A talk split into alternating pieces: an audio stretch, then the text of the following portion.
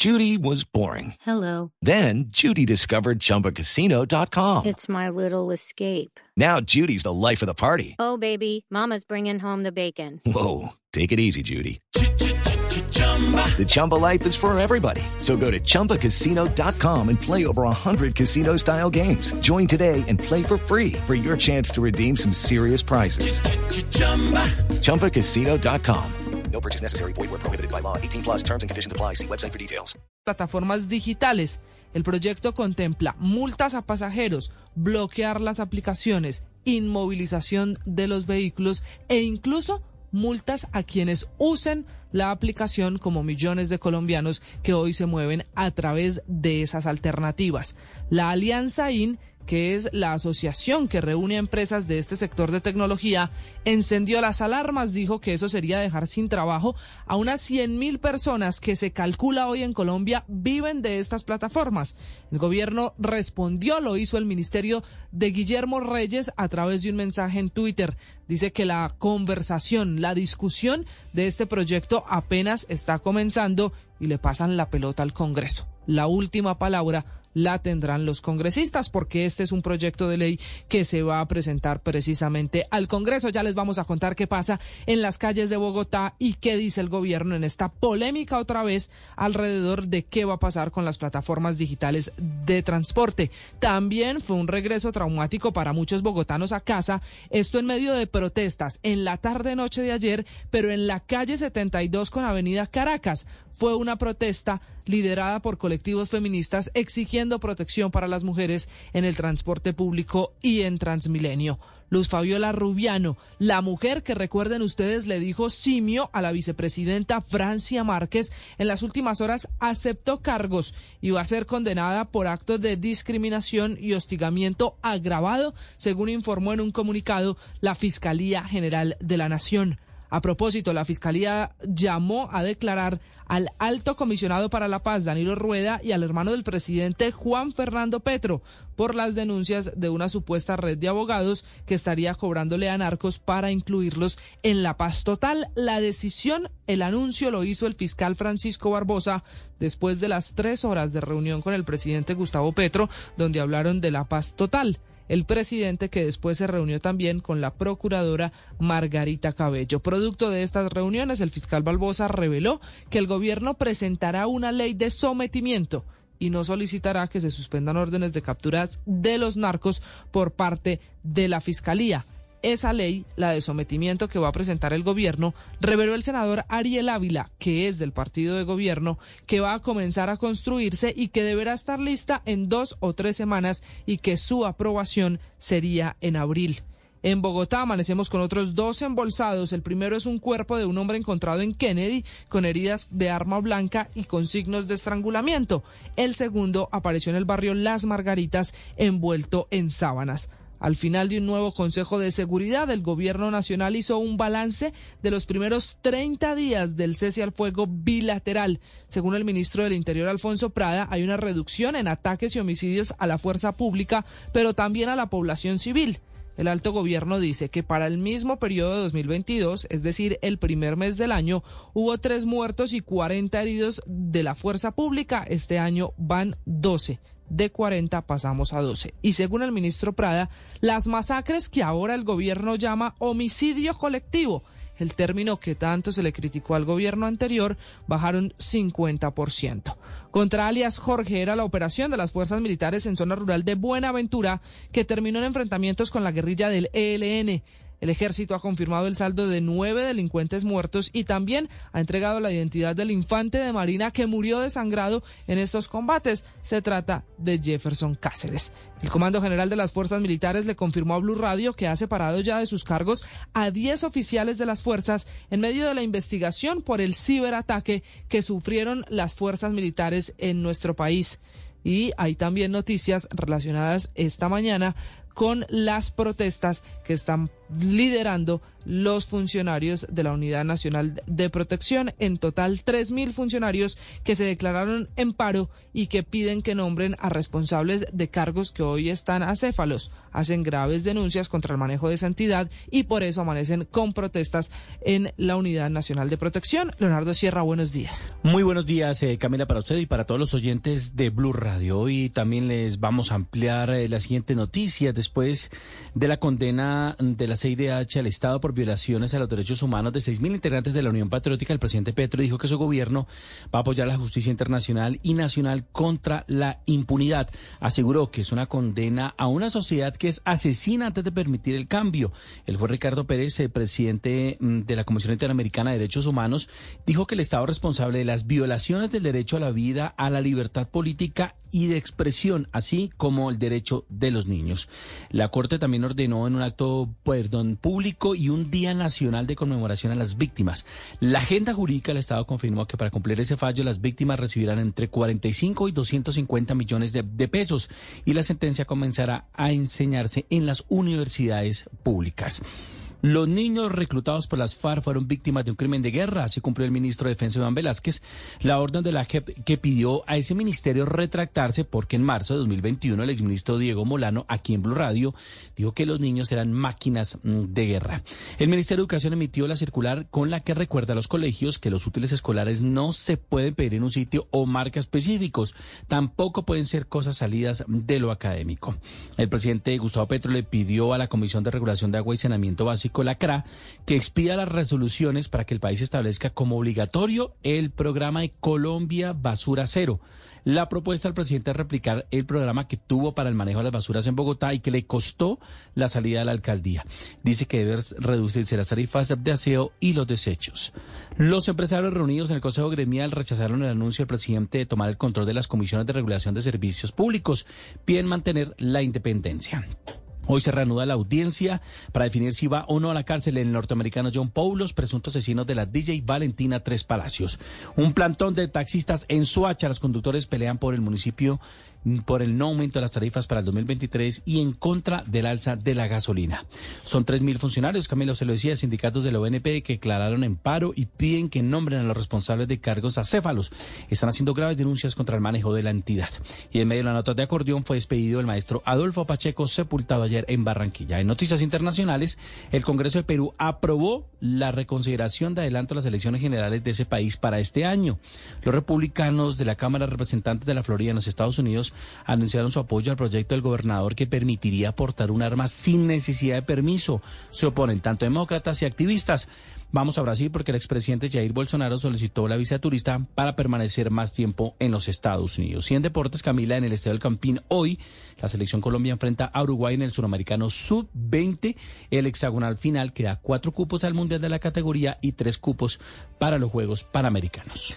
Ese es un partido que estará transmitiendo aquí Blue Radio, partido clave del Sub-20, transmisión de Blog Deportivo esta noche. Con todos los detalles, somos Leonardo Sierra, Camila Carvajal, bienvenidos. Esto es Mañanas Blue.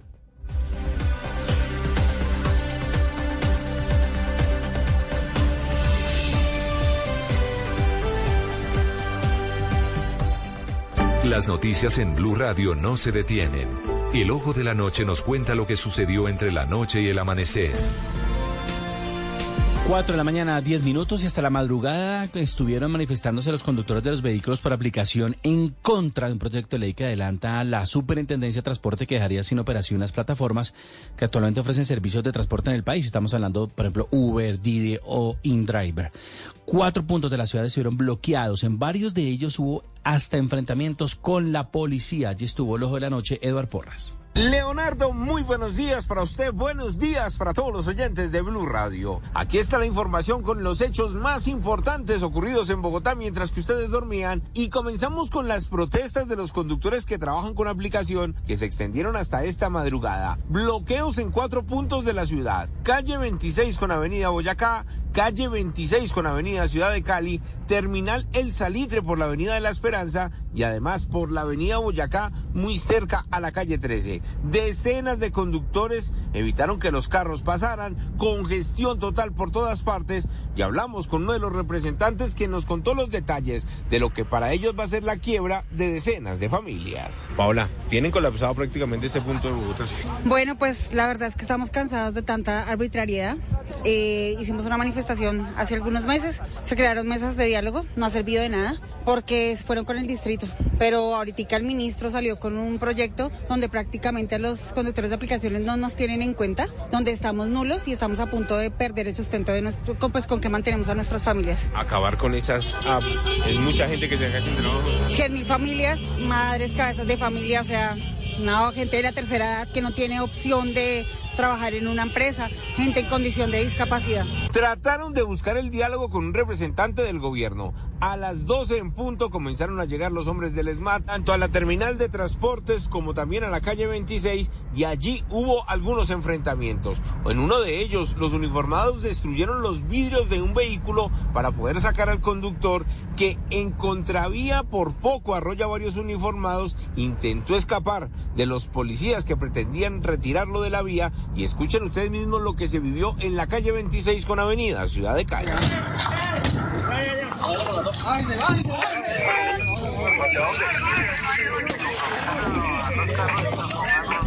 Ya casi a las 2 de la mañana se recuperó nuevamente el tráfico hacia el aeropuerto El Dorado. El conductor implicado, al cual sacaron a la fuerza de su vehículo, fue llevado hasta las instalaciones de la Secretaría de Tránsito de Bogotá, mientras que muchos de sus compañeros se fueron para los patios, esta vez de Álamos, en Engativá, para retirar los vehículos que fueron inmovilizados.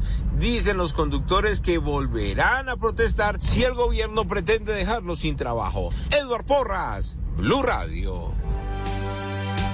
Eduard, y entonces llega el SMAT, eran más de cuatro horas de bloqueos en esos cuatro puntos, la calle 26 con Boyacá, la calle 26 con Avenida Ciudad de Cali, el sector de la terminal El Salitre y Boyacá con calle 13. A esta hora, si usted está saliendo de su casa, está en su vehículo, ya hay paso vehicular en todas las zonas de Bogotá. Pero de fondo empieza hoy una discusión y una polémica por uno de los proyectos y una de las tareas más importantes que tiene el ministro de Transporte Guillermo Reyes, que desde el día uno de gobierno ha dicho que en el gobierno del cambio van a resolver el problema de las aplicaciones de transporte, que para muchos son ilegales, para otros es falta de regulación, y es así como aparece este proyecto de ley. La polémica es por un proyecto de ley que está tramitando particularmente la Superintendencia de Transporte, en la que se bloquearía el uso de plataformas hoy tan conocidas como Uber, Cabify, InDriver y otras.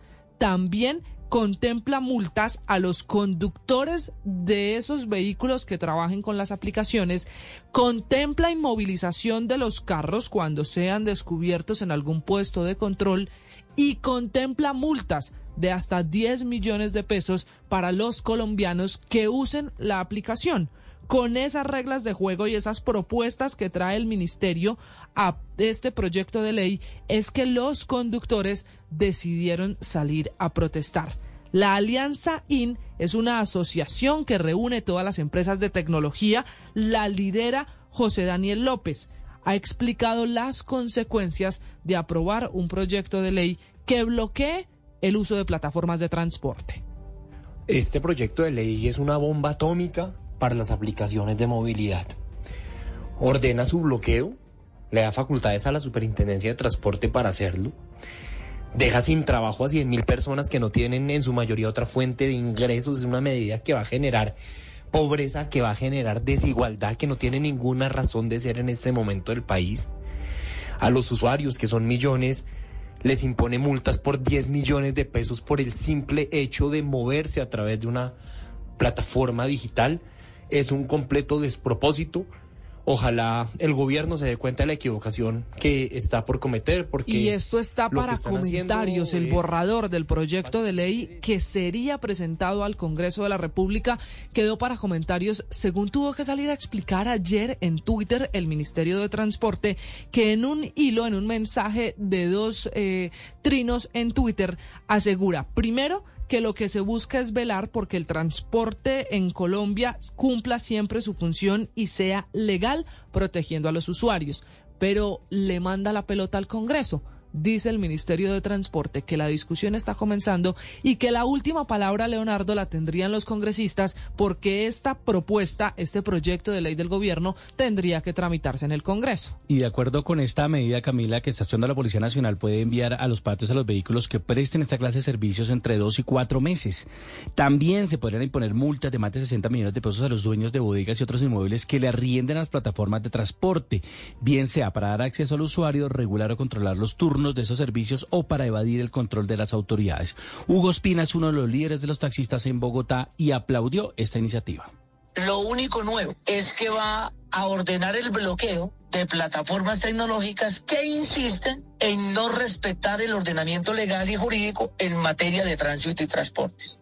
Celebramos lo del presidente y, entonces, Leonardo, el primero en celebrar es uno de los líderes de los taxistas. Es que hace ocho días aquí también empezamos Mañanas Blue con una protesta de los conductores amarillos, acuérdese usted, en las mismas vías, en el acceso y la salida del aeropuerto, en la calle 26, en Ciudad de Cali, taxistas que en ese momento protestaban por lo que consideraban la persecución de la Secretaría de Movilidad taxistas que protestaban por el caso del señor que se quedó adentro del vehículo al momento de la inmovilización, un señor que dice no deje el carro abandonado, solo estaba buscando un baño. ¿Se acuerda de ese episodio que fue la semana pasada? Claro, fue la semana pasada y obviamente los taxistas siempre están en contra de los eh, servicios de los, de los eh, vehículos particulares que prestan el servicio de taxi, porque ellos utilizan también esas aplicaciones los taxistas. Lo que ellos están en contra es que los vehículos particulares funcionen como taxis. Y entonces pareciera que aquí se unen las dos cosas. Celebran los taxistas, hay una mesa de diálogo con los amarillos para evitar paros y bloqueos y producto de esas mesas es lo que especulan los conductores de los vehículos particulares, saldría este proyecto de ley que podría llegar a bloquear estas plataformas. Lo cierto es que entonces en Bogotá fue una noche y una madrugada de bloqueos, de protestas. Esa situación a esta hora, dicen las autoridades, la alcaldía mayor está controlada. El secretario de Gobierno, precisamente Camila Felipe Jiménez, anunció que citó una mesa de diálogo abierto del Ministerio del Interior para hablar de este borrador del proyecto de ley. Escuchemos al secretario Felipe Jiménez. Bueno, buenas noches. Después de varias horas de movilización del gremio de los representantes de las aplicaciones móviles de Bogotá, logramos abrir una mesa de diálogo. Yo personalmente me comuniqué con el Ministerio del Interior, con el viceministro Gustavo García, quien nos ha confirmado. Bloqueos superados, incluso estuvo el ESMAD, los videos de los enfrentamientos en algunos puntos de los conductores protestando, ya usted los puede ver con Eduard Porras, el ojo de la noche, en blurradio.com. En Mañanas Blue, lo que usted debe saber antes de levantarse.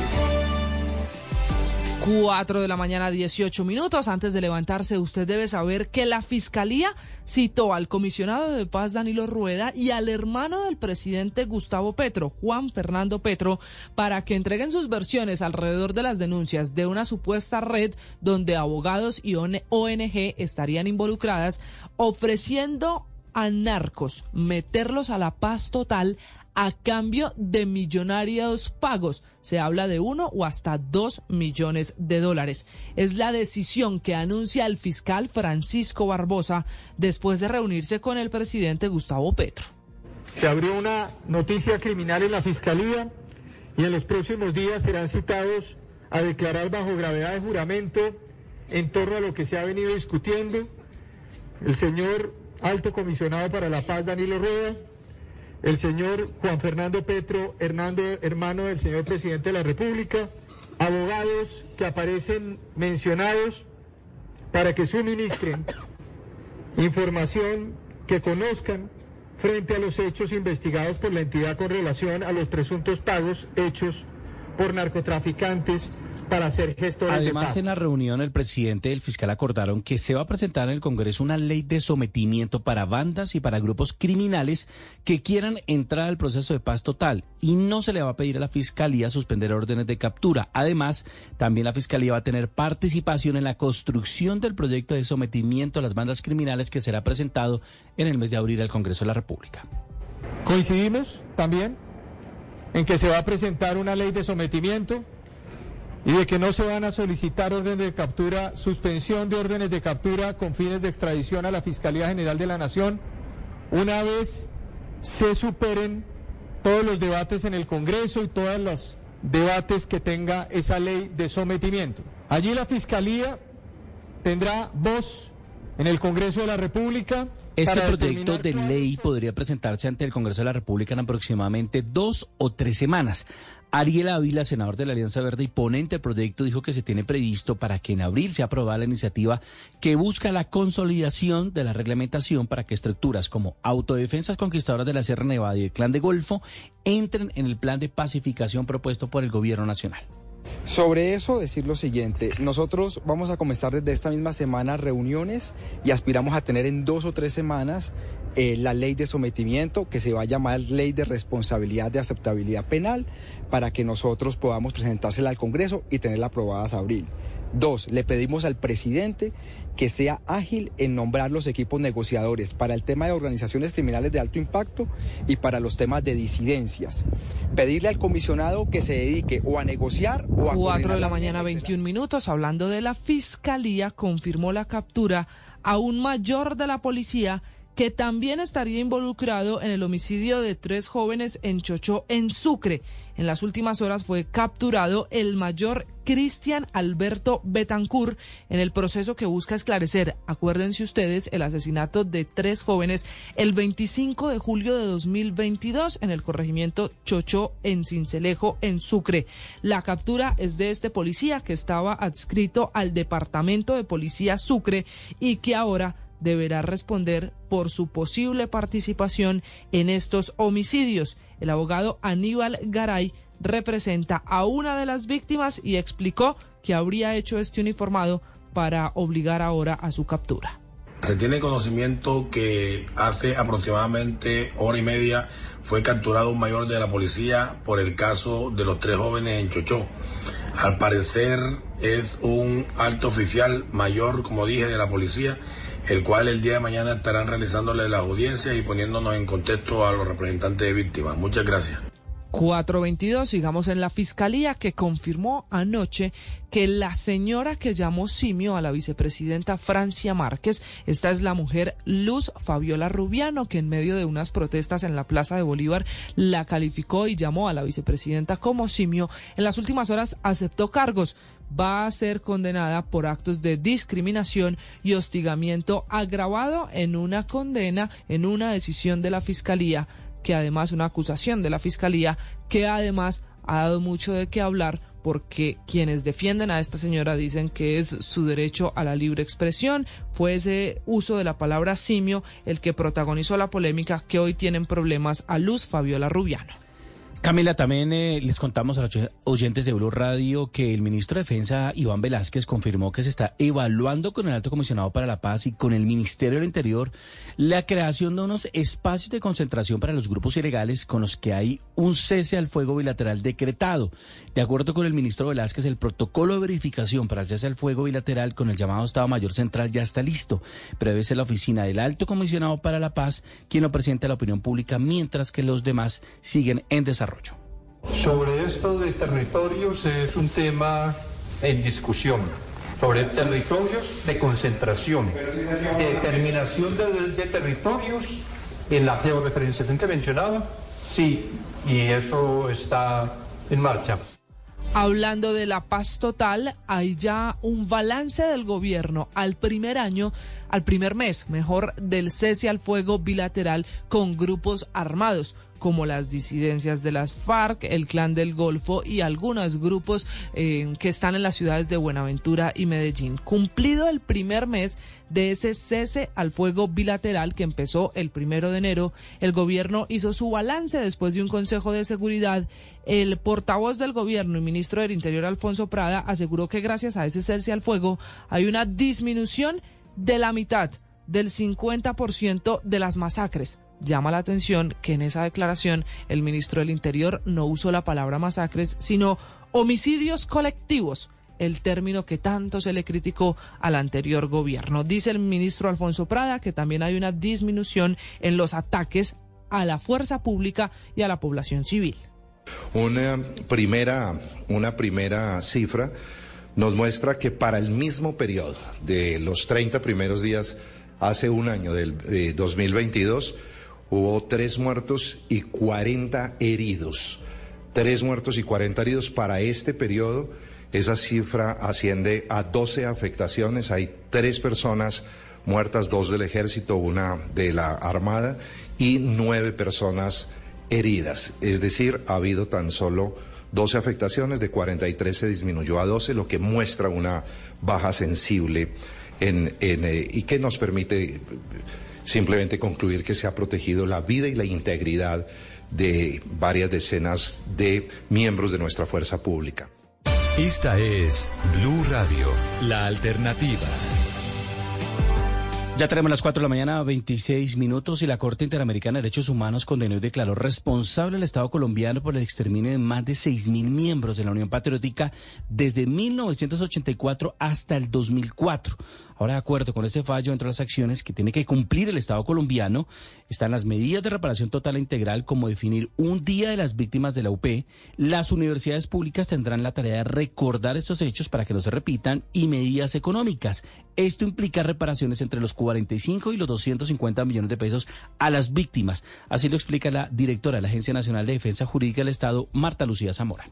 Sobre las víctimas directas, la Corte hace un estimativo de 55 mil dólares para cada una de las víctimas eh, y la diferencia que hace es el monto respecto de, por ejemplo, los, las madres, los padres y los hijos de las víctimas directas. También se refiere a los hermanos en un monto de 10 mil dólares para cada uno, los que aparecen allí referidos. Eh, son alrededor esas víctimas. 427, ya vamos a hacer un recorrido por el mundo. Antes hay otra polémica, muchos comentarios a un anuncio, Leonardo, que hizo ayer el presidente de la República, Gustavo Petro. Le pidió a la CRA durante la posesión de Ruth Quevedo, ella es la nueva comisionada de la Comisión de Agua Potable y Saneamiento Básico, que se expida en la CRA, en esa comisión las circulares que sean necesarias para que el programa, ojo a esto, basura cero, sea obligatorio en todos los municipios del país. Ese es el mismo programa que fue tan polémico y que metió en problemas al presidente cuando fue alcalde de Bogotá. Claro, recordemos eh, porque la prestación de los servicios a por áreas especiales en Bogotá, en esa época la tenían los privados y el alcalde Petro dijo que lo iba a hacer Aguas Bogotá, la empresa que es parte de la, de la empresa Acueducto de Bogotá. Dijo que iba a prestarlo en el 100%, él se dio cuenta que no tenía esa capacidad, hizo algunos convenios con los privados, Aguas de Bogotá prestaron el 52%, pero tuvo, tuvo muchísimos problemas, por ejemplo, con unos camiones usados que tuvo que traer de Nueva York porque aún no les llegaban los vehículos nuevos. Pero cuando llegaron los vehículos nuevos, Camila, tuvieron muchísimos problemas porque no cumplían con las especificaciones técnicas de la ciudad. Además, eh, también se denunció en la época que se robaban las llantas, el combustible, los repuestos, no había una base de operaciones y también pretendía en ese programa de Bogotá eh, de basura cero pagarle a los recicladores por su trabajo y entonces hacían unas rutas que era primero pasaban los recicladores y luego los camiones de basura para que no afectaran el trabajo de los recicladores y por ese tema, porque recordemos que Bogotá estuvo en una emergencia por, por no recoger las basuras, la Procuraduría, en su época el procurador Alejandro Ordóñez, lo destituyó de su cargo, luego el, el alcalde Petro en esa época fue a la eh, Comisión Interamericana de Derechos Humanos y lo restituyeron a su cargo. Pues ese Bogotá Basura Cero es el objetivo del presidente ahora en todo el país. Dice él que el programa debe ser Colombia Basura Cero para que hayan condiciones distintas de recolección de basura en distintos municipios. Ese anuncio lo hizo el presidente después de defender sus actuaciones sobre este tema, el de las basuras, cuando fue alcalde de Bogotá. Las resoluciones que firmaré para que en Colombia se establezca como un programa obligatorio para todos los municipios de Colombia Basura Cero que remunere de verdad a los recicladores tradicionales en todos los rincones de Colombia y que disminuya sustancial y progresivamente los servicios de aseo tradicional que llevan residuos a puntos de cielo abierto y enterramientos que se le denominan ahora rellenos sanitarios. A esta hora en Mañanas Blue, un recorrido por el mundo. Recorrido por el mundo a las 4 de la mañana 30 minutos que arrancamos actualizando las cifras del atentado de hace 24 horas en Pakistán. Solo la cifra de muertos ya llegó a 93. Enrique Rodríguez. Buenos días, Camila. Sí, terribles las cifras de este atentado que, como bien señalabas, comentábamos aquí en este mismo momento hace exactamente 24 horas. Son 93 los fallecidos y 150 los heridos. El número de víctimas ha ido en aumento en las últimas horas a medida que avanzaban las operaciones de limpieza y de rescate en el lugar del atentado. Eso sí, se están haciendo esas labores de rescate de manera manual ante la posibilidad de que existan supervivientes en su interior.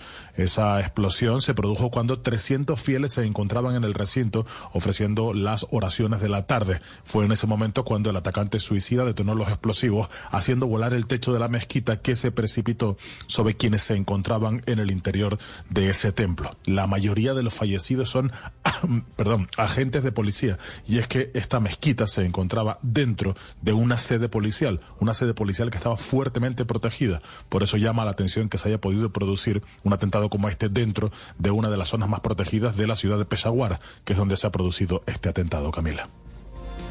4 de la mañana, 31 minutos y vuelve, vuelve y juega. En Estados Unidos, millones de personas amanecen con temperaturas heladas por cuenta de una tormenta invernal que amenaza con causar accidentes, cortes de energía, vuelos cancelados y condiciones extremas en distintos puntos del país. Vamos a Washington, allí está Juan Camilo Merrán. Leonardo, buenos días. Alrededor de 40 millones de personas en el país se encuentran bajo algún tipo de alerta climática por cuenta de la amenaza de un frío ártico que se estima afectará a 15 estados, empezando por Texas, donde la alerta se extiende hasta el miércoles, donde se espera lluvia gélida que causará acumulación de hielo en carreteras y vías en ciudades como Austin o Dallas, donde el Departamento de Transporte ha desplegado camiones por los principales corredores, tratándolos con una combinación entre sal y arena para evitar que la acumulación de hielo genere accidentes. No obstante, el mensaje de las autoridades es claro.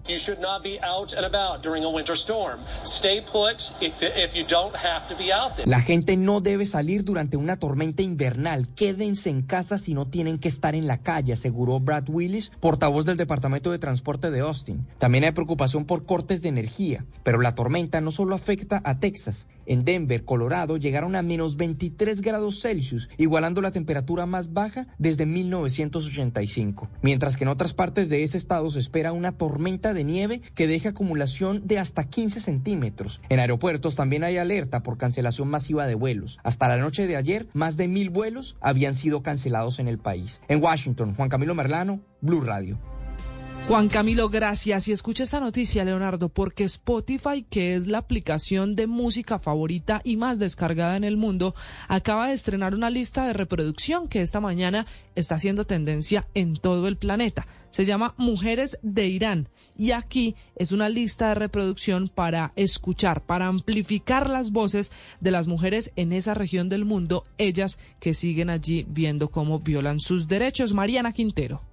Buenos días, Leonardo. La lista fue organizada por la iraní estadounidense Leila Tonkanshfield, directora asociada de la plataforma. Está compuesta por 100 canciones de artistas de diversos estilos como Shervin Hayipor, Snow Allegra y Sebdalisa, entre otros.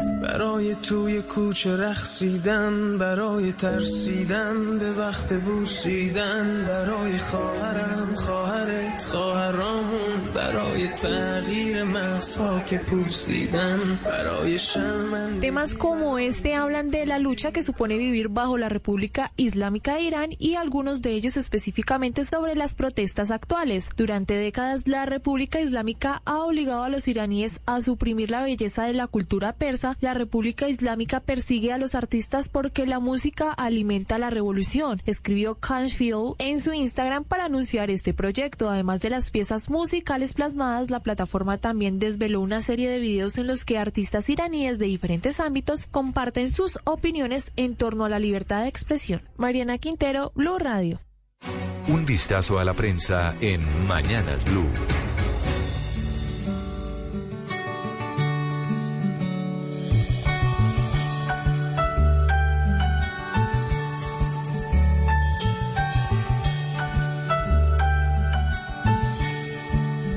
¿Cómo es que te amo así? Todo el pensamiento. ¿Cómo lograste entrar así sin preguntar, robándote el momento? ¿Cómo es que te amo así? Sin tanto sufrimiento. ¿Cómo es que es natural que cada amanecer quiero parar el tiempo?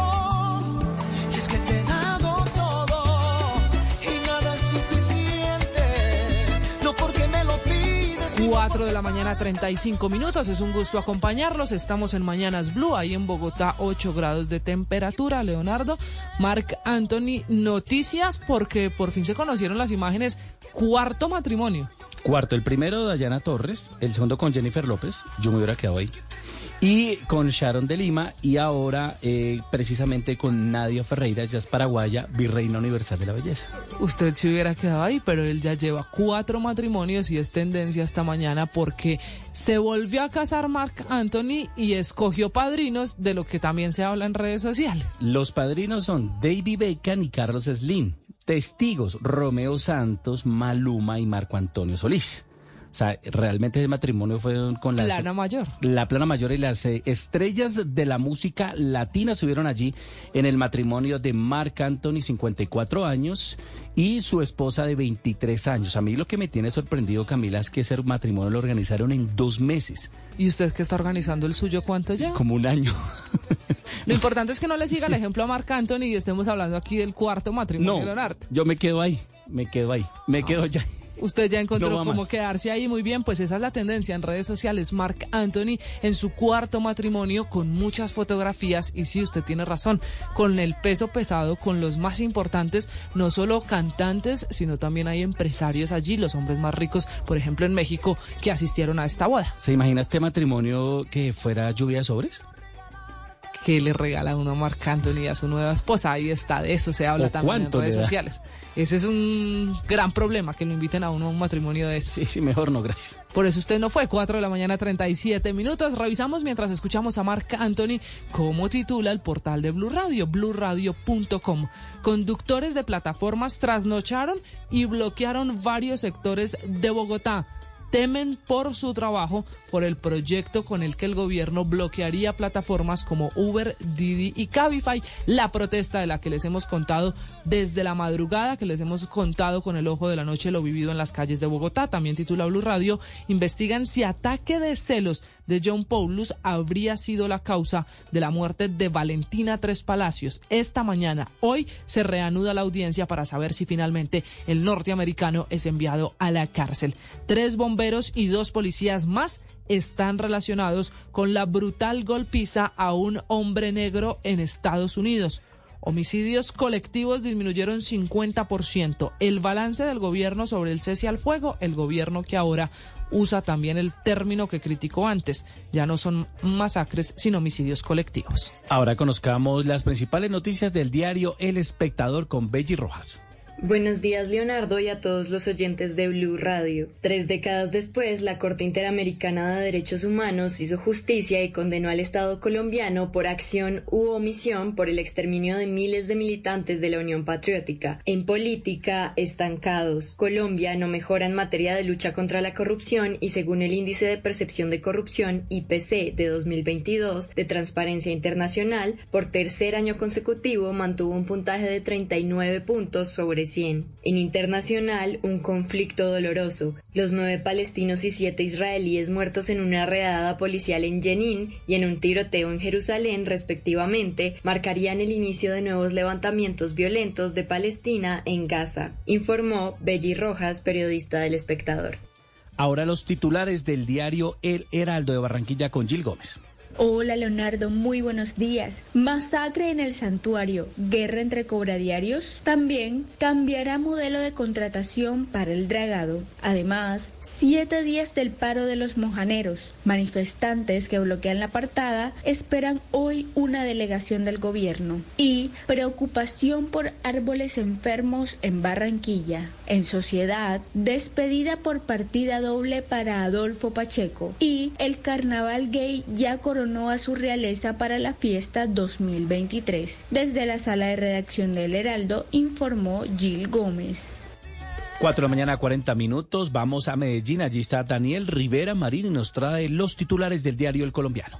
Leonardo, buenos días. periódico El Colombiano abre su portada con el titular La paz implica el sometimiento de los criminales. Esto le dijo el fiscal Francisco Barbosa al presidente Gustavo Petro en la cumbre que tuvieron en la Casa de Nariño. Allí zanjaron diferencias frente a la paz total. Lluvia de dólares para turismo a Guatapé y el Peñol. También justicia llegó a la Unión Patriótica tras 39 años del exterminio. Finalmente, tras 52 años, Uweimar Muñoz apaga el micrófono. Estos son algunos titulares del colombiano. Soy Daniel Rivera Marín.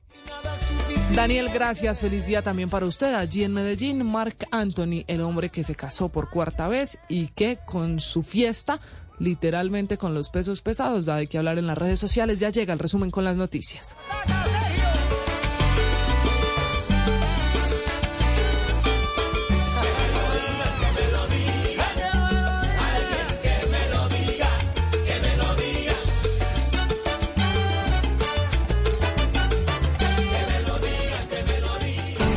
Mañanas Blue, lo que usted debe saber antes de levantarse.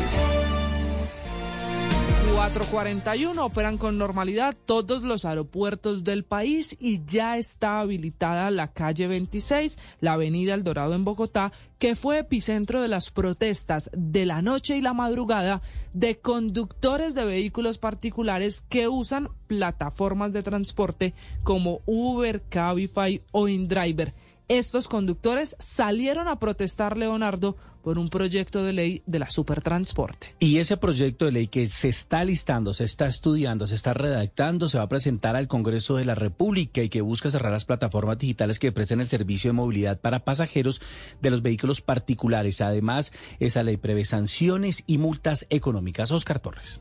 Leonardo, buenos días. Ante la polémica que ha suscitado un supuesto proyecto de ley en el que estaría trabajando la Superintendencia de Transporte para prohibir la operación de las aplicaciones de transporte en Colombia, el Ministerio de Transporte envió dos mensajes de Twitter en los que, aunque no confirma que esa sea la posición del gobierno, tampoco lo niega, además de que pone en manos del Congreso la regulación de las plataformas. Dice el Ministerio a través de Twitter, en lo relacionado con las plataformas tecnológicas, trabajamos en reformas que contribuyan a la modernización de transporte para ofrecer a los un mayor bienestar. Será el Congreso de la República quien tenga la última palabra. El documento fue conocido a detalle en las redes sociales de José Daniel López, ex representante de Cambio Radical. Este proyecto de ley es una bomba atómica para las aplicaciones de movilidad ordena su bloqueo, le da facultades a la Superintendencia de Transporte para hacerlo, deja sin trabajo a 100 mil personas que no tienen en su mayoría otra fuente de ingresos, es una medida que va a generar pobreza, que va a generar desigualdad, que no tiene ninguna razón de ser en este momento del país. A los usuarios, que son millones, les impone multas por 10 millones de pesos por el simple hecho de moverse a través de una plataforma digital. Es un completo despropósito. Este supuesto proyecto también multaría hasta con 10 millones de pesos a los usuarios que tomen servicios como Uber, así como que la policía pueda enviar a los patios a los vehículos que presten esos servicios e imponer multas de más de 60 millones de pesos a los dueños de bodegas que le arrienden a las plataformas de transporte. Oscar Torres, Blue Radio. Y son estas condiciones, multas, inmovilización y bloqueo de las plataformas, las que provocan las protestas que así se registraron hasta esta madrugada en las calles de Bogotá.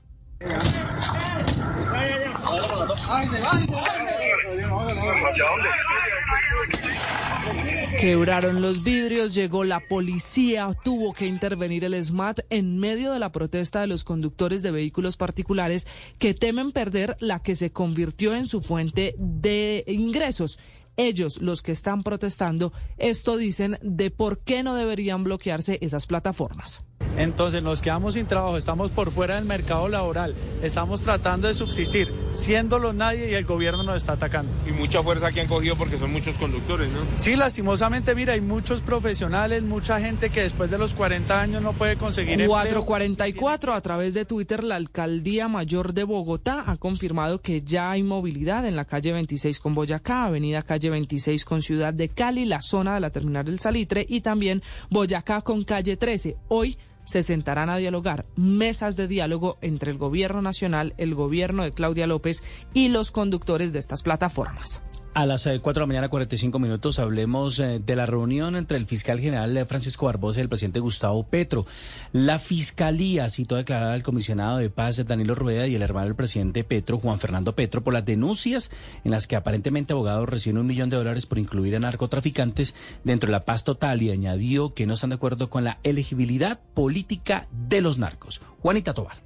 Leonardo, buenos días. El fiscal Francisco Barbosa anunció que junto al presidente Gustavo Petro acordaron que se presentará en el Congreso una ley de sometimiento para bandas criminales que quieren entrar al proceso de paz y que no se le pedirá a la fiscalía suspender las órdenes de captura. El fiscal fue enfático en que no está de acuerdo con la elegibilidad política de los narcos. Otro tema que se abordó durante el encuentro fue sobre los narcos colados en la paz total. El fiscal Barbosa anunció que la fiscalía abrió una investigación por venta de cupos de la paz donde narcos estarían pagando hasta un millón de dólares a una presunta red de abogados y por este caso en los próximos días serán citados al búnker para declarar bajo gravedad de juramento el alto comisionado para la paz Danilo Rueda y el hermano del presidente de la República Juan Fernando Petro. Sobre liberaciones a la primera línea también se habló en Palacio, específicamente sobre las declaraciones que hizo el fin de semana el presidente Petro cuando dijo que supuestamente existen presiones a los jueces de la República para que no se le otorguen libertades a los miembros de primera línea. El fiscal general le explicó al presidente que no es presión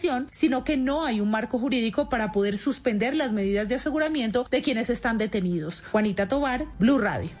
Juanita, y es que ese anuncio, el de citar a declarar al comisionado de paz y al hermano del presidente, lo hace el fiscal Francisco Barbosa después de tres horas de reunión a puerta cerrada con el presidente. Pero la conversación giró alrededor de la paz total.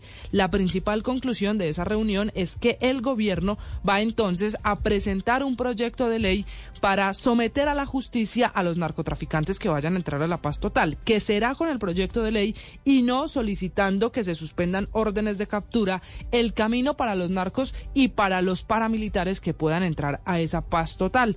Una decisión que también provocó la reacción del senador Ariel Ávila, que ha confirmado que ese proyecto deberá estar listo en dos o tres semanas y deberá aprobarse en abril. Pero estaba el fiscal y el presidente estaban en esa conversación, mientras en la Casa de Nariño había también un consejo de seguridad donde el alto gobierno hizo el balance del primer mes del cese al fuego bilateral dice el gobierno que hay una disminución del 50% en las masacres. Santiago Rincón. Hola Camila, muy buenos días. Ayer se realizó un Consejo de Seguridad en Palacio de Nariño en donde el presidente Gustavo Petro escuchó las principales cifras del balance del primer mes del cese al fuego bilateral con cuatro organizaciones armadas. El anuncio fue hecho por el portavoz del gobierno Alfonso Prada, quien estuvo acompañado por el alto comisionado para la paz, la cúpula militar y el director de la policía. En ese sentido, informó sobre la reducción en la afectación contra la fuerza pública. Dice que en 2022 hubo tres muertos y 40 heridos y para este mismo periodo durante este año se disminuyó a 12 afectaciones, tres muertes de la fuerza pública y nueve personas heridas, lo que considera es una baja sensible. También habló de la reducción en el homicidio en diferentes departamentos. Por ejemplo, en Antioquia se redujo 12%, en Magdalena 36%, en Arauca 66%, en Córdoba 51% y en el Chocó la baja más notoria fue del 68%. Y habló además de la reducción en lo que llamó los homicidios colectivos. El homicidio colectivo en este mismo periodo bajó en un 50%, en un 50% en todo el país. Y también habló del balance sobre la política de interdicción. La principal estrategia del gobierno Petro contra la droga asegura que en enero de 2022 se habían incautado 45 toneladas de cocaína y en este mismo periodo, pero de 2023, se han incautado 52 toneladas. Asegura que con estos operativos se ha evitado el ingreso económico a las actividades ilegales por más de 2 mil millones de dólares. Santiago Rincón, Blue Radio. Santiago, a propósito de masacres, ya hay una hipótesis de qué pasó con la ocurrida hace 24 horas en el suroccidente de Barranquilla, la que dejó cuatro personas muertas y seis heridas. Las autoridades creen que esta es una pelea por controlar la zona del llamado gota a gota. Diana Ospino. Camila, buenos días. Plenamente identificados, así dice la policía, que se encuentran los autores de la masacre registrada la noche del domingo en el barrio Santuario de Barranquilla. Criminales por los que ofrecen una recompensa de hasta 100 millones de pesos a quien ayude a capturarlos. El general Jorge Urquijo, comandante de la Policía Metropolitana, informó que la principal hipótesis apunta a una disputa por el control de unas rutas de cobradiarios, aunque no se ha hecho público a quién iba dirigido el atentado menos una persona de las que se encontraban allí que fue víctima estaría dedicada a la actividad comercial de cobra diario. Esta es una de las hipótesis que se manejan y que se recogen a través de entrevistas y labores de vecindario. Esto indicaría que, al parecer, por la confrontación de las rutas de cobra diario, tendría retaliación. Las víctimas mortales son un policía que estaba de licencia, un ingeniero mecánico, un trabajador de una empresa de vidrios y un joven que estudiaba para manejar maquinaria pesada. Entre tanto, entre los heridos hay una joven de solo 23 años, compañera sentimental de uno de los muertos, quien permanece en una UCI bajo pronóstico reservado con un disparo en su pecho y otro en el abdomen. En Barranquilla, Diana Ospino, Blue Radio. Diana, y tras conocerse la sentencia en la cual la Corte Interamericana de Derechos Humanos condena al Estado colombiano por el exterminio de la Unión Patriótica desde el Partido Comunes, creado por exguerrilleros de las FARC, aseguran que le pedirán a la JEP una apertura de un macrocaso que investigue los crímenes, crímenes cometidos por el Estado durante el conflicto. Mateo Piñeros. Leonardo, buenos días. La Corte Interamericana condenó al Estado colombiano por el exterminio de la Unión Patriótica. Este partido político surgió tras los acuerdos de la Uribe en el Meta que fueron pactados entre el gobierno de Belisario Betancourt y la extinta guerrilla de las FARC. Es por esto que desde el Partido Comunes han asegurado que tras conocer la sentencia le van a pedir a la JEP que abra un macrocaso en el que se investiguen los crímenes cometidos por el Estado. Además, los exguerrilleros están evaluando la posibilidad de acreditarse como víctimas. Rodrigo Londoño. Porque esos crímenes no solo afectaron a los más de 6.000 asesinados y desaparecidos, sino que nos obligó a una guerra que se prolongó por más de 25 años con millones de víctimas, que nos hubiéramos ahorrado si el Estado hubiera cumplido esos acuerdos. En esta sentencia, la Corte Interamericana determinó que el Estado es responsable en más de 6.000 desapariciones y homicidios que se presentaron durante más de 20 años contra militantes y simpatizantes de la UP. Mateo Piñeros, Blue Radio. Mateo, gracias. Son las 4 de la mañana, 52 minutos. Leonardo, ¿usted se acuerda los odontólogos callejeros en Bogotá? Claro, claro. Además, eh, fueron muy famosos y uno se sorprendía de las enormes filas que hacían. Que hasta ponen brackets en las calles. Pues, ¿cómo es la historia que reaparecieron? En el centro de Bogotá, Camila, ponen brackets a 100 mil pesos y hacen limpiezas por 30 mil. Todo esto en plena calle y las condiciones de salubridad obviamente son pésimas. Felipe García. Hola Leonardo, buenos días. Pues volvió el odontólogo de la calle al centro de Bogotá y está cobrando, escuche usted, tarifas desde 30 mil pesos por una limpieza en la boca y 100 mil pesos por el tratamiento de ortodoncia. Está ubicado exactamente en la avenida Jiménez con carrera 13 a muy pocos metros del monumento La Mariposa. Unos jóvenes incluso se le midieron a hacerse este tratamiento allí y nos cuentan que incluso no solo corren peligro por el riesgo de salubridad, sino también por la seguridad, ya que dicen ellos cuando estaban grabando, de un momento a otro empezaron a llegar personas muy extrañas. Escuchemos. Digamos lo que es en sí, al lugar de haber como algo que tape así, es como, te digo, un parasol, pero entonces el parasol lo tienen como tuneado en sí, lo tienen como bajado para que no se note mucho lo que están haciendo allá de fondo. Como que tapan la parte de la cabeza de la persona que le están haciendo la limpieza o poniendo los brackets para que la gente de la calle no lo vea mucho. Y digamos de las, de las herramientas que utilizan para los brackets, yo en ningún momento vi que los esterilizaran, le echaran alcohol o limpiaran con algo, no. A la silla, como llegamos, así se lo fueron metiendo a la boca. La Secretaría de Salud de Bogotá, la Policía y la Secretaría de Gobierno ya están estudiando para ver si adelantan un nuevo operativo contra este nuevo puesto de odontólogos en la calle, que ponen en riesgo la salud pública de los bogotanos. Felipe García, Blue Radio. 4 de la mañana, 54 minutos. En otra noticia les contamos que un hombre fue condenado a 16 años de prisión tras haber abusado sexualmente a su propia hija de 15 años en hechos sucedidos en, Roldanillo Valle. Fabri Cruz. Leonardo, buenos días. El bochornoso y hecho reprochable sucedió en una vivienda ubicada en el municipio de Roldanillo, Valle del Cauca. El hoy sentenciado, un hombre que abusó sexualmente de su hija, aprovechó la oportunidad cuando la menor estaba a solas en su hogar. Un acto fechado a mediados del mes de enero del año 2022. La contundencia del material probatorio recaudado por la Fiscalía General de la Nación permitió que un juez penal del circuito de Roldanillo condenara a 16 años de prisión a un hombre de 44 años que abusó sexualmente de su hija de tan solo 15 años de edad. La Fiscalía demostró que el 13 de enero del 2022 la víctima salió del baño. Cuando se encontraba en su habitación fue abusada sexualmente por su padre. La captura y la sentencia de este hombre se dio gracias a una investigación liderada por el CTI y la SIGIN. La Fiscalía imputó al procesado el delito de acceso carnal violento agravado.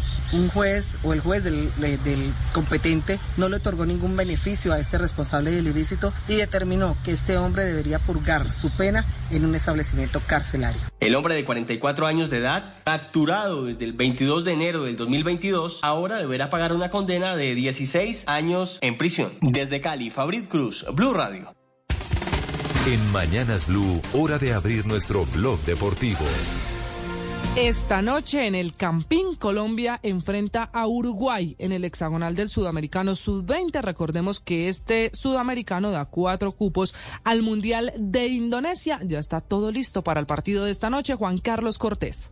Camila, buenos días. Y hoy es la primera prueba que tendrá que sortear Colombia con fines de llegar al Mundial de Indonesia. Uruguay, invicto y líder del Grupo B en la primera fase, será el primer rival. Tendrá que tener especial atención el equipo de Cárdenas con el goleador charrúa Luciano Rodríguez. Hay algo positivo y algo negativo para esta noche. Lo positivo es que regresa Gustavo Puerta, que además pasó los exámenes médicos en Bogotá que lo vinculan al Bayer Leverkusen de la Bundesliga alemana. Lo negativo es que Daniel Luna no sería de la partida. No está recuperado a pleno y lo guardarían de ser titular por precaución y como sea Colombia quiere vencer a Uruguay. Fue el autor del gol ante Argentina. Juan David Fuentes ve el avance de Colombia y espera el apoyo de la hinchada en la capital. Venimos de, de menos a más, creo que al final los dos últimos partidos venimos reflejando en el campo lo que venimos entrenando durante muchos meses y la verdad que nos hemos preparado para el hexagonal final y, y que venga mucha más gente a Bogotá. El 11 de Colombia sería con Luis Martínez, Edier Ocampo, Daniel Pedroso, Kevin Mantilla, Andrés Salazar, Gustavo Puerta, Miguel Monsalve, Juan Castilla, Oscar Cortés, Alexis Castillo Manyoma y Ricardo Caraballo. Juan Carlos Cortés, Blue Radio.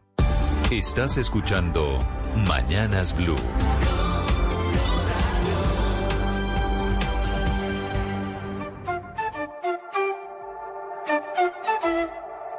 Me pregunto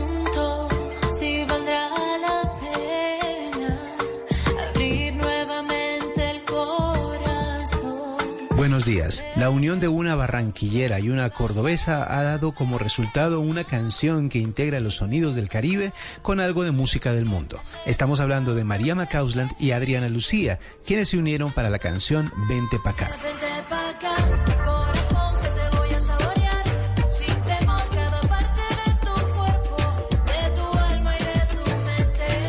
Según Macausland, la compositora de este tema, es una canción que escribió desde lo más profundo de su corazón y muestra la capacidad de los seres humanos de volver a abrirlo a pesar de que se los rompan. No hay necesidad de preocuparse si se vuelve a sentir vulnerable.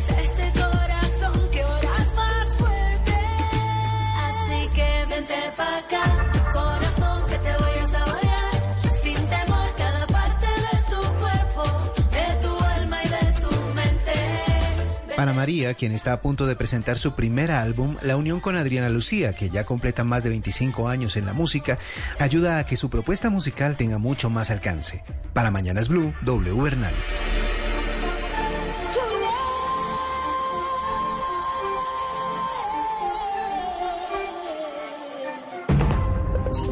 Llega la voz de la verdad para desmentir noticias falsas. Pregunta para Vera. En una publicación ampliamente compartida en redes sociales, un supuesto médico afirma que levantarse rápidamente de la cama en horas de la mañana puede causar un accidente cardiovascular a personas sanas. Por lo tanto, es necesario aplicar la ley del minuto y medio, esperar 30 segundos acostado, sentarse 30 segundos en la cama, bajar las piernas de la cama 30 segundos y levantarse. ¿Esta información es cierta? Esta noticia es falsa. Médicos consultados por chequeadores de noticias confirmaron que, si bien una persona puede sentir mareo al levantarse rápidamente en la noche, eso se debe a un cambio de presión llamado hipotensión postural, pero no produce la muerte. No existe una relación comprobada entre levantarse rápido de la cama y los accidentes cardiovasculares. Escucha la radio y conéctate con la verdad. Una iniciativa de Blue Radio en unión con las emisoras que están conectadas con la verdad. Cine. Videojuegos. Cómics. Tecnología. Series. Todo esto y mucho más lo pueden encontrar en la caja de los cómics, el espacio de Blue Radio para la fantasía, para salir de la monotonía y viajar a lugares mejores, a lugares donde todo es posible. Soy Miguel Garzón y puede escucharnos en todas las plataformas de audio. Boombox.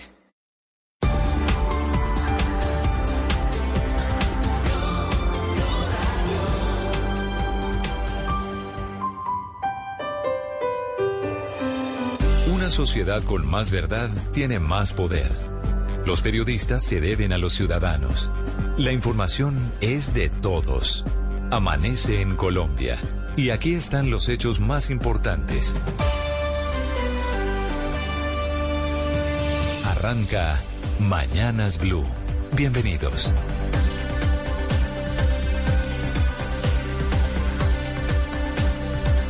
Bienvenidos, buenos días a esta emisión. Hoy es martes 31 de enero. Terminó la primera accidentada jornada de protesta de transportadores de aplicaciones en Bogotá, que estuvieron bloqueando desde las 9 de la noche alrededor de la Avenida El Dorado, en esa central Avenida 26.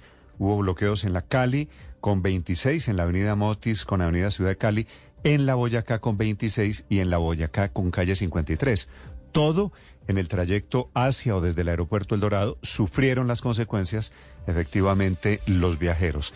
La razón de la protesta era los señores de las aplicaciones de Uber, Cabify y demás que están protestando porque a los pasajeros les van a poner multa de 10 millones de pesos. Fuer- Fuera de eso, el proyecto del gobierno del presidente Petro es bloquear estas aplicaciones. Definitivamente acabar con ellas sería una batalla ganada por los taxistas, pero en detrimento de cerca de 100 mil personas que hoy son con- conductores que funcionan con estas aplicaciones de diferente procedencia, europea, china, asiática, egipcia, cualquiera de ellas aplicaciones que quedaría vetada.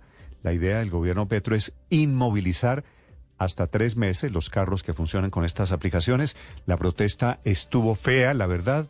Inclusive en algún momento termina un policía rompiendo los vidrios de un señor de un vehículo particular de estos que intentó arrollar a unos policías. Ya les vamos a contar desde el lugar, hay una convocatoria para sentarse a dialogar esta mañana. Eso fue lo que hizo que se pudiera levantar la protesta. En segundo les hablaré de ella, les hablaré del resultado de la reunión del fiscal general con el presidente Gustavo Petro. El fiscal parado diciéndole al presidente no puede soltar ni a los de primera línea ni puede pedir excarcelaciones de narcotraficantes, que es el tema que se ha venido creciendo en las últimas horas por cuenta de la revelación de que estos narcos están pagando hasta un millón de dólares para que los metan en las listas de voceros de gestores de paz. El fiscal anuncia citación no solo contra el comisionado de paz, sino contra el hermano del presidente Petro. Ambos tendrán que declarar bajo la gravedad de juramento. Muchas historias para compartir con ustedes en este amanecer. Bienvenidos, es un gusto saludarlos. Hace frío en Bogotá, efectivamente volvieron las lloviznas y seguirán las lloviznas ahora que comienza el mes de febrero. Hace balance el gobierno sobre disminución de violencia a pesar de que las cifras parecen ir en sentido contrario. Les hablaré de la histórica condena del Estado colombiano por cuenta del exterminio del partido Unión Patriótica que ocurrió en los años 80. Muchas lecciones allí para la sociedad. Bienvenidos, los acompaño con mucho gusto. Aquí está lo más importante, el resumen en titulares en Mañanas Blue. Estos son los titulares de las noticias más importantes en Mañanas Blue. En Bogotá hasta la madrugada estuvieron manifestando los conductores por aplicación en contra de un proyecto de ley que impulsa el Ministerio de Transporte que dejaría sin operación las plataformas que ofrecen servicios de transporte. Durante las protestas hubo bloqueos en las vías de Bogotá y hasta enfrentamientos con la policía. Hoy comenzarán las mesas de diálogo con el distrito. Para Alianza IN, el gremio de aplicaciones e innovación de América Latina, más de 100 mil conductores de esas plataformas quedarían desempleados. Se conoció que el proyecto de ley busca bloquear en la web a estas aplicaciones, inmovilizaciones a los vehículos de conductores y multas de más de 10 millones de pesos para los ciudadanos que usen estas plataformas, entre otros. El ministro del Interior, Alfonso Prada, hizo un balance sobre los 30 días de cese al fuego bilateral en el país. Según el funcionario, las masacres en Colombia se redujeron en un 50%. El ministro de Defensa, Iván Velázquez, estudia la posibilidad de reunir grupos armados ilegales en algunas zonas del país que están en proceso de paz con el gobierno nacional. Luz Fabiola Rubiano aceptó los cargos por haber insultado a la vicepresidenta Francia Márquez al llamarla Simi durante las protestas en contra del gobierno nacional en septiembre de 2022. El presidente Gustavo Petro se reunió con el fiscal Francisco Barbosa. Desde la Casa de Nariño indicaron que fue un encuentro cordial en donde se trataron temas como las iniciativas de paz del gobierno y los mecanismos de designación de los gestores de paz. La fiscalía citará a declarar al comisionado de paz Danilo Rueda y a Juan Fernando Petro, hermano del presidente Gustavo Petro, por el tema de los gestores de paz. El fiscal Francisco Barbosa aseguró que el mandatario le garantizó todo su respaldo para avanzar en esa investigación. La Procuraduría citó a la ex viceministra de Minas y Energía, Belisa Ruiz, para que entregue su testimonio sobre presuntas irregularidades en informe presentado por la ministra Inés Vélez en Davos, Suiza, y evidenciar posibles faltas disciplinarias de funcionarios. Hasta 100 millones de pesos de recompensa ofrecen las autoridades de Barranquilla por información de los autores de la masacre de cuatro personas. Según el alcalde Jaime Pumarejo, hay cuatro sujetos plenamente identificados. El presidente Gustavo Petro anunció la creación del programa Colombia Basura Cero, el cual será obligatorio en los municipios y tiene como objeto reducir los servicios de aseo tradicionales que lleven residuos a rellenos sanitarios. La firma de abogados del exministro de Justicia Enrique Gil Botero, a través de un concepto favorable, aseguró que sí es todo viable en materia jurídica para hacer subterráneo un tramo del metro en Bogotá, desde la primera de mayo con 50 hasta la Caracas con 72, así tal cual lo desea el presidente Gustavo Petro. Sin embargo, la alcaldesa de Bogotá, Claudia López, indicó que se va a priorizar el contrato de la primera línea del metro de la ciudad para que esté listo en el 2028 y no en el 2034, luego de la propuesta del presidente Petro. El Partido Conservador se reunirá en los próximos días para analizar las reformas que llevará el gobierno al Congreso. Definirán la postura frente a la agenda legislativa. Con la canción La Maca Grande le dieron el último adiós al maestro Adolfo Pacheco en Barranquilla. Sus restos reposarán en el cementerio Jardines de la Eternidad entre Barranquilla y Puerto Colombia. La gobernación de Cundinamarca inició el proceso para la construcción de la planta de compensación en Cajicá y solucionar el problema con el agua. El proyecto costará 25 mil millones de pesos y su ejecución comenzaría en abril de este año.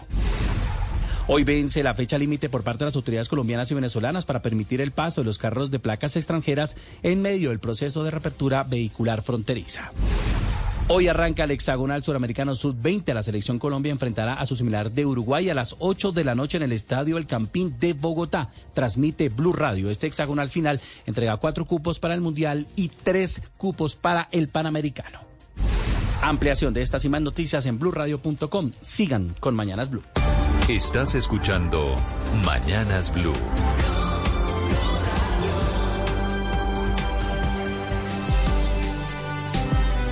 Hasta las 3 de la madrugada, es decir, hasta hace casi dos horas largas, estuvieron manifestándose los conductores de estas aplicaciones por el proyecto de ley presentado por el gobierno. Están preparando y dejaría sin operación estas plataformas que actualmente ofrecen servicios de, tra- de transporte en todo el país. Allí está Didi, InDriver, Uber, Cabify, todas estas plataformas. Todos los conductores se juntaron en cuatro puntos de protestas en el centro de Bogotá.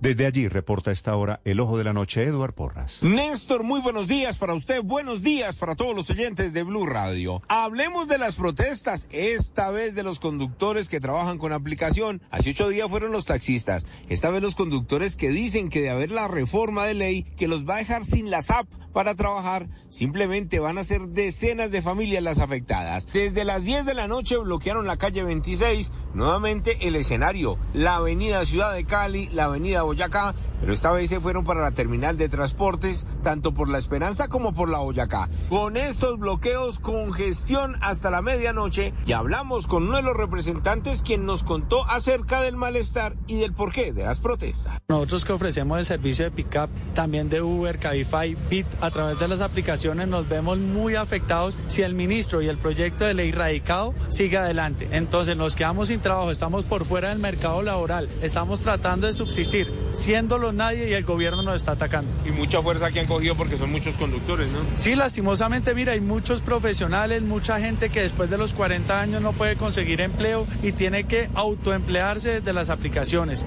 Pasada la medianoche fue necesaria la presencia del SMAT para despejar la vía que conduce al aeropuerto El Dorado. En la avenida Ciudad de Cali, uno de los conductores que estaba protestando intentó escapar de los policías en reversa por la calle 26. Fue allí donde casi arrolla varios de los uniformados. Fue necesario destruir el vidrio para poderlo sacar de ese carro y a esta hora se encuentra detenido en la seccional de tránsito y transporte en la localidad de Puente Aranda. Y escuchen ustedes mismos lo que se vivió en la calle 26 con Avenida Ciudad de Cali.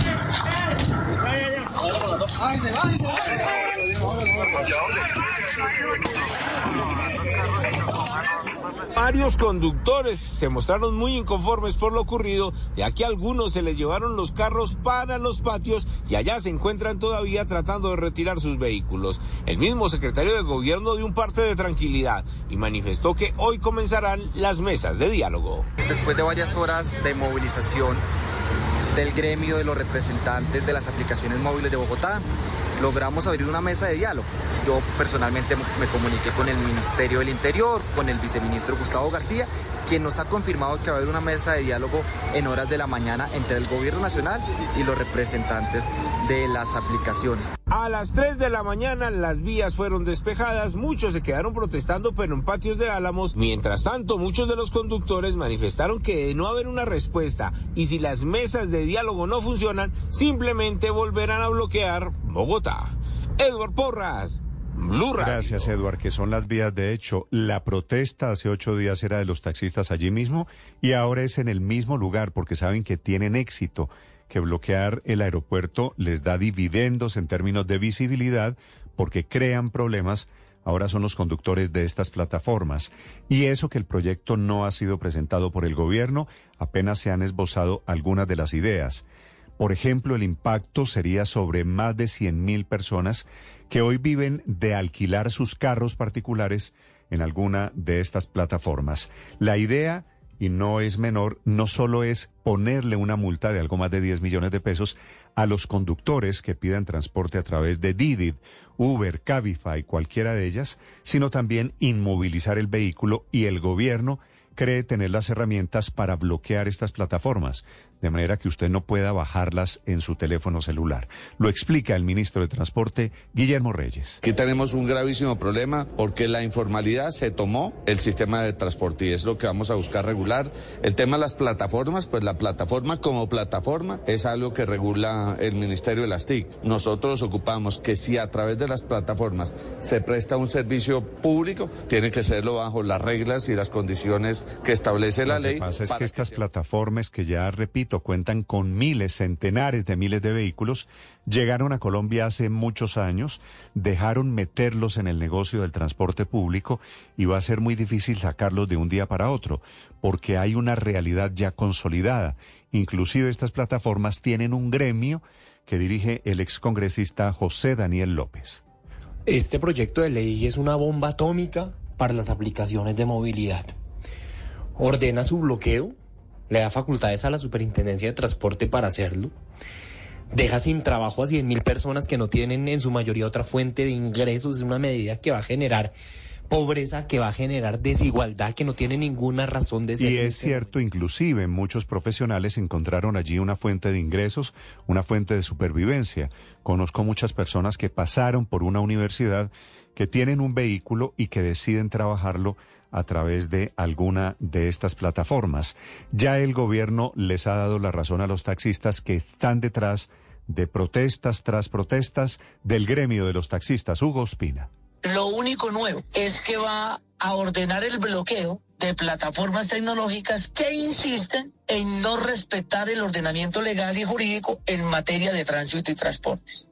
Celebramos lo del presidente y no estamos de acuerdo en que le ponga 10 millones de pesos toda vez que hoy la ley 105 Claro, los taxistas celebran, lo lamentan los conductores de estas plataformas. En la mitad, los pasajeros. La razón por la que estas plataformas han tenido éxito fue por la degradación del servicio del transporte de taxi que son rivales entre sí, por un lado las plataformas, por el otro lado los taxistas.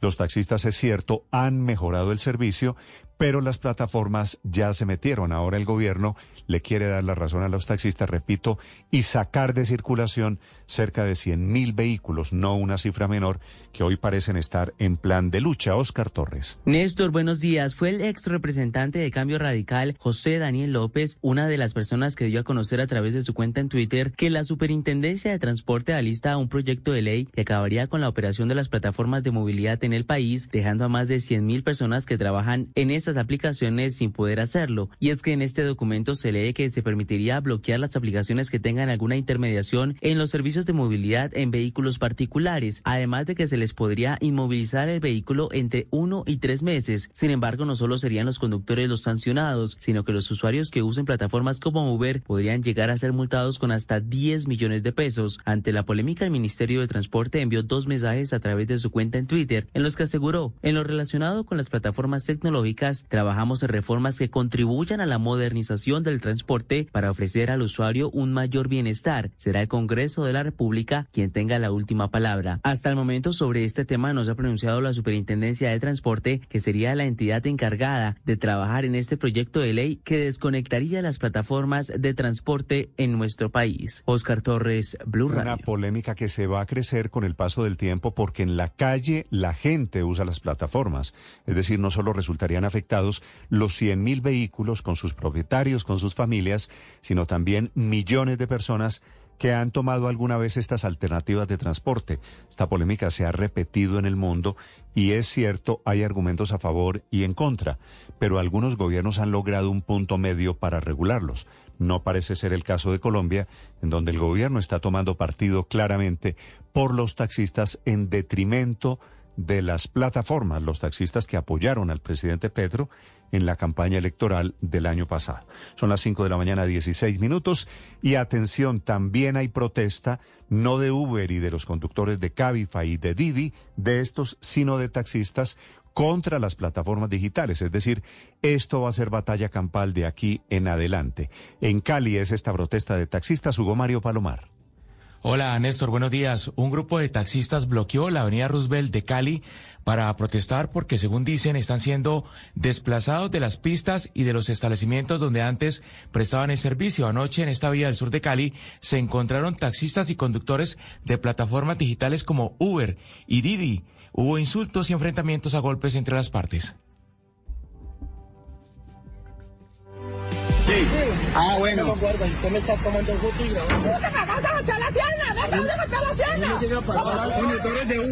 Aseguran los taxistas que han sido víctimas de amenazas y ataques vandálicos por parte de los conductores de estas aplicaciones, pero también por parte de conductores de otros vehículos particulares que prestan el servicio de transporte de manera informal. Johnny Rangel, vocero de la Mancha Amarilla. Algunas compañeras de la Mancha Amarilla, compañeros también de la tercera edad, han sido agredidos por estos conductores de los vehículos particulares, tratando de intimidarlos, amenazando a los mismos despachadores de los taxis. Los taxistas horas antes se reunieron aquí en Cali con el alcalde Joribano Espina, quien se comprometió a adelantar más operativos contra el llamado transporte pirata. Ofreció además apoyo para los taxistas que están en crisis de recuperar las zonas de taxi, las bahías, los paraderos para los taxistas, porque los mismos se perdieron durante pandemia y estallido social. Una mesa de trabajo sólida para tratar de intervenir la compleja situación del transporte informal en algunos corredores. Para hoy se prevén, Néstor, nuevas protestas de taxistas en Cali, en zonas como Tequendama, que es la principal zona de clínicas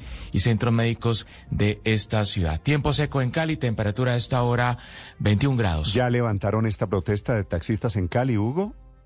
Sí, por ahora, Néstor, la levantaron casi a la medianoche. Hay paso normal por la avenida Roosevelt, pero se prevén nuevas manifestaciones en el transcurso de la mañana de este martes. Protesta de taxistas por las apps en Cali, protesta de los señores de las apps por el proyecto del gobierno y protesta también, para terminar este panorama, de transportadores de servicio público esta mañana en Suacha, que están reclamando tarifas nuevas para este año 2023.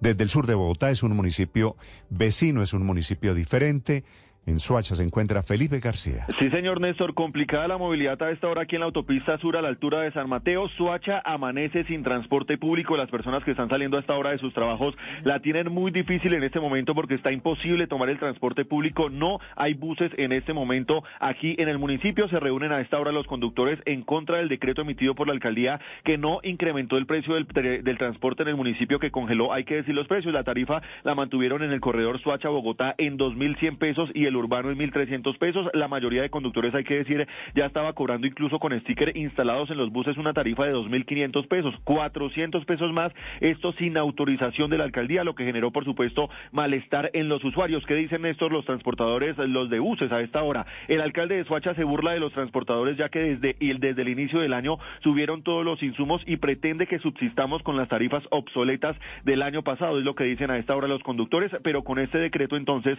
se les cayó el cobre de 2.500 pesos que muchos incluso calificaron como abusivo porque no estaba decretado, no tenía aval del alcalde Juan Carlos Aldarriaga que terminó firmando el documento finalmente el sábado congelándole las tarifas. Estás escuchando Blue Radio. ¿Qué, qué alimenta mi mamá? Mi primera gran sonrisa, mis primeras palabritas, como crezco a toda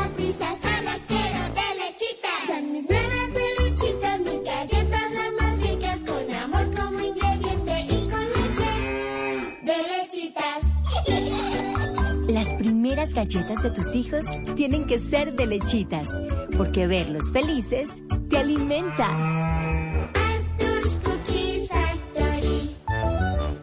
Esta es Blue Radio, la alternativa. Atención, esta madrugada hay nuevos tiroteos en Estados Unidos.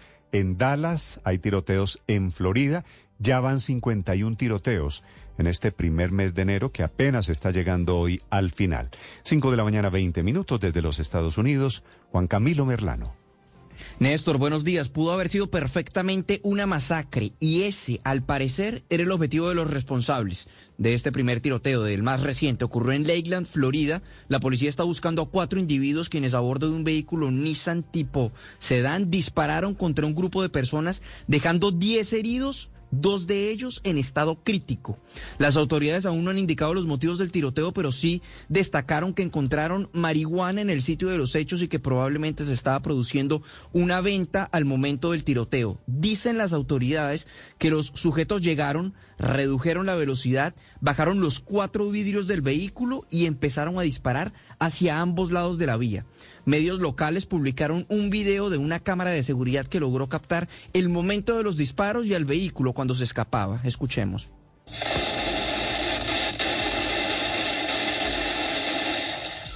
En todo caso, la comunidad está conmovida y las autoridades sorprendidas por el hecho prácticamente inédito, aseguró el jefe de la policía de Lakeland, Sam Taylor. Um, this is something that doesn't happen in Lakeland. I've been here 34 years, and I can tell you I have never worked an event where this many people have been shot at one time, ever. Esto es algo que no pasa en Lakeland. He estado aquí por 34 años y puedo decirles que nunca había trabajado en un hecho en el que esta cantidad de gente hubiera sido disparada en una sola ocasión. Realmente me, entristece hasta cierto punto, asegura el jefe de policía. No fue el único hecho de violencia armada en Dallas, Texas, en un complejo de apartamentos. Una persona murió y tres resultaron heridas. Entre esas, un niño de tan solo seis años de edad, quien recibió un disparo en el cachete. El sospechoso, al parecer, disparó hacia el interior de un apartamento. Luego hubo una respuesta.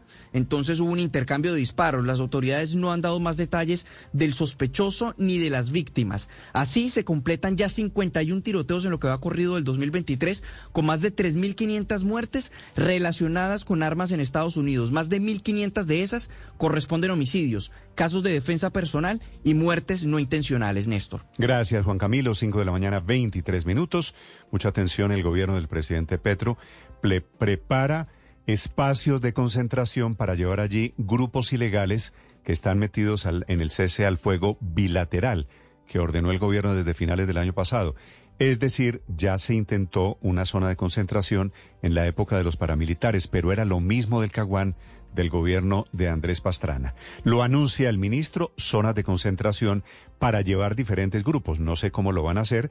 Imagínense ustedes metidos en un mismo espacio, disidentes de las FARC o el ELN que están en guerra en diferentes regiones del país, o el ELN con el clan del Golfo, o el ELN con los caparros o con los pelusos, con estos grupos veintitantos que el gobierno quiere meter en el concepto de paz, total y que ahora quiere llevar a un espacio de concentración único.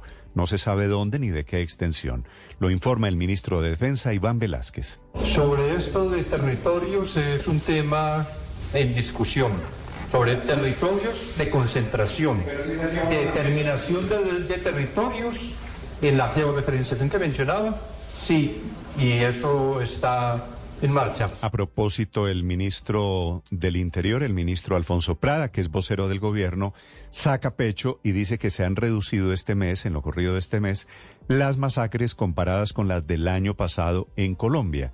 Dice que hay reducciones de hasta 50 o algo más del 50% en algunas regiones de Colombia, diciendo que está funcionando ese cese al fuego bilateral.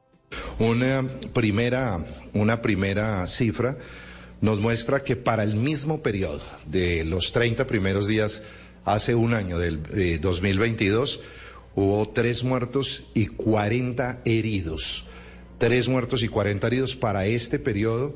Esa cifra asciende a 12 afectaciones. Hay tres personas muertas, dos del ejército, una de la Cinco de la Armada. mañana, 25 minutos. El último enfrentamiento se produce alrededor de Buenaventura, en la zona del Pacífico, en donde la Armada termina enfrentada con el ELN. Allí murieron nueve guerrilleros, dice el comandante de la Armada, el general Cubides, entre ellos dos de los jefes del ELN. Declaración del vicealmirante Francisco Cubides, comandante de la Armada de Colombia. que hace parte del Frente de Guerra Occi- Suroccidental del ELN, al mando de alias Jorge. Esos individuos estaban haciendo presencia delictiva en el área eh, rural del municipio de Buenaventura, el sector del Pital. Allí, en el, proceso de la operación naval, eh, utilizando los, diferentes medios de la Armada con todas sus capacidades, eh, se logró la detención de este grupo y hubo un combate de encuentro donde tenemos como resultado la muerte en Y a propósito de masacres que dice el ministro Prada, están disminuyendo. La última fue en Barranquilla, la de cuatro personas que allí fueron asesinadas en un estadero el domingo en la noche. Seis resultaron heridas. Hay dos de esos cuatro heridos que están entre la vida y la muerte. Ya están identificadas las causas y las batallas que hay en ese mundo de la ilegalidad. Vanessa Saldarriaga. Néstor, buenos días. Siguen conociéndose detalles detrás de esta masacre que, como usted lo decía, acabó con la vida de cuatro personas y dejó a seis heridas en Barranquilla. El dato principal es que el ataque a bala en la terraza de esta tienda se habría dado contra un grupo de hombres que estarían vinculados a una disputa territorial contra una banda criminal local por el control de una ruta de cobre a diarios o gota a gota, que tendría acción en el barrio Los Olivos al suroccidente de la ciudad, donde habrían desplazado como principal prestamista a un grupo que trabajaría para grupos narcotraficantes. Y este conflicto dio lugar a una cacería que terminó en el segundo tiempo del partido entre Junior y Medellín este domingo con un trágico desenlace. Pues entre las personas que resultaron heridas se encuentra Antonio González, un hombre de 78 años que sigue hospitalizado luchando por su vida, y también una joven de 23 años de edad, identificada como María Alejandra Martínez, quien es la que se encuentra más delicada de todos bajo pronóstico reservado. Olmes Algarín, coordinador de UCE de mi red IPS, informó que esta paciente tendrá para las próximas horas minutos vitales Es para una paciente de adelante. 23 años de edad que ingresa al Hospital General de Barranquilla con herida por proyectil de arma de fuego que compromete tórax y abdomen. Fue necesario realizar intervenciones quirúrgicas y actualmente se encuentra en la unidad de cuidados intensivos bajo vigilancia médica. Por lo pronto asegura la policía que los cuatro hombres que llegaron a la terraza de la tienda a abrir fuego con pistolas y con una mini Uzi están plenamente identificados. Se incrementaron a 100 millones de pesos la recompensa por información que ayuda a capturarlos en las próximas horas. Sin embargo, estas identidades no fueron reveladas. Barranquilla amanece con 24 grados centígrados y cielo despejado. Vanessa, gracias. No veo esta masacre del gobierno, esta masacre de Barranquilla, perdón. Esta masacre registrada en las cifras del gobierno que entrega el ministro Prada. Cinco de la mañana, 28 minutos. Esta mañana se prenden alarmas en Venezuela por cuenta de la ley que quiere ilegalizar ONGs. Defensoras de derechos humanos allí, la batalla es grande, se mete Naciones Unidas y el gobierno del presidente Maduro en Caracas parece empeñado en ilegalizar, que dicen allí, es prohibir las ONGs. 528 desde Caracas, Santiago Martínez. Hola, señor. Buen día, C28 aquí en Caracas. Mira, esta misión internacional independiente de la ONU para Venezuela, que adelanta estar en alerta y preocupada por este proyecto de ley para regular ONGs que ya aprobó para discutir el Parlamento y que según ellos puede suponer un cierre de este espacio cívico y democrático. Según la misión, uno de los aspectos de esta nueva ley que es más preocupante es la atribución que le confiere al Ejecutivo, es decir, al gobierno de Nicolás Maduro, para supervisar y sancionar aspectos de las ONG que bajo su punto de vista amenacen la seguridad nacional. Y es que recordemos que esta norma impondrá a las ONG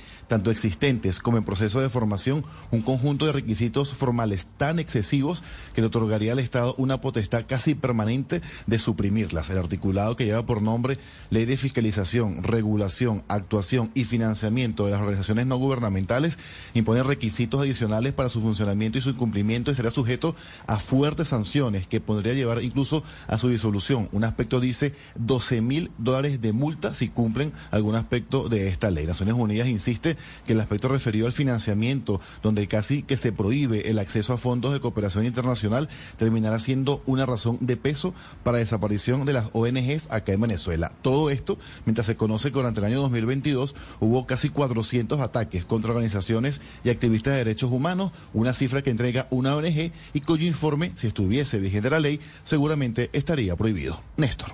Esta es Blue Radio, la alternativa. Noticias contra reloj en Blue Radio. 5 de la mañana, 30 minutos. Actualizamos las noticias en Blue Radio.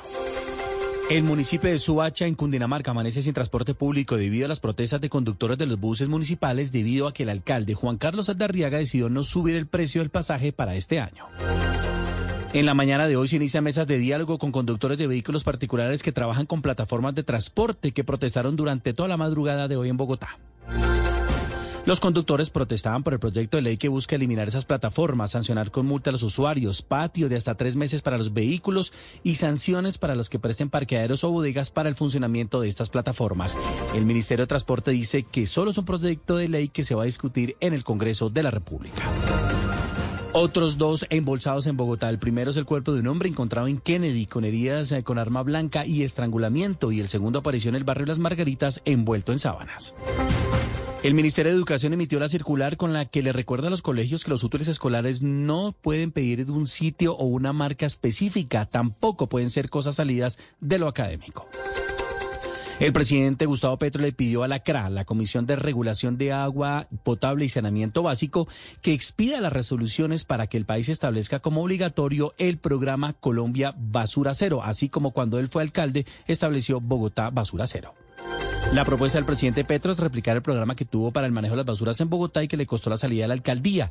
Dice que se deben reducir las tarifas de aseo y los desechos mismos para ayudar contra el cambio climático. Los empresarios reunidos en el Consejo Gremial rechazaron el anuncio del presidente de tomar el control de las comisiones de regulación de servicios públicos. Piden mantener la independencia. Hoy se reanuda la audiencia para definir si va o no a la cárcel el norteamericano John Paul, los presuntos asesinos de la DJ Valentina Tres Palacios.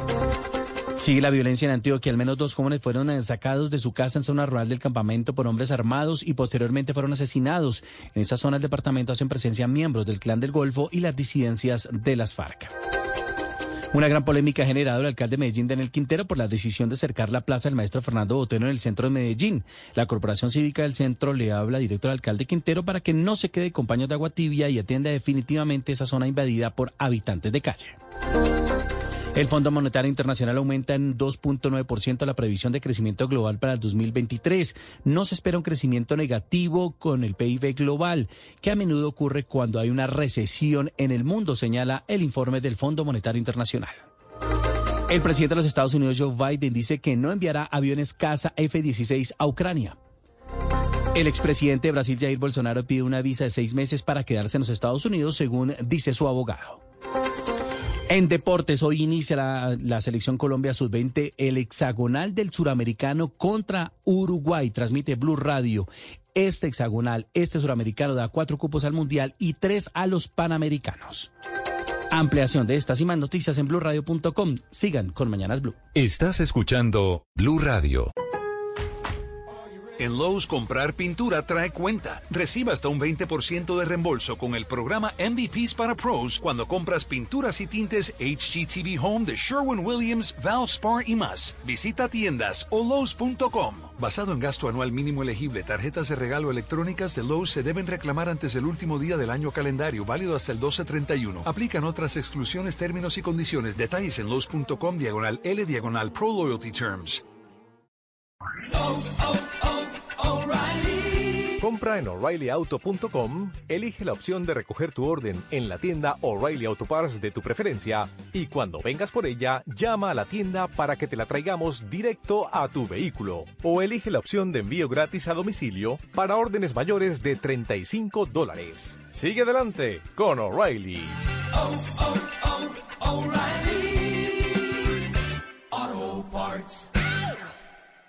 Estás escuchando Mañanas Blue.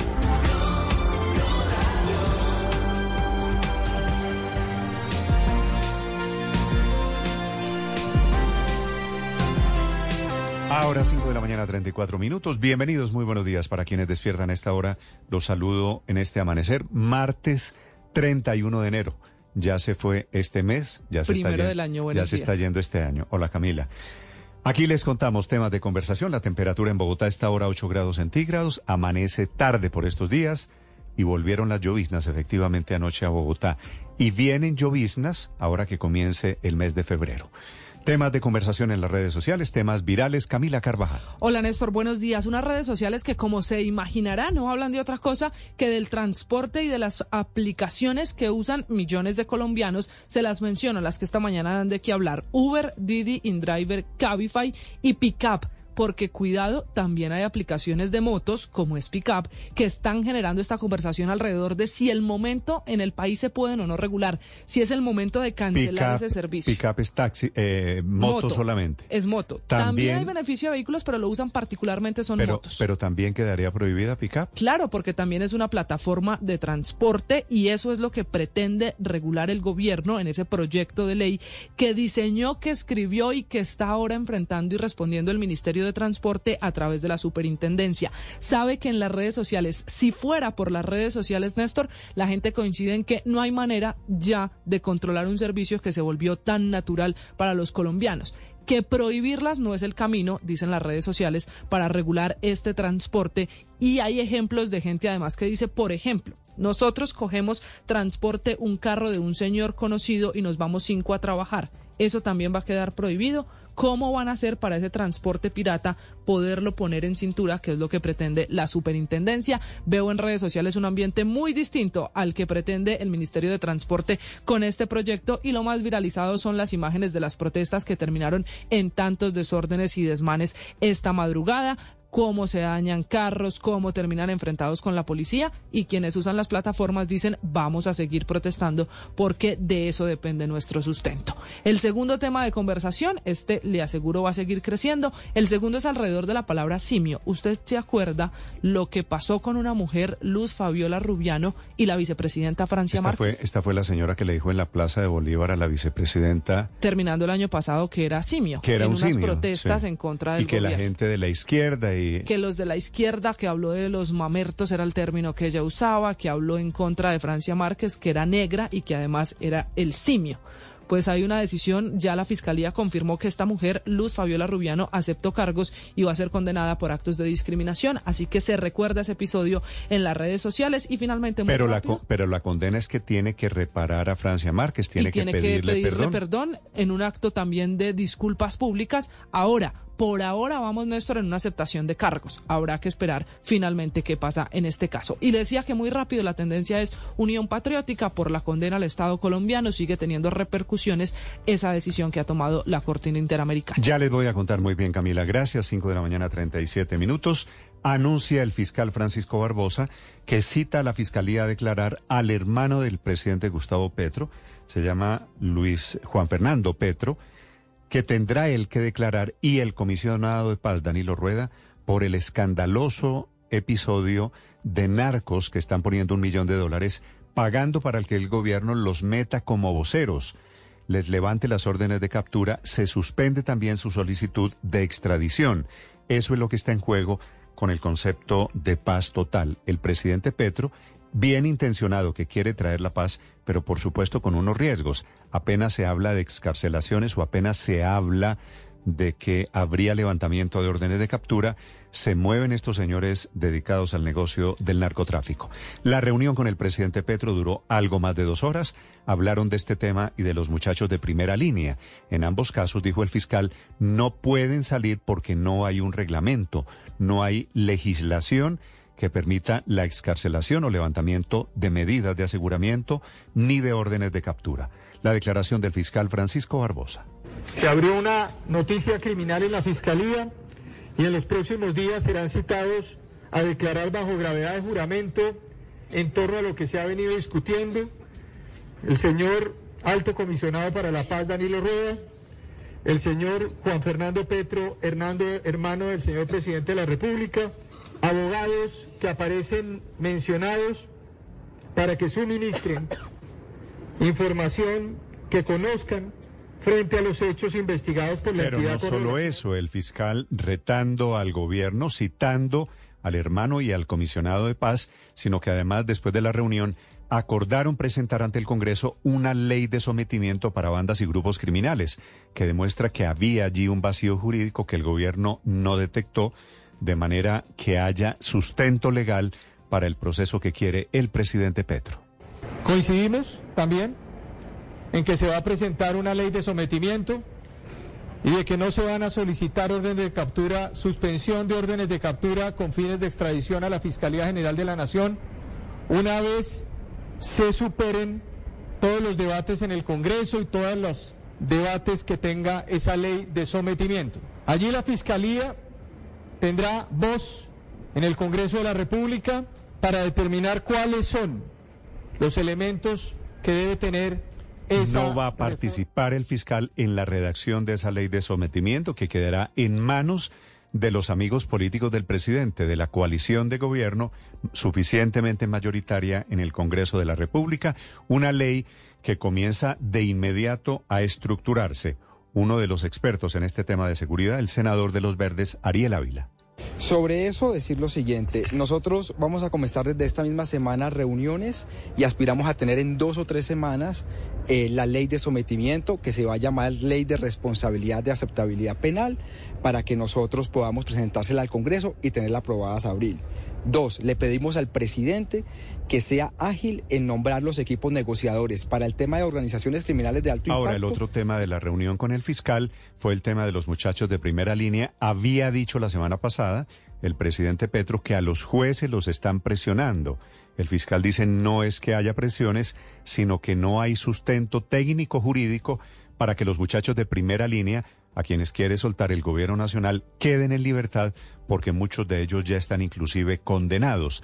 Hablando de su situación, el fiscal Barbosa. El presidente Petro me explicó eso. Dijo que él había recibido una información donde efectivamente sentía que había habido una presión o hay una presión hacia los jueces. Yo lo que hice fue explicarle el procedimiento. ¿Qué quiere decir eso? Quiere decir que aquí los jueces son autónomos e independientes. Quiere decir que la rama judicial es autónoma e independiente. Entonces no hay ninguna presión a ningún juez en Colombia para que tome las decisiones que deba tomar en el marco de su En el autonomía. fondo, en uno y otro caso, en el tema de los de primera línea y en el tema especialmente de los narcos, el más preocupante, el que más inquieta a Estados Unidos, serían los narcos metiéndose en un proceso de paz característicamente político. Blue Radio ha conocido detalles de una investigación que abrirá la Fiscalía para determinar quiénes son los narcos, quiénes son los abogados, quiénes son los funcionarios públicos que están moviendo un billete muy grande, millón de dólares por cabeza, para buscar que muy poderosos hombres de la mafia queden en libertad o queden sin procesos penales porque se quieren meter a la fuerza en el proceso de paz. Catalina Vargas. Néstor, buenos días. Se conocieron los primeros detalles del encuentro entre el fiscal general Francisco Barbosa y el presidente Gustavo Petro. Se habló sobre un tema trascendental que hizo parte del encuentro y fue la apertura de una investigación formal por una supuesta red de abogados que querría colar narcotraficantes en el llamado proyecto de paz total. En el marco de esta decisión se llamó a declaración juramentada al alto comisionado comisionado para la paz Danilo Rueda, al señor Juan Fernando Petro, hermano del presidente Gustavo Petro, y a otros abogados que aparecen mencionados en este escándalo. Pero Blue Radio conoció que la fiscalía irá más allá y al parecer investigaría a tres poderosos narcotraficantes que estarían ofreciendo cada uno de ellos dos millones de dólares. También se conoció que el tema se ventiló en Estados Unidos y que agentes de ese país vendrían esta misma semana a indagar más sobre estos hechos. Recordemos que la semana pasada el propio comisionado de paz hizo una declaración que parecería encaminada a dicha denuncia. Catalina Vargas Vergara, Blue Radio. Catalina, gracias. Fue cuando el comisionado dijo que no nos hagan trampa. 5 de la mañana, 43 minutos. Hablando de noticias de orden público, atención, hay una masacre en el departamento de Antioquia. El gobierno que estaba sacando pecho diciendo que se están acabando las masacres, van dos en las últimas horas, la de Barranquilla y esta de Antioquia. Tres jóvenes sacados de su casa fueron asesinados en una zona rural de campamento. Héctor Santamaría.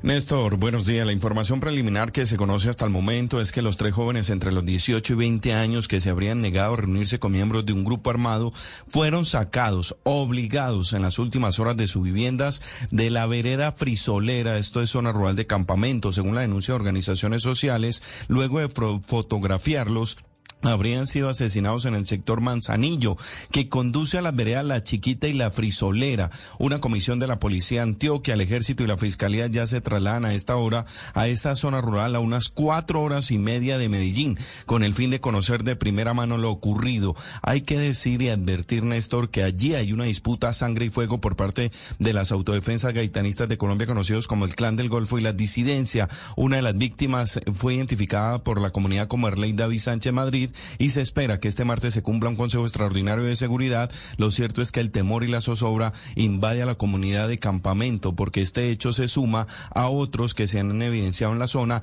y además a otro triple homicidio que recordemos hace dos días en Ciudad Bolívar. Esta sería la tercera, el tercer hecho violento de este año en el departamento de Antioquia. En Medellín tenemos 17 grados de temperatura, Néstor. 5.45 minutos, una noticia de última hora en España. Están deteniendo en este momento a 23 futbolistas de divisiones menores que estaban en la mafia amañando partidos, cuadrando resultados, por supuesto, para el tema de apuestas y de beneficios económicos. Enrique Rodríguez en Madrid. Buenos días, Néstor. Y esta es la segunda parte de una operación policial que ya hace aproximadamente un año detuvo a otras 21 personas que estaban implicadas precisamente en eso que comentabas, en el amaño de partidos de fútbol. Esta es la segunda parte de esa operación que deja a 23 detenidos en buena parte de la geografía española y que no solo ha sido una operación de la policía española, sino que ha estado coordinado con Interpol y Europol el, la manera en que trabajaban estos eh, delincuentes era la básica en este tipo de organizaciones de apuestas. Un deportista de dentro de los equipos facilitaba información sobre cómo estaban esos equipos, sobre si, por ejemplo, había lesiones o problemas y eso daba ventaja competitiva a los apostantes. Luego se concertaba el amaño deportivo, creándose grupos de comunicación encriptado entre los líderes de la organización y los deportistas. Posteriormente se llevaban a cabo las apuestas deportivas tanto de manera online como presencial con cuentas pantalla para no ser detectados. Y una vez ganadas esas apuestas, los líderes de la organización distribuían los beneficios generados durante las apuestas.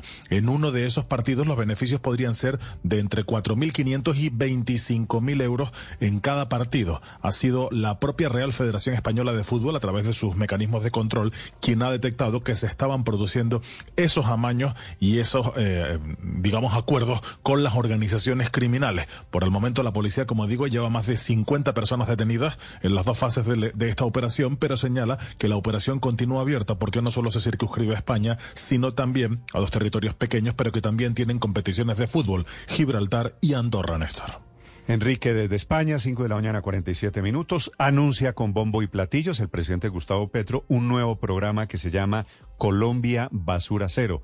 Dice él será obligatorio en todos los municipios del país. Un anuncio al posesionar como comisionada de la Comisión de Agua Potable y Saneamiento Básico a la experta Ruth Quevedo, unas comisiones que van a ser intervenidas por el gobierno, lo anunció el presidente Petro la semana pasada, y ahora este modelo basura cero, dice él, basado en el modelo de basura cuando fue alcalde de Bogotá. Las resoluciones que firmaré para que en Colombia se establezca como un programa obligatorio para todos los municipios de Colombia Basura Cero, que remunere de verdad a los recicladores tradicionales en todos los rincones de Colombia y que disminuya sustancial y progresivamente los servicios de aseo tradicional que llevan residuos a puntos de cielo abierto. Ahora, si el modelo es Bogotá Basura Cero, que fue lo que hizo cuando fue alcalde de Bogotá, ese modelo fue algo que falló en el gobierno de Petro. Recuerden ustedes el lío. Intentó quitarle el negocio de las basuras a los privados, metió, se metió a comprar carros de basura que se volvieron un desastre, se chatarrizaron muy rápidamente porque no tenían ninguna característica técnica. Lo hizo mal siendo alcalde de Bogotá y ahora quiere repetirlo como presidente de Colombia. El presidente Petro, que cree que por decreto puede eh, declarar simplemente un programa como este de basura cero. Se necesita una infraestructura y se necesita dinero. Hablando de las funciones, esas que se abroga para asumir como regulador en el tema de tarifas en servicios públicos, el presidente de la República. Se ha creado un gran alboroto de intereses creados también eh, alrededor del tema de retomar las funciones constitucionales del presidente de la República. La constitución del 91 le dejó al presidente de manera directa funciones diversas, una de las cuales es la política general Ahora, de los lo servicios. que está en juego es la sostenibilidad, que no regresen los apagones, que sean decisiones de carácter técnico, que es lo que hacen los comisionados de estas comisiones independientes. Por eso la petición desde el Consejo Gremial, los gremios económicos, los empresarios, pidiéndole al presidente Petro que mantenga la institucionalidad. Desde el Consejo Gremial Nacional hemos enviado hoy una invitación al señor presidente de la República a seguir trabajando de manera articulada entre el sector privado y el sector público para garantizar la prestación de servicios públicos domiciliarios a los colombianos.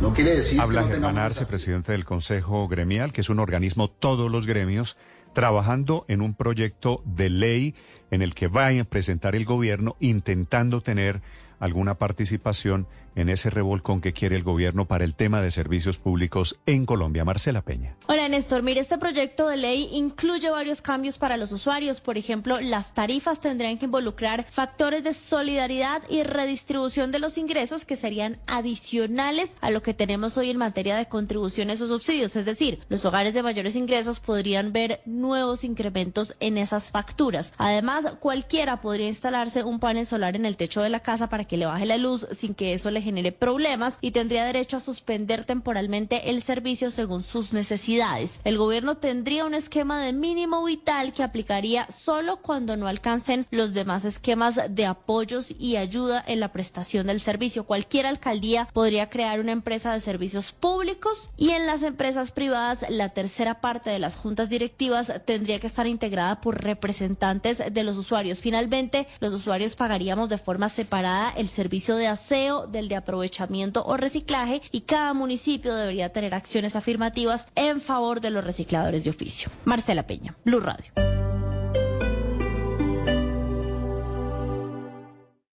Esta es Blue Radio. Sintonice Blue Radio en 89.9 FM y grábelo desde ya en su memoria y en la memoria de su radio. Blue Radio, la alternativa.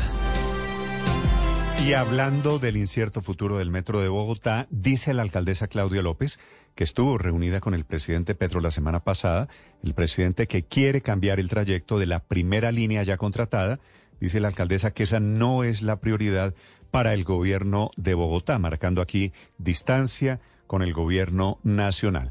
Declaración de la alcaldesa Claudia López. Esto para decir que el gran desafío del actual gobierno, el primer, el segundo exalcalde de Bogotá que llega a la presidencia, no es desbaratar la primera línea del metro, sino financiar la tercera.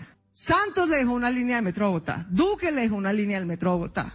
Lo que todos esperamos es que el presidente Pedro le deje otra. Sin embargo, las intenciones del presidente parecen er- ir en sentido contrario. El presidente quiere modificar la primera línea. Ya tiene en su despacho un concepto jurídico contratado con el exministro y exmagistrado Enrique Gil, que dice que sí es posible cambiar el contrato del metro de Bogotá que ya está en ejecución van en el 18%, pero el presidente insiste en que un trayecto que es elevado sea subterráneo. Santiago Rincón. ¿Qué tal, Néstor? Muy buenos días. El concepto conocido por Blue Radio y firmado por el exministro de Justicia Enrique Gil Botero, contratado por la presidencia, dice que sí hay posibilidad legal de modificar el contrato del metro de Bogotá para que el tramo de la avenida Caracas sea subterráneo. Ese concepto señala incluso que existen argumentos legales para que sea modificado unilateralmente por parte del gobierno. Lo primero que dice el concepto es que se debe advertir que el interés general o el bien común impone la adopción de las decisiones que resulten necesarias para adecuar la contratación a las exigencias actuales de Bogotá, es decir, se deberán advertir los posibles problemas o alteraciones del proyecto del metro elevado por los inconvenientes en la gestión predial y las graves afectaciones que supondría para la movilidad y la normal circulación del tránsito vehicular. Dice además que se usaron estudios que eran para el proyecto subterráneo en el proceso de licitación del elevado y que ello también es una razón para pedir la revisión del contrato contrato e incluso que cambiar esa parte del trazado no sería sustancial, diferente a lo que piensa la alcaldía de Bogotá y la empresa Metro. Pero también Néstor dice que se puede incluso renegociar el contrato por los cambios que ha habido en tema de devaluación de peso y de inflación, lo cual afecta las finanzas públicas. Santiago Rincón, Blue Radio. Gracias, Santiago. A ver si los chinos aceptan así tan fácil renegociar el contrato de construcción de esa primera línea. 5.54 minutos. Hoy en Bogotá, esta tarde, comienza el hexagonal del sudamericano. Es un buen plan. Estos muchachos sub-20 son seis, seis equipos del suramericano que intentan llegar a cuatro cupos rumbo al Mundial de Indonesia. Colombia esta noche frente a la selección de Uruguay, Sebastián Vargas. Hola Néstor Oyentes, feliz mañana para todos. Comienza el hexagonal final del Campeonato Suramericano de Fútbol categoría sub-20 de nuestro país. La sede, el Estadio Metropolitano de Techo y el Estadio El Campín, los dos en la ciudad de Bogotá. A partir de las 3 de la tarde jugarán Venezuela ante Paraguay en Techo y en El Campín habrá doblete. A las 5 y 30 de la tarde lo harán Brasil ante Ecuador y a las 8 de la noche el partido esperado por todos. Colombia ante Uruguay, el equipo charrúa el mejor en la fase de grupo Colombia terminó segunda en su zona, pero aún no ha perdido. Se esperan más de 15 mil espectadores hoy en el estadio de la 57. Sobre el rival, el técnico colombiano Héctor Cárdenas. Para nosotros no es nuevo lo, que hemos seguido Uruguay. Recién también los pudimos enfrentar en, los Juegos Sur donde valoramos el, gran trabajo que vienen haciendo, lo que identifica y lo que caracteriza el juego de, de este seleccionado. Ese partido en los Juegos Suramericanos terminó 2 por 0 a favor del equipo charrúa. Esperemos que hoy la historia sea diferente. Colombia tendrá como gran novedad en su once inicial el regreso de su capitán y figura, el nuevo jugador del Bayer Leverkusen, Gustavo Puerta. Sebastián Vargas, Blue Radio. Que fue el del golazo frente a la selección de Argentina. Gracias, Sebastián. 5 de la mañana, 56 minutos. Está congelado esta mañana el servicio de transporte público con buses en Suacha, desde Suacha y hasta Suacha. Los conductores allí están en protesta. Felipe García. Sí, señor Néstor, siguen reunidos a esta hora los conductores de buses de servicio público y protestan, escuche usted, porque el alcalde de aquí del municipio de Soacha, Juan Carlos Aldarriaga, les dejó congelados los precios de los pasajes. Es decir, se los dejó congelados en 2.100 pesos la tarifa y ellos, hay que decir, ya estaban cobrando desde inicios de este mes 2.500 pesos, incluso Néstor, instalando los respectivos stickers en los que les comunicaban que es a los usuarios que este precio ya estaba en 2.500 pesos, lo que muchos calificaron como abusivo. Escuche usted lo que nos decía esta mañana un usuario. Eh, ni madrugar porque para qué, mano. Aquí en Unisur hicieron descargar el viaje, están haciendo descargar, descargar el viaje a todo el que va pasando. Entonces ni hagan el intento porque, porque, porque qué, no están dejando pasar. No están dejando pasando, no están dejando pasar buses, es lo que nos dicen a esta hora desde el municipio de Soacha, congelado y muy complicado está tomar el transporte público desde Soacha y hasta Bogotá, Néstor. Felipe, 5.57 minutos. Ahora la noticia económica de este día, martes, finales del mes de enero. Víctor Grosso. Néstor, buenos días. Amanecemos con una luz de optimismo desde el Fondo Monetario Internacional que está mejorando sus proyecciones frente al crecimiento económico global y como pintan las cosas, el mundo se estaría salvando de una recesión. Este año la economía del planeta tendría un crecimiento del 2,9%, proyección que aumenta desde el 2,7% que hace tres meses había proyectado el mismo FMI. En la medida en que entidades como esta mejoren sus perspectivas para el 2023, se aleja el fantasma de la recesión global que tanto ha atemorizado a los analistas mercados y autoridades económicas. Esta mejoría en la proyección es explicada por una mayor resistencia del mundo a ciertos choques negativos, a que la inflación empezó a mejorar en muchos países y a la reapertura económica de China, entre otros factores. Se espera que en las próximas horas el Fondo Monetario revele sus nuevas proyecciones sobre Colombia, aunque desde ya resulta para nosotros positivo el hecho de que el planeta no se estanque, pensando en la demanda externa o en lo que nos compran desde el exterior. Víctor Grosso, datafx.com. Lo único que me duele de morir es que no sea de amor. Gabriel García Márquez. Blue Radio. Esta es Blue Radio, la alternativa.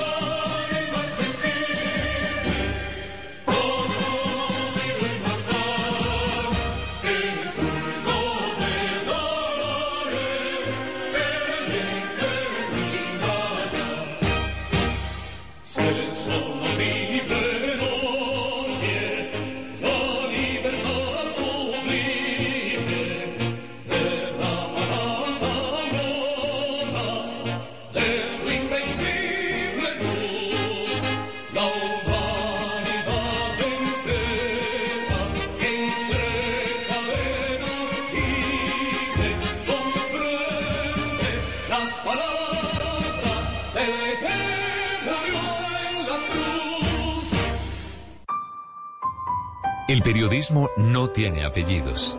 Es siempre honesto, independiente y comprometido con la verdad. El periodismo no es amigo del poder, lo vigila. Hoy, Mañanas Blue les ofrece periodismo con contexto. Las dos caras de la moneda, sin exageración, sin especulación. A partir de este momento, Mañanas Blue es periodismo en radio. Bienvenidos.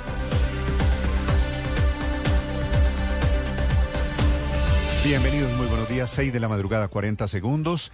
Terminó la primera, no la última protesta de dueños de vehículos particulares, de Uber, de Cabify, de InDriver, de Didi, inclusive motos de pickup que hasta las 3 de esta madrugada estuvieron en inmediaciones del aeropuerto El Dorado por esa avenida principal, por la calle 26, en el centro de Bogotá. Hubo protestas y protestas feas que terminaron inclusive en enfrentamientos esta madrugada con la policía. Protestan estos señores porque el gobierno está adoptando un proyecto de ley, una medida draconiana que restringe totalmente las plataformas de transporte en Colombia. Las prohíbe castigando a los conductores, pero también poniéndole multas de hasta 10 millones de pesos a los pasajeros. Un proyecto sumamente severo, prohibicionista. El proyecto va a ser presentado por el gobierno a través del ministro de Transporte y ha desatado, la verdad, una inesperada crisis para 100.000 familias, 100.000 conductores que viven de esas aplicaciones personas inclusive profesionales que afiliaron su carro a Uber o a Cabify, una o a estas plataformas todas, InDriver, Didi, Pickup, todas estas plataformas que son las que están ahora en plan de protesta. El proyecto del gobierno, digo, es más que severo, es prohibicionista. Habla de inmovilizar carros o motos que trabajen con aplicaciones hasta por tres meses. Si es la primera inmovilización, el carro lo llevan a patios 30 días. Si es la segunda, 60 días inmovilizado. Y si vuelve a caer, 90 días inmovilizado. Las multas de 10 millones de pesos para los usuarios, multas de hasta 21 millones de pesos a los operadores de esas aplicaciones en la práctica conductores y multas de 60 millones de pesos a dueños de bodegas o inmuebles que le arrienden a esas plataformas. Intenta el gobierno del presidente Petro sacarlas de circulación y evitar que la gente pueda bajar estas plataformas. Obviamente celebran los taxistas, esta ha sido la batalla de los taxistas, y lo lamentan 100 mil personas o muchas más de los usuarios que usan estas plataformas. No hay cifras de cuántos, yo sospecho que son millones, millones de colombianos que se mueven alrededor de estas plataformas que operan en Colombia desde hace muchos años, no pudieron regularlas, las dejaron crecer y ahora llega el gobierno Petro a prohibirlas que en realidad es un viraje drástico en la posición del gobierno, porque el presidente Petro había dicho en campaña que iba a regular esas aplicaciones de transporte. Y apenas en septiembre pasado, hace tres meses, el ministro de Transporte, Guillermo Reyes, había dicho allí que el gobierno no las iba a bloquear, sino a regular. Pero algo pasó y ahora quieren prohibirlas. Ya les vamos a hablar de este tema, un estudio de Fasecolda y de Alianza IN que reúne a las tecnológicas dice que en Colombia hay 100.000 familias que viven de este tema. Así que el impacto social no es menor. Y ojo, porque un estudio de las asociaciones dice que si las prohíben, el 44% de esos conductores estarían desempleados, el 32% tendría un segundo trabajo y el 14% caerían en el empleo informal. Ya vamos a hablar de ese tema, de las protestas de esta madrugada. Digo, no son las últimas, porque aunque se sientan hoy a intentar alguna clase de entendimiento, con seguridad están anunciando ya y están planeando otras. Celebran los taxistas que siempre están en contra de los vehículos particulares que prestan el servicio público, pero ojo porque ellos perderían, señor Ospina.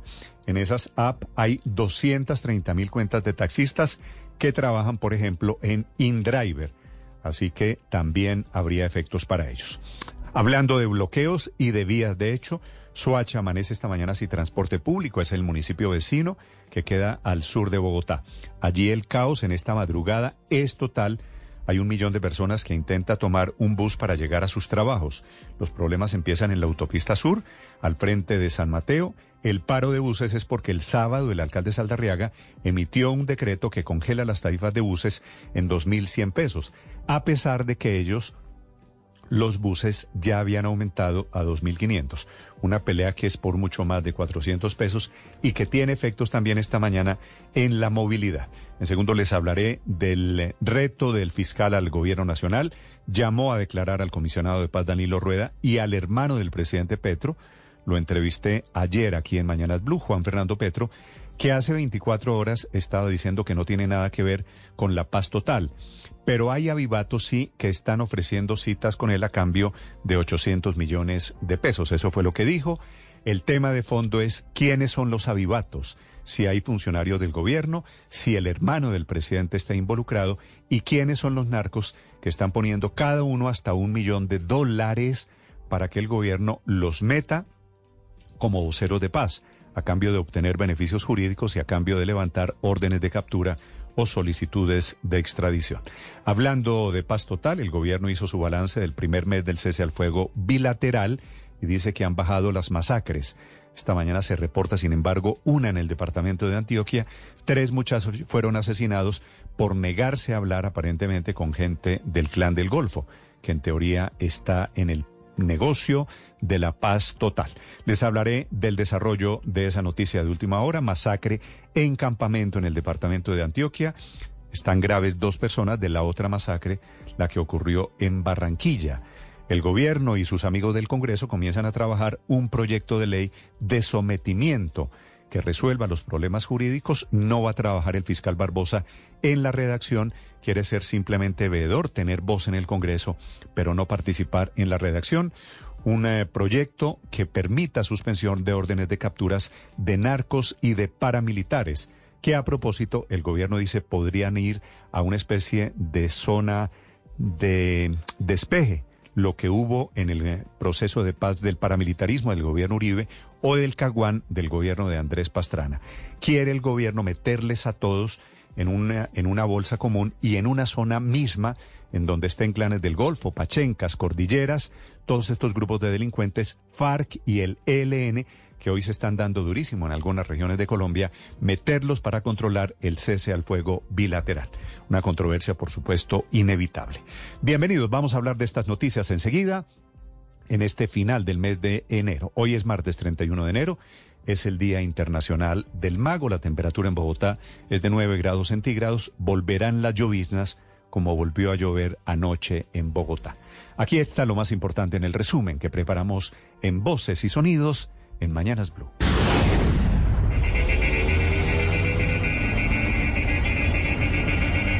En la mañana de hoy se inician mesas de diálogo con conductores de vehículos particulares que trabajan con plataformas de transporte que protestaron durante toda la madrugada de hoy en Bogotá. Desde las 10 de la noche bloquearon la calle 26, nuevamente el escenario, la avenida Ciudad de Cali, la avenida Boyacá, pero esta vez se fueron para la terminal de transportes, tanto por La Esperanza como por la Boyacá. Con estos bloqueos, congestión hasta la medianoche, y hablamos con uno de los representantes quien nos contó acerca del malestar y del porqué de las protestas. Nosotros que ofrecemos el servicio de pickup, también de Uber, Cabify, Bit, a través de las aplicaciones nos vemos muy afectados si el ministro y el proyecto de ley radicado siga adelante. Pasada la medianoche fue necesaria la presencia del SMAT para despejar la vía que conduce al aeropuerto El Dorado. En la avenida Ciudad de Cali, uno de los conductores que estaba protestando intentó escapar de los policías en reversa por la calle 26. Fue allí donde casi arrolla a varios de los uniformados. Fue necesario destruir el vidrio para poderlo sacar de ese carro.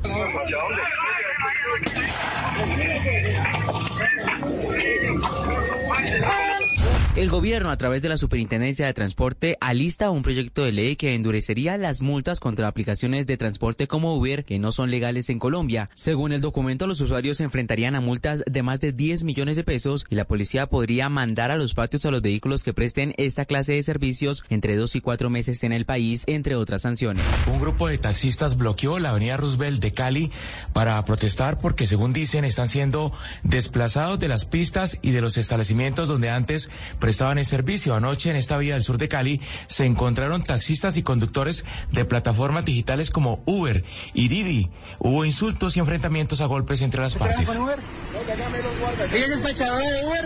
Sí. Ah, bueno. El municipio de Suacha, en Cundinamarca, amanece sin transporte público debido a las protestas de conductores de los buses municipales debido a que el alcalde Juan Carlos Aldarriaga decidió no subir el precio del pasaje para este año. Estamos desde las cuatro y cuarto de la mañana. No hay transporte para Bogotá por el alza del, del, transporte. Igual los transportadores no están de acuerdo en que, que el precio antes, entonces nos bajaron.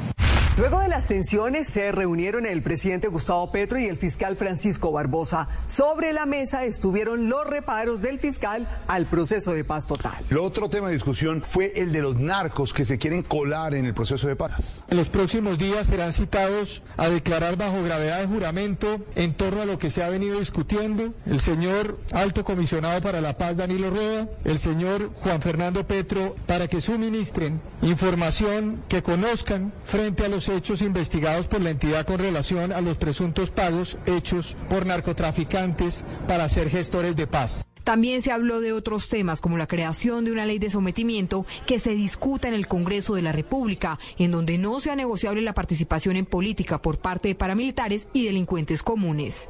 No podemos repetir los mancusos yendo al Congreso de la República de hace 15 años. El ministro de Defensa, Iván Velázquez, confirmó que se está evaluando con el Ministerio del Interior y con la Oficina del Alto Comisionado para la Paz tener espacios de concentración para que estén los grupos ilegales con los que hoy hay un cese al fuego bilateral decretado. La idea es evitar las confrontaciones graves contra la fuerza pública. Sobre esto de territorios es un tema en discusión. Sobre territorios de concentración, determinación de, territorios en la georreferenciación que mencionaba, sí, y eso está en marcha. El almirante Francisco Cubides, comandante de la Armada Nacional, respondió frente al buque que fue incautado en España con 4.5 toneladas de cocaína. Conocimos por inteligencia que el buque eh, es detenido cerca de la costa caribe y ahí es contaminado. Pues informamos a las autoridades eh, de España para que con el seguimiento correspondiente pues puedan hacer la interdicción y el registro. El ministro de Defensa Iván Velázquez cumplió la orden de la JEP que pidió a ese ministerio retractarse porque en marzo de 2021 el exministro Diego Molano dijo en Blue Radio que los niños eran máquinas de guerra. La rectificación pública la hizo el ministro de Defensa Iván Velázquez insistiendo en que para ellos los menores de edad reclutados sí son víctimas del conflicto. Reiterar que los niños y niñas reclutados y utilizados en el conflicto armado interno por la extinta guerrilla de las FARC-EP fueron víctimas de un crimen de guerra. Yo pienso que con toda serenidad lo digo y a veces con frialdad de que yo sé que me van a asesinar. ¡Por favor, hagan algo! ¡Que matar porque somos de la UP! La Corte Interamericana de Derechos Humanos condenó a Colombia por la persecución y el asesinato de cerca de 6.000 integrantes de la Unión Patriótica, indemnizaciones, actos de reconciliación y acelerar las investigaciones hacen parte de la sentencia. El Estado de Colombia es responsable por las violaciones de derechos humanos cometidas en perjuicio de integrantes y militantes del partido Unión Patriótica como consecuencia de un plan de exterminio. Blue Radio conoció el concepto jurídico del exministro de Justicia Enrique Gil Botero entregado a la presidencia de la República, en la que asegura que sí se puede modificar el contrato de la primera línea del metro de Bogotá para que el tramo sobre la avenida Caracas o por lo menos una parte de él sea subterráneo como quiere el presidente Gustavo Petro. Debido a la emergencia sanitaria declarada por la alcaldía de Cajicá, donde hay un desabastecimiento de agua que tiene afectadas a más de 20 mil personas y que por ende hasta las entidades estudiantiles se vieron obligadas incluso a suspender sus clases, el alcalde Fabio Ramírez estuvo en reunión con el gobernador Nicolás García para buscar soluciones. Hemos dispuesto el giro de 2 mil millones de pesos de manera inmediata para el municipio para que se destinen a la compra exclusiva de tanques y de motobombas en los sectores donde se necesite para que pueda haber suministro de agua de manera inmediata. A ritmo de música de acordeón fue despedido en su natal San Jacinto Bolívar el maestro Adolfo Pacheco.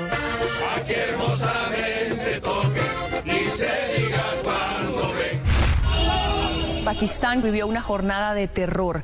A 61 ascendió el número de muertes por un atentado suicida en plena hora de la oración de mediodía en la mezquita de un cuartel policial en Peshawar.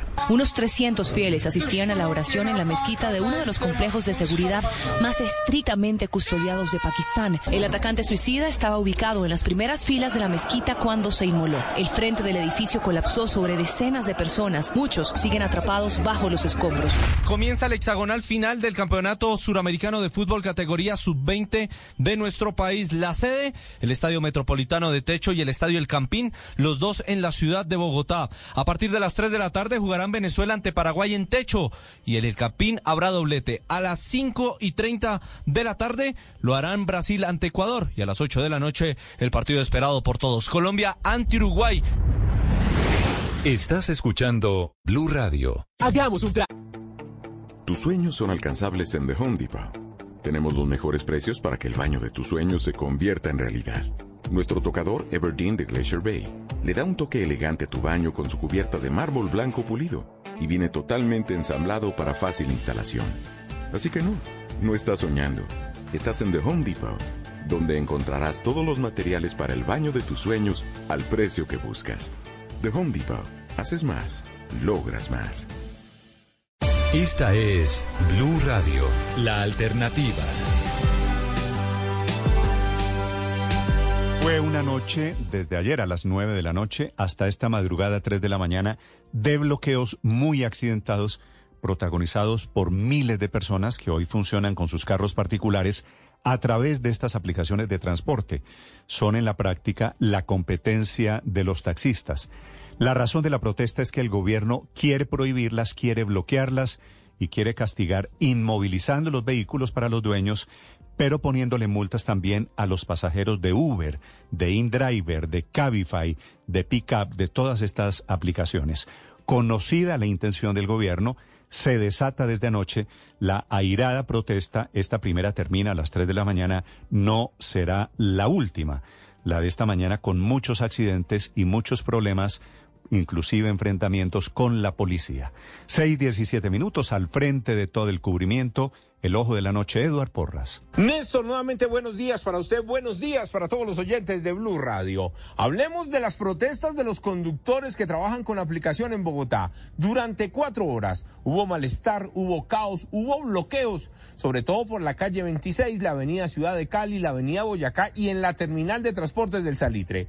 Los conductores se tomaron estas vías inconformes por un proyecto de ley que dice que posiblemente buscan sacar las apps con las cuales ellos trabajan y sin apps obviamente no hay trabajo para más de 100 mil conductores. Hablamos con uno de ellos y esto fue lo que le contó a Blue Radio. Nosotros que ofrecemos el servicio de pickup también de Uber, Cabify, Bit a través de las aplicaciones nos vemos muy afectados si el ministro y el proyecto de ley radicado sigue adelante. Entonces nos quedamos sin trabajo, estamos por fuera del mercado laboral, estamos tratando de subsistir, siéndolo nadie y el gobierno nos está atacando. Desde las 10 de la noche comenzaron a tomarse estas importantes vías, sobre todo la que da al aeropuerto El Dorado por la calle 26. Allí hubo inconvenientes con algunas personas que sintieron el malestar porque no tuvieron de otra sino apagar los carros porque quedaron atrapados en medio de tantos conductores que estaban protestando. Después de la medianoche llegó el SMAT a los diferentes puntos, comenzaron a retirar los vehículos y en la avenida Ciudad de Cali uno de los conductores que estaba protestando en contravía se subió por la 26,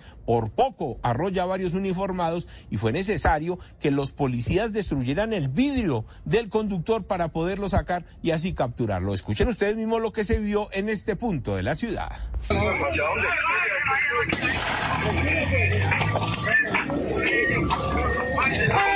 Dicen desde la Secretaría de Gobierno que al final llegaron a un acuerdo, van a comenzar unas mesas de negociación, de diálogo el día de hoy y precisamente el secretario de Gobierno a través de sus redes sociales envió el siguiente comunicado. Después de varias horas de movilización del gremio de los representantes de las aplicaciones móviles de Bogotá, logramos abrir una mesa de diálogo.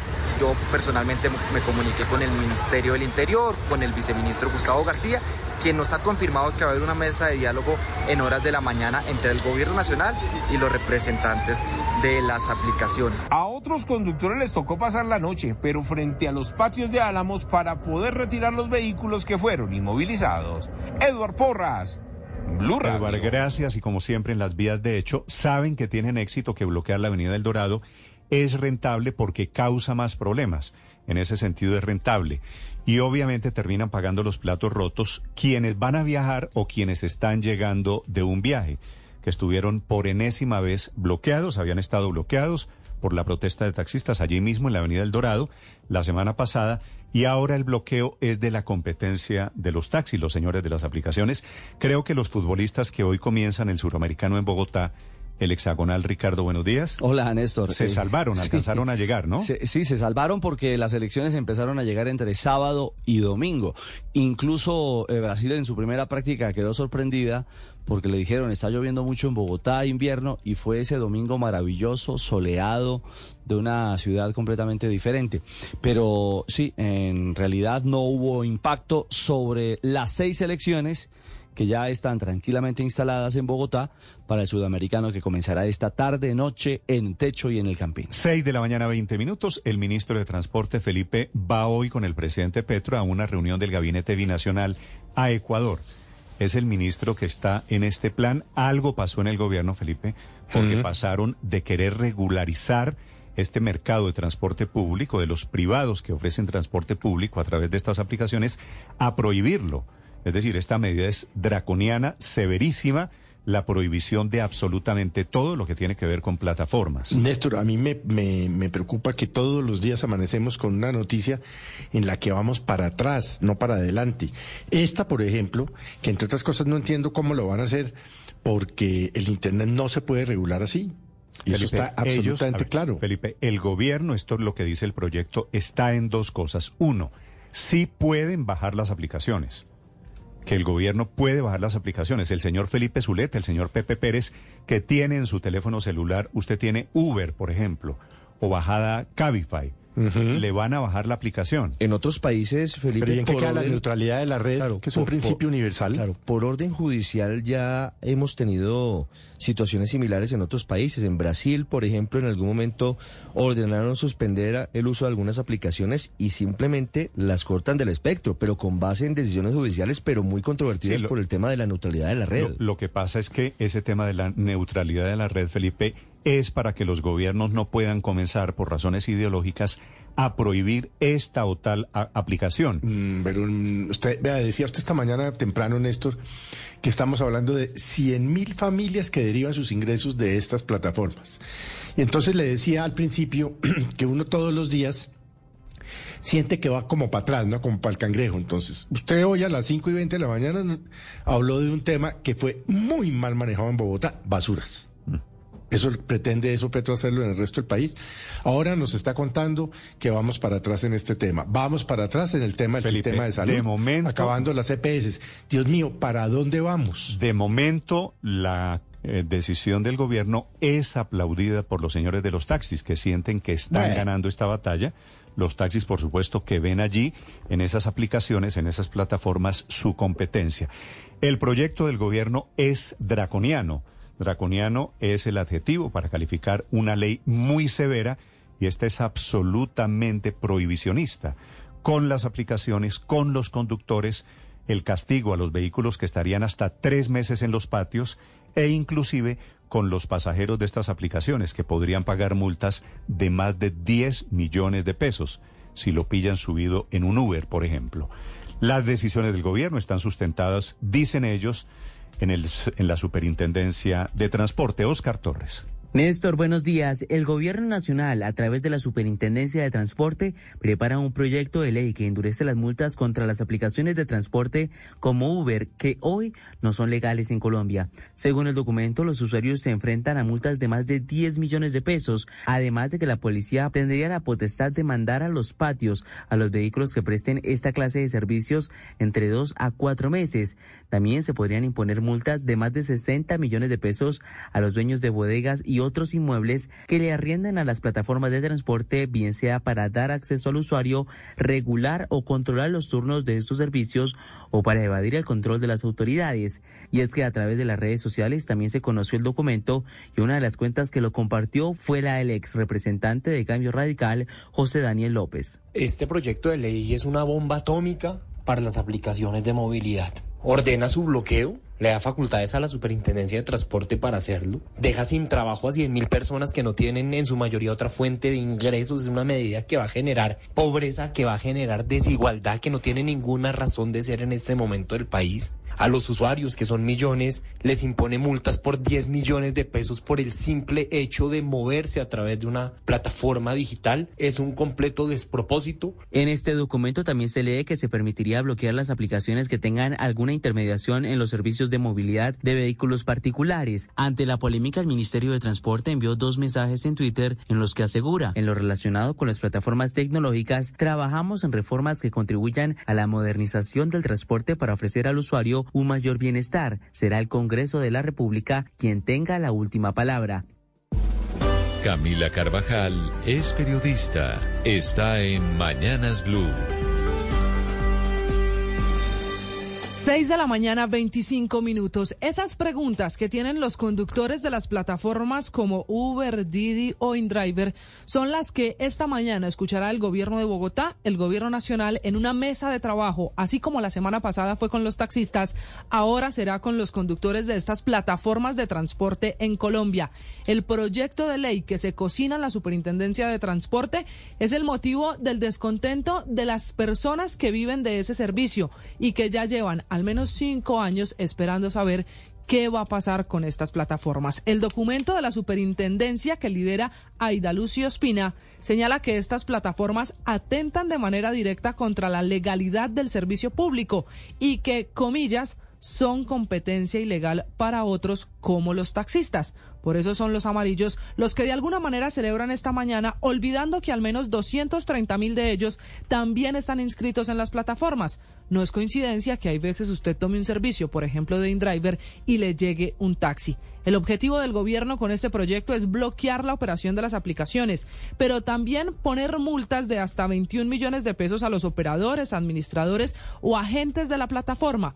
Resumen a los conductores que la usan. Los dueños de esos vehículos también tendrían multas y este proyecto incluye la inmovilización de los carros entre uno y tres meses. Pero hay más y es quizá una polémica mayor. El proyecto tiene sanciones para los usuarios de las aplicaciones que tendrían que pagar hasta 10 millones de pesos.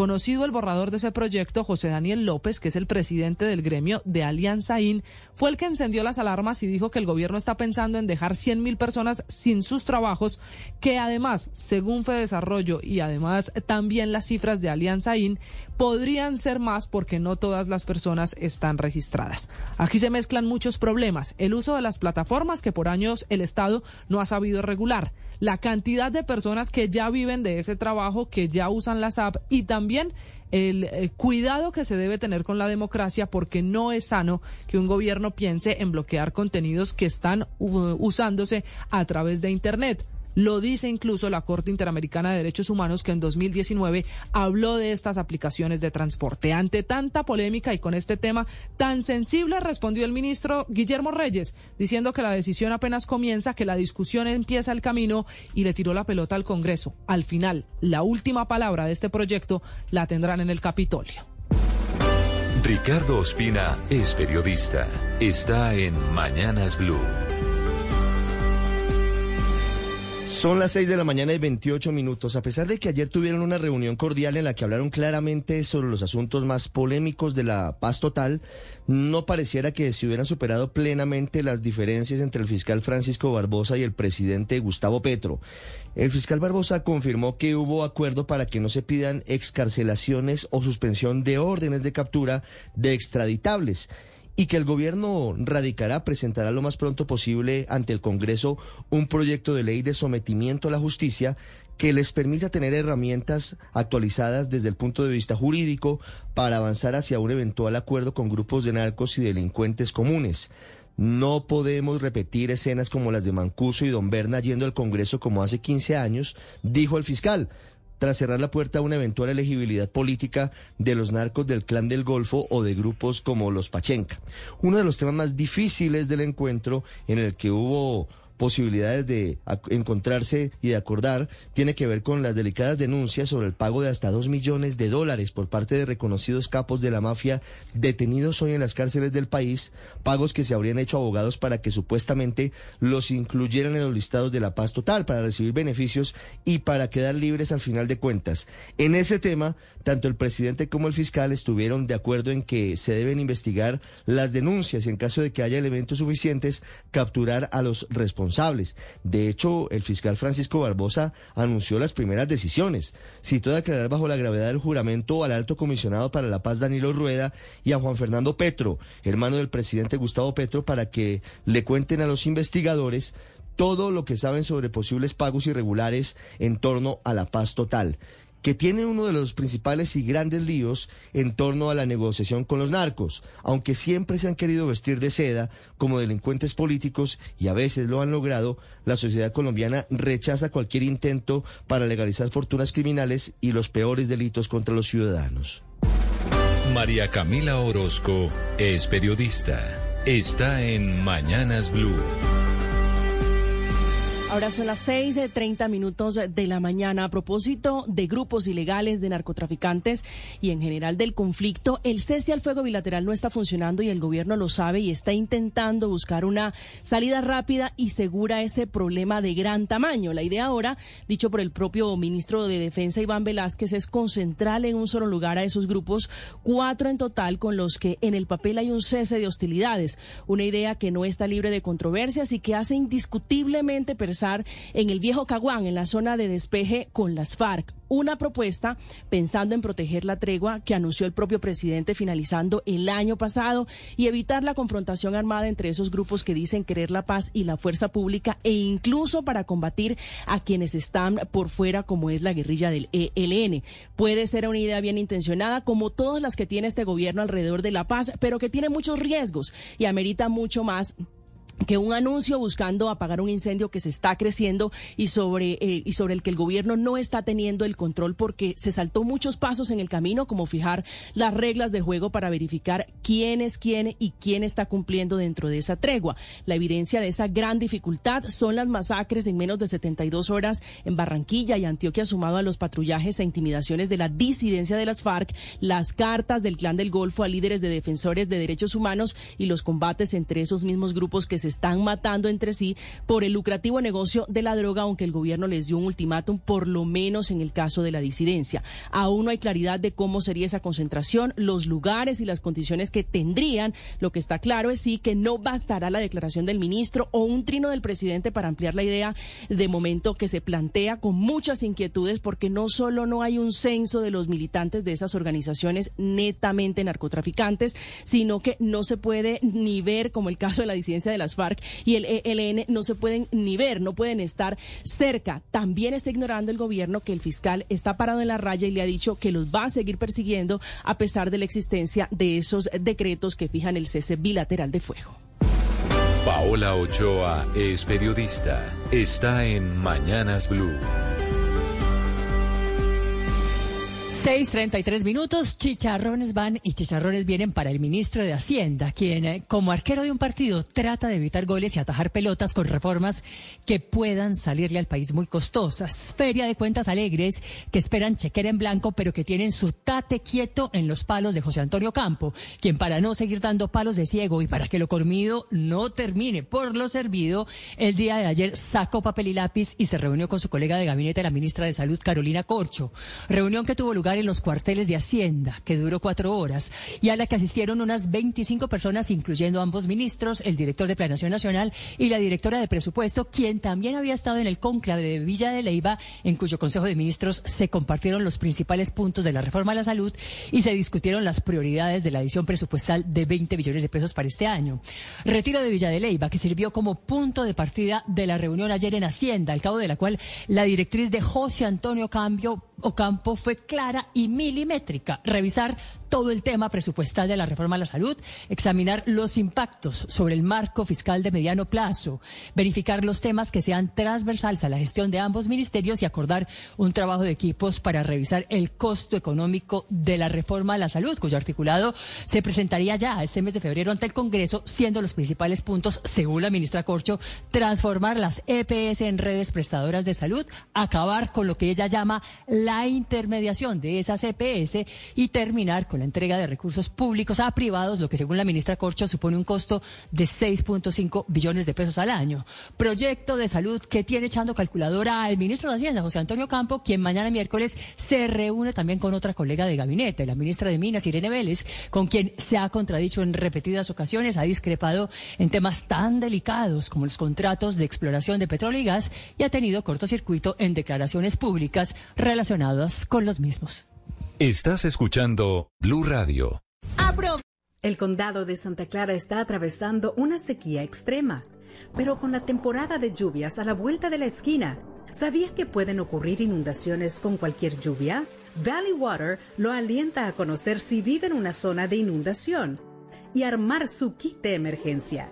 Esté alerta, esté preparado, actúe Visite valleywater.org diagonal flood ready y asegúrese de estar listo para... El futuro es electrificado y más seguro para todos. Vívelo ahora con el Volvo XC90 Ultimate B6 que cuenta con 7 asientos y disponibilidad inmediata. Visita nuestras vitrinas y empieza a pagar en 2024. Términos y condiciones en volvocars.com slash co. ¿Ya empezaste con tus propósitos 2023?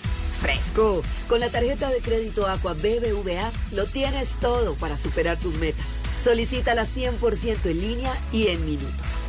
BBVA, creando oportunidades. BBVA Colombia Establecimiento Bancario. Producto de crédito sujeto a reglamento. Vigilado Superintendencia Financiera de Colombia. Esta es Blue Radio, la alternativa. 6 de la mañana, 36 minutos. Padre, buenos días. Buen día, Néstor. Con ánimo, con fuerza, iniciamos este día confiando y creyendo que todo va a estar bien. Que Es- sea el corazón palpitando con fuerza. Está gris Bogotá, padre. Le dije que comenzaba a llover. Mm. Llovió ayer y va a llover estos días. Así que vamos a ¿se tener... acabó el verano ese tan lindo que teníamos? No, vamos a tener días, padre, así con un poquito de sol y mucho de lloviznitas. No los aguacerazos esos que tuvimos a comienzos de enero y a finales de diciembre. Bueno, Bueno, ay, Néstor. No es que me, no es que me gusta eso, pero bueno, lo disfrutamos. ánimo, ánimo para quienes están esperando días de sol. Tema de hoy, padre. Oiga, Néstor, ¿cuánto tiempo duramos frente a la pantalla? Según un informe de Global Digital, los colombianos estamos por encima del promedio. El promedio en el mundo son 6 horas 37 minutos y los colombianos tenemos 9 horas 1 minuto. Es decir, estamos 3 horas por encima del Estamos promedio. 50% más que el promedio, ¿no?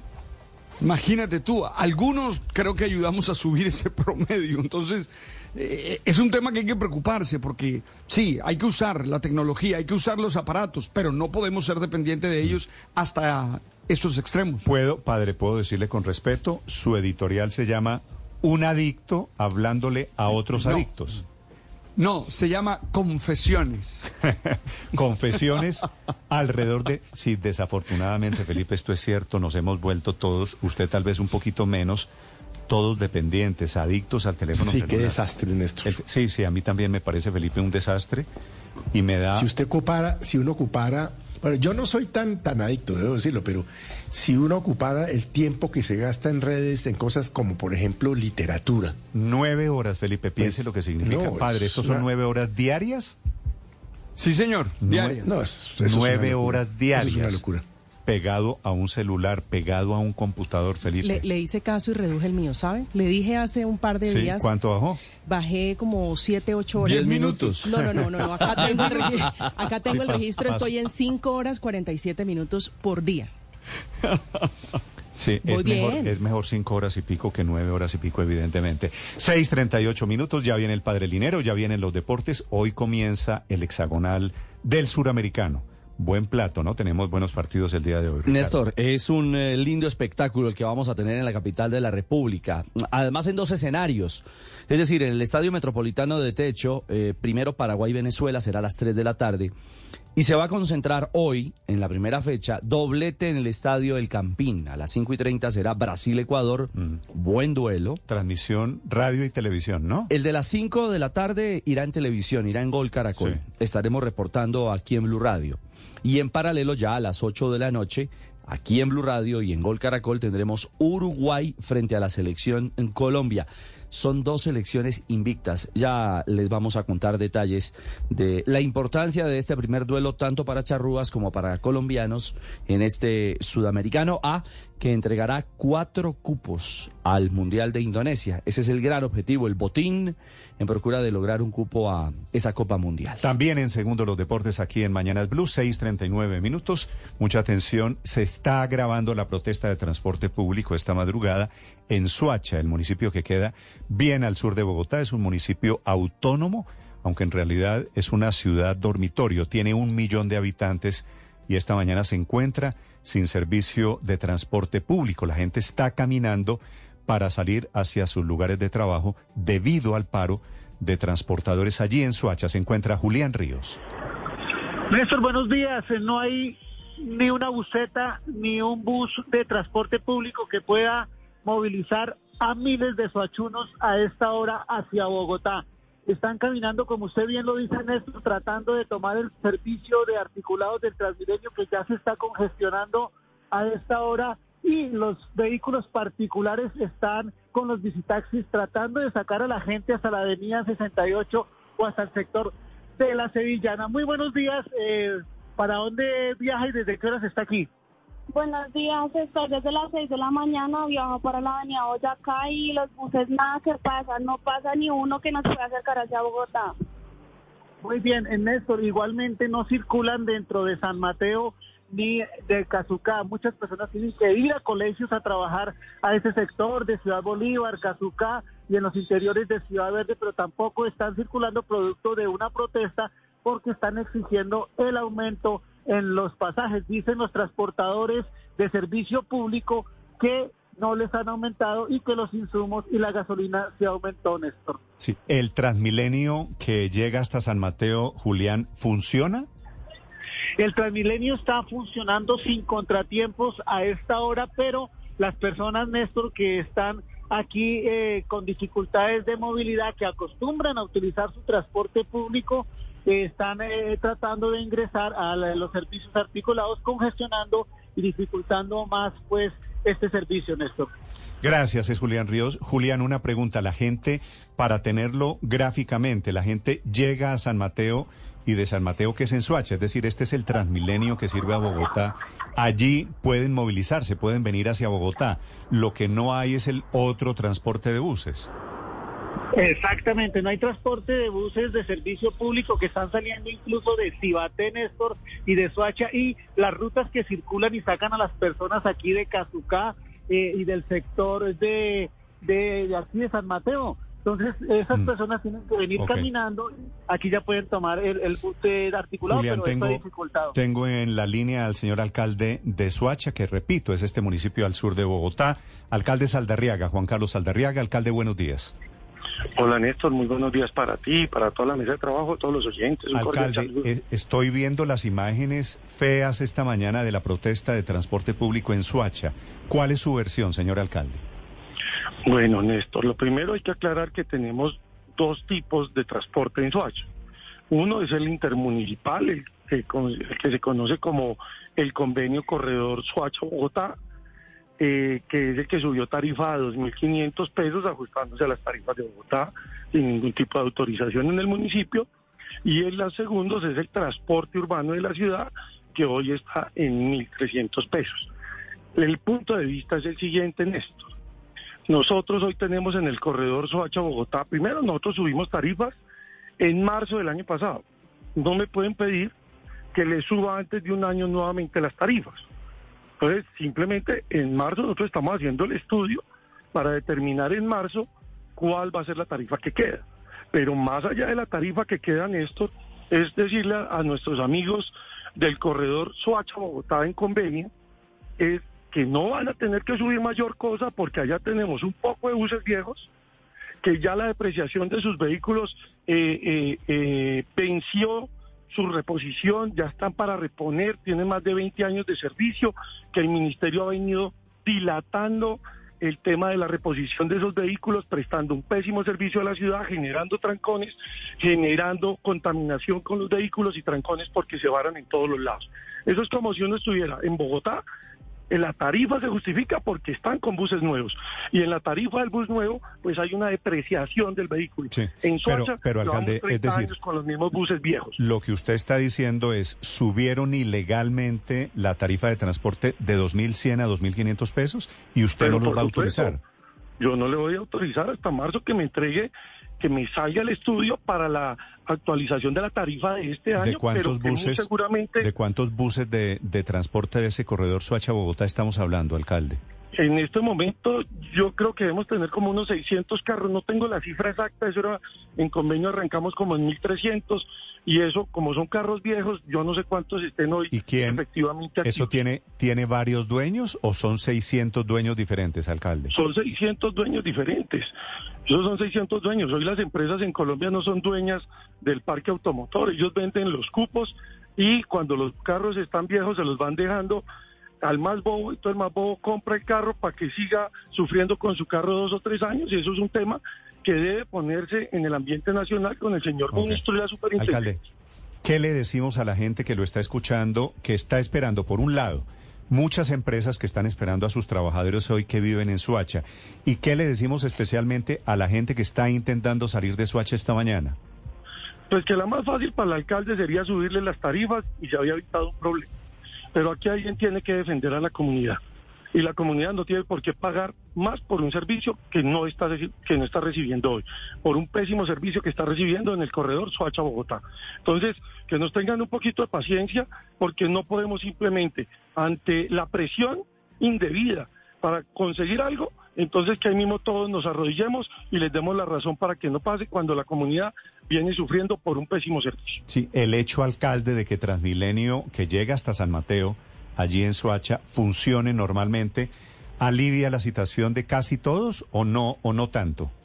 No, no tanto, porque hay personas que van por corredores distintos a la carrera 30, que es por donde va el Transmilenio, eh, pero pues tendremos que revisar. Yo tengo reunión a las 7 de la mañana con todos los transportadores, están invitados a las 7 de la mañana a un diálogo, pero el diálogo va a estar en estos mismos términos y tarifas no lo vamos a aumentar hasta marzo, donde tenemos también que cumplimos el año. Sí, este es eh, lo que pasa, alcalde, con el tema de las vías de hecho, ¿no? Que es poner en las calles a la gente a sufrir y a las autoridades contra la pared para que tomen decisiones. No, pues es que Néstor, en esto estamos acostumbrados a los paros de los pensionados, pero no de las personas que no se pensionaron, de las personas que tienen empleo, pero no de los desempleados, de los que tienen carro, pero no de los que están sufriendo a pie por un pésimo servicio. Entonces no podemos hacer eso, alguien tiene que defender esa clase de la sociedad y aquí no puede uno hacer populismo, sino tener políticas claras y decirle a la comunidad, al transportador no le estamos violentando ningún derecho. La tarifa que hoy le están pagando los achunos por el servicio es la adecuada. Y lo que vamos a hacer es reajustarla, obviamente en marzo, cuando se vence el año, después de haberlo aumentado el año pasado. El año pasado pasamos de 1.100 a 1.300 pesos, subimos 200 pesos del año pasado. Y no podemos todas las veces simplemente decirle al transportador, venga, le damos gusto y la comunidad llevando de la ruta. Sospecho que esta, esta protesta de esta mañana en Suacha se va a alargar por la posición que ustedes escuchan del alcalde de Suacha. Alcalde Saldarriaga, mucha suerte en esta negociación, señor. Bueno, Néstor, un abrazo, muchas gracias. Suerte a la gente, a los suachunos 648 en Mañanas Blue. Estás escuchando Blue Radio. Aprovecha el descuentazo vital de droguerías con subsidio. Este 31 de enero llévate el 30% de descuento pagando con tu tarjeta multiservicios con subsidio o el 10% de descuento con cualquier otro medio de pago en todos los productos de la droguería. Encuentra este y más beneficios en drogueríascolsubsidio.com o en tu droguería más cercana. Aplican términos y condiciones. Droguerías con subsidio, siempre contigo. Vigilado Super Subsidio. Descubre las nuevas avenas Tosh y prepara fáciles y deliciosas recetas. Un bowl con la avena frutos rojos con trozos de fresa, mora y arándanos. O un batido con la avena con trozos de chocolate semi amargo. O combina la tradicional con lo que más te guste. Pruébalas y descubre muchas formas de disfrutar la avena Tosh. Tosh, cuídate, no te castigues. Con Coordinadora, el futuro llegó. Por eso trabajamos con innovación y tecnología para poner en tus manos un mejor mañana. El futuro es ahora. ¿Te lo llevamos? Sin necesidad de moverte, recogemos tus envíos sin costo. Solicita tu recogida en la línea única nacional 310-315-7444. Vigilado Supertransporte. 6 eh, de la mañana, 49 minutos, los deportes a esta hora en Mañanas Blue. Sí, arranca el hexagonal final del Sudamericano Sub-20. Esta es la galería de las jóvenes estrellas del fútbol del continente. Pero ojo, la galería de las estrellas del fútbol mundial. Muchos de quienes han pasado por este torneo se han convertido en grandes estrellas del balompié en nuestro planeta. Bueno, para mencionar solamente uno, el gran referente de la actualidad, Lionel Messi, que justamente nació para las elecciones en un sudamericano en el eje cafetero. Pues bien, ese es el plato que nos presenta hoy el fútbol de Conmebol en la capital de la República. A las 3 de la tarde, si usted quiere ir a ver Paraguay-Venezuela, lo puede hacer en el Estadio Metropolitano de Techo. Si lo que pretende es tener una tarde-noche de fútbol en el Estadio El Campín de Bogotá, lo puede hacer a partir de las 5 y 30 de la tarde. Será Brasil frente a la selección de Ecuador. Brasil que fue eh, la primera clasificada por su zona en el grupo A, mientras que Ecuador, actual campeón de la categoría en nuestra región, avanzó como tercera del grupo B. Este partido estará desde las 5 de la tarde en la señal del gol Caracol. Y a continuación, a las 8 de la noche, Uruguay se enfrentará a Colombia. Los uruguayos llegan invictos, tres victorias y un empate, una diferencia de gol de más nueve. Uruguay marcó 11 goles en cuatro juegos. Es el seleccionado más efectivo en la primera fase de este torneo. Tiene a jugadores como Fabricio Díaz, que es un mediocampista, un volante, y a sus atacantes Álvaro Rodríguez, del registro del Real Madrid Castilla, y Luciano Rodríguez, quienes han anotado tres goles cada uno. Es un equipo con gran poder ofensivo y será el primer rival de nuestra selección Colombia. Pero cuidado, una Colombia que tampoco se queda atrás. También llega invicta, segunda clasificada de su zona detrás de Brasil eliminando a Argentina con dos victorias y dos empates. Una diferencia de gol de más dos para nuestra selección nacional, que además tiene la buena noticia del regreso de Gustavo Puerta, el capitán líder del medio campo, ya firmado, chequeado por los médicos del Bayer Leverkusen en Bogotá. Es decir, que Puerta pone la cabeza en lo que será este primer gran reto de cinco finales, indiscutiblemente, porque serán cinco jornadas para conocer a los cuatro equipos clasificados al Mundial de Indonesia. El gran interrogante es Daniel Luna, el jugador del Deportivo Cali. Recuerden ustedes, en el partido frente a Argentina salió eh, producto de una fuerte entrada de Aguilar, un eh, jugador argentino que le complicó su tobillo. Está en duda el hombre que está además en carpeta y muy cerca de firmar con el Mallorca de España. Así que ese es el panorama de lo que significa hoy la primera jornada del Sudamericano Sub-20 en Colombia. Tanto Uruguay-Colombia. 8 de la noche estará en Blue Radio y en el Gol Caracol. Reseña de la Liga Betplay, la noche anterior Once Caldas recibió al Deportes Tolima de una fragmentada fecha número 2 el equipo tolimense comenzó ganando con un gol de Facundo Boné, el primero que marca con la camiseta del equipo Pijao, y luego un histórico, Dairo Moreno, logró la igualdad de pena máxima, llegó a la marca de 100 goles con el Once Caldas. Las tribunas de Palo Grande eh, se vieron agitadas por las voces de crítica frente al técnico corredor. Muchos de los aficionados están eh, solicitando que el entrenador hoy del equipo de Manizales abandone su cargo. En dos partidos solo ha sumado un punto. Y hoy por liga tendremos a Chico frente a Jaguares a las 4 de la tarde y a las 6 y 10 de la tarde el América se enfrentará al Unión Magdalena. 653, este es nuestro primer reporte de los deportes en Mañanas Blue. En Coordinadora el futuro llegó. Por eso trabajamos con innovación y tecnología para poner en tus manos un mejor mañana. El futuro es ahora. ¿Te lo llevamos? Vigilado Supertransporte. El padre Alberto Linero es periodista y también está en Mañanas Blue. 6 de la mañana, 53 minutos. El papá mira cómo su hijo, concentrado en el celular, mueve el dedo pulgar de la mano derecha hacia arriba con tanta constancia que éste alcanza a extrañarse. Por eso se acerca y se da cuenta de que el niño solo está viendo videos con mensajes sin importancia, única y exclusivamente por el placer de verlos. En cualquier otro lado del mundo, una pareja de esposos discute porque uno de ellos está pegado a su teléfono viendo Twitter, sin prestar atención, mientras la otra persona le compartía un tema importante de la vida de familia. En cualquier oficina, un joven revisa su TikTok mientras trabaja y ante el reclamo de su jefe alega que él puede hacer las dos cosas al mismo tiempo. Ninguna de las escenas anteriores es extraña, porque según se reveló este mes en el informe global digital, en promedio las personas en todo el mundo pasan 6 horas 37 minutos de su día conectados a Internet, un tiempo que en Colombia asciende a las 9 horas y un minuto, lo que significa más de la mitad del tiempo que estamos despiertos.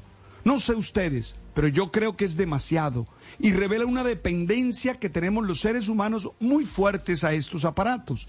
Entiendo que hoy por hoy ellos son fundamentales para muchas acciones y hay algunas que exclusivamente se tienen que hacer desde ellos, pero no todo. Por eso no pueden embobarnos para llevarnos a la pérdida de la conciencia por aquello que es realmente importante. Estoy seguro de que muchos de de ese tiempo gastado en redes y en juegos en el teléfono no aporta nada y en cambio sí cercena recursos en dimensiones importantes de nuestra vida. Oye, tengo que hacer la confesión de que yo mismo estoy por ese promedio, lo cual significa que tenemos que hacer algo, porque definitivamente no podemos permitir que las pantallas nos dominen.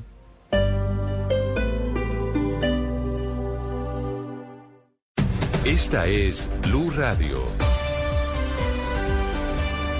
Sintonice Blue Radio en 89.9 FM y grábelo desde ya en su memoria y en la memoria de su radio. Blue Radio, la alternativa. Estrena este 2023 con Claro Tech y Huawei. Elige entre nuestro universo de tecnología el Huawei Nova Y70, el Huawei Nova 10 SE o el Huawei Band 7 y págalos con más facilidades de financiación. Visita nuestros puntos de venta o llama al numeral 400. Consulta términos y condiciones de la oferta de financiación en claro.com.co. Hoy es un día Descargue Blue App. Nuevo diseño. Una app más eficiente y liviana. Notificaciones con información de última hora. Podcast, programación de Blue Radio y todas las señales nacionales Blue en vivo donde y cuando quiera. Descárguela en Google Play y App Store.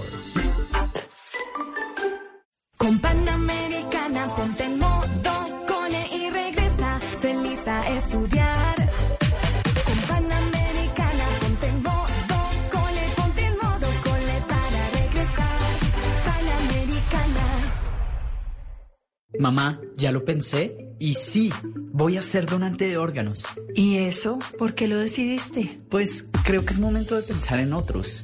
No me cuesta nada y en serio, puedo salvar varias vidas, ¿no? Hijo, qué maravilla. Apoyamos y respetamos tu decisión. Ya todos somos una familia donante. Cuando seas mayor de edad, te podrás registrar en la página del Instituto Nacional de Salud. Comparte el don de la vida. Dona tus órganos y tejidos. Secretaría de Salud. Alcaldía Mayor de Bogotá. Al iniciar la tarde, Bienvenidos a Meridiano Blue. a la hora indicada, Toda la gente está empezando a especular. es bueno tomarse un respiro y prepararse para el resto del día. Cambia la historia del fútbol mundial reciente. Con temas interesantes, con historias, con música, con todo para comenzar la tarde con un nuevo aire. Meridiano Blue. Ahora de lunes a viernes de 1 a 2 de la tarde. Blue Radio y bluradio.com. La alternativa. Enamórate de tus proyectos con nuestros Green Days. Visita Ceramia y compra las mejores marcas en porcelanato importado de España y Brasil con hasta el 35% de descuento. Encuéntranos en la calle 62, número 1N80, Centro Comercial Ideo. Te esperamos en Ceramia del 30 de enero al 15 de febrero. Aplican condiciones y restricciones. Este 2023 la calle 96.9 FM la manda más sigue dándote mucho más. Solo debes llamar al 652-8525, inscribirte y nosotros pagamos por ti. Un año libre de deudas y con la buena música de La Manda Más. Estrena este 2023 con Claro Tech y Huawei. Elige entre nuestro universo de tecnología el Huawei Nova Y70, el Huawei Nova 10 SE o el Huawei Band 7 y págalos con más facilidades de financiación. Visita nuestros puntos de venta o llama al numeral 400. Consulta términos y condiciones de la oferta de financiación en claro.com.co.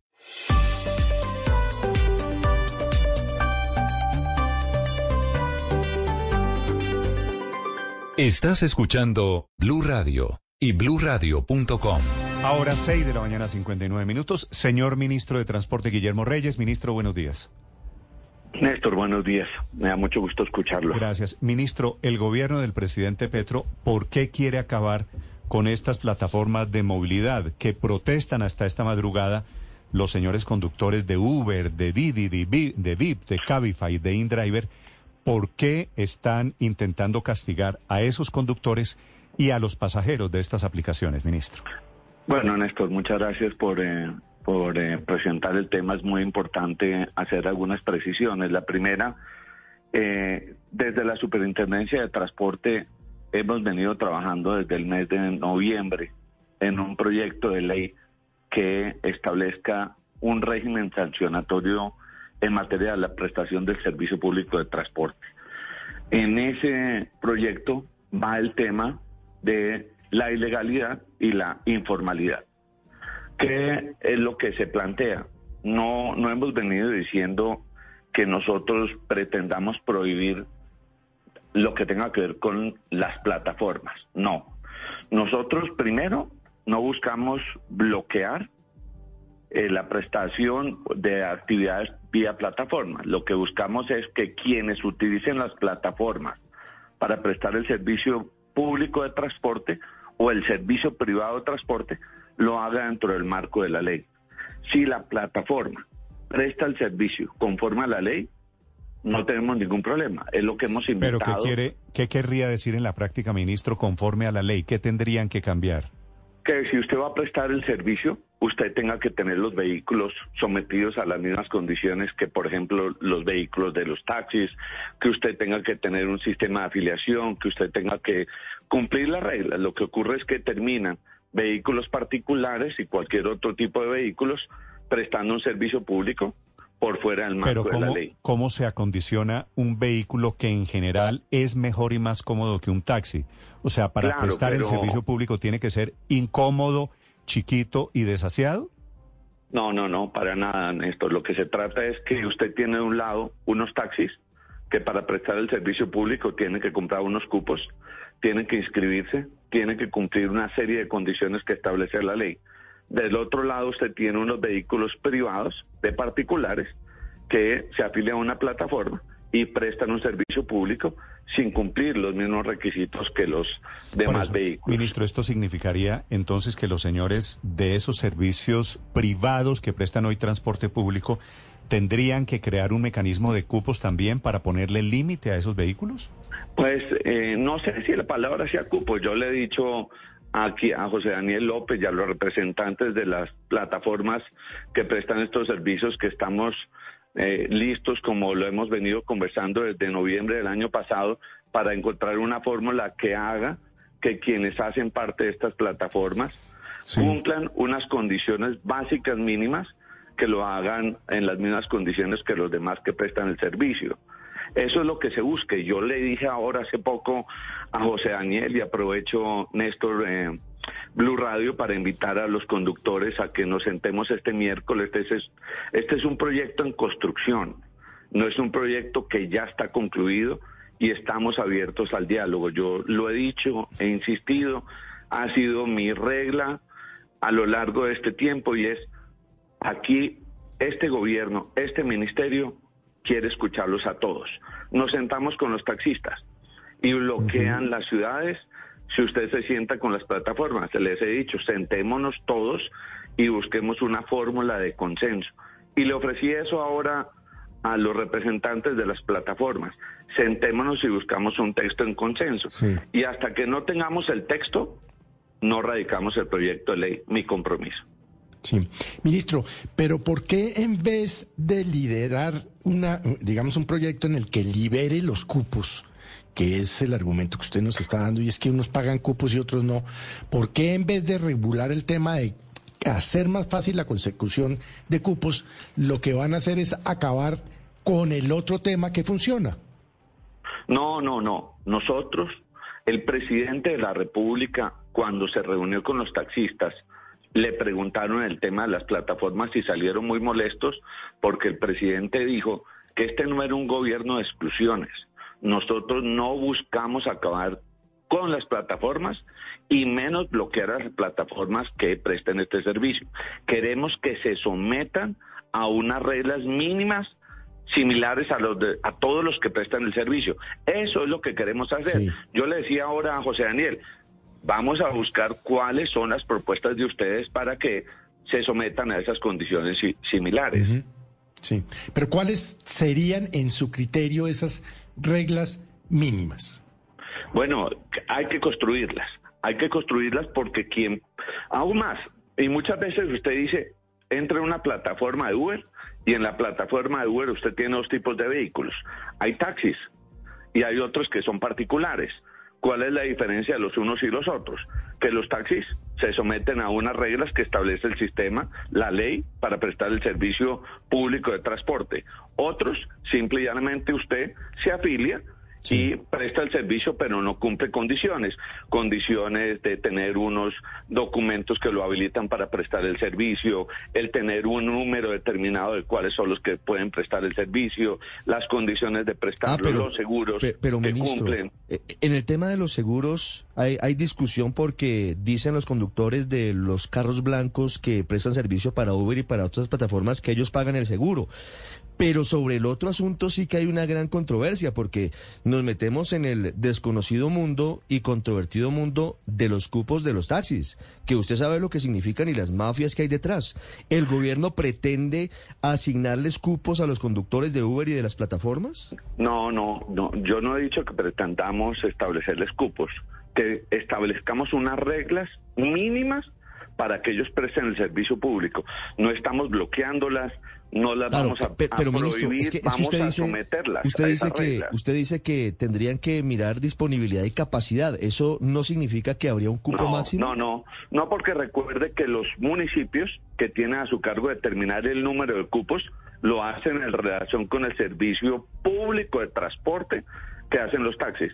Este sería un servicio privado de transporte que tendría que cumplir unas condiciones mínimas. Aún más, los mismos representantes voceros de Uber, de Cabify y los demás han dicho, bueno, estamos listos a presentar unas propuestas.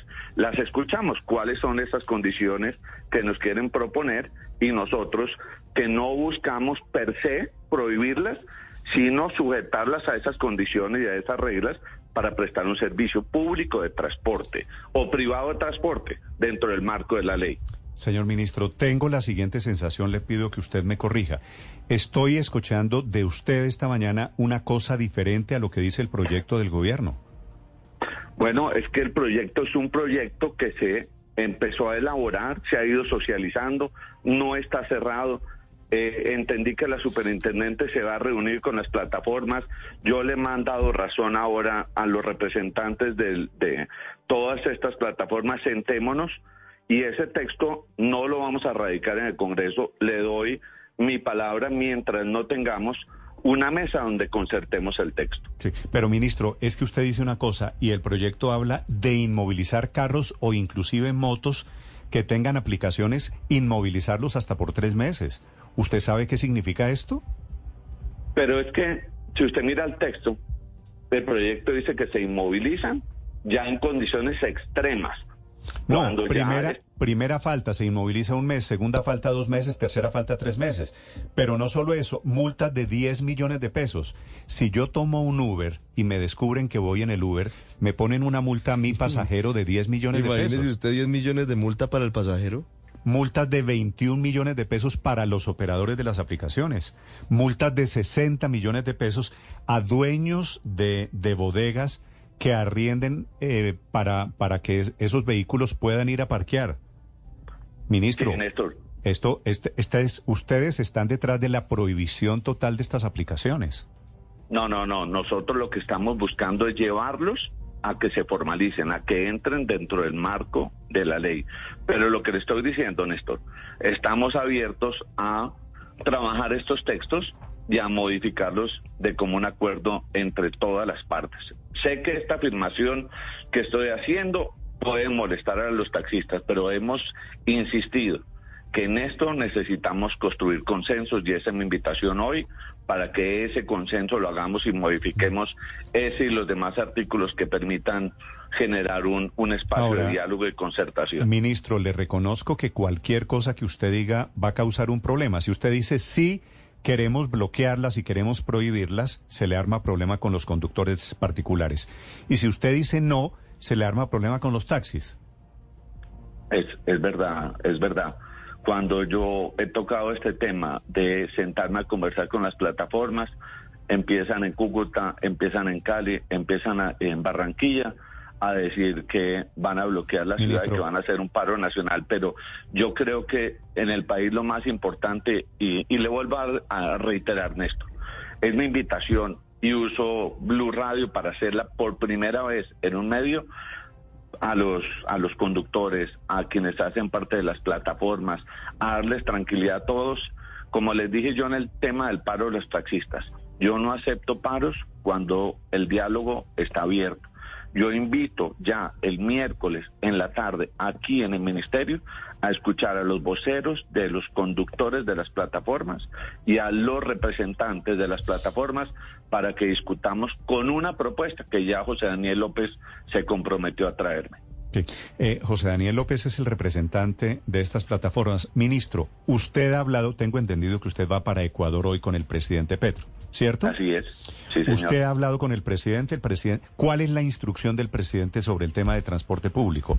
¿Prohibir plataformas o no prohibirlas? No, el presidente lo dijo cuando, yo le repito, Néstor, lo que le comentaba ahora, cuando nos reunimos en Palacio, que los taxistas le pidieron al presidente que estableciera una prohibición, dijo, yo no las voy a prohibir, yo lo que no puedo permitir es que no cumplan las mismas condiciones, que paguen los mismos impuestos, que cumplan unas condiciones mínimas, pero el presidente nunca ha dicho que las va a prohibir, es que nosotros no vamos a prohibir las plataformas. Hemos establecido un grupo de trabajo con los cuatro ministerios que tocamos temas de plataformas y nosotros, yo le doy, esa es mi palabra, eso es lo que el espíritu que tenemos nosotros. No es prohibir la plataforma per se, es cómo regularizamos o formalizamos la prestación de ese servicio a través de las plataformas. Sí, ministro, déjeme insistirle sobre el cupo que usted dice se abriría para los conductores de estas plataformas. ¿Cómo lo están pensando? ¿Qué tienen en mente ustedes para formalizar a los conductores de estas plataformas? No, no, no. bueno, a ver, frente a este tema, yo, yo quiero escuchar, ya digámoslo, desde la superintendencia se hizo una propuesta. Esa propuesta, por supuesto, se le ha presentado a diferentes sectores, se han escuchado opiniones. Me decía ahora de récord, Néstor, que, que han pasado dos o tres borradores, claro, porque es un proyecto en construcción. Y mientras no escuchemos, ya digámoslo, la superintendente escuchó una posición de ellas, pero ahora yo como cabeza del sector los voy a escuchar y vamos a buscar cómo, cómo construimos Sí, la tengo- solución. Tengo entendido, ministro, que la superintendente ha, ha hecho tres borradores de este proyecto. Así es, Néstor. Eh, eh, es decir, Y podemos hacer ¿Y cuatro, y cinco, y, sí, seis. claro, pero, pero ¿no es llamativo que hayan hecho tres borradores y no hayan llamado a las plataformas?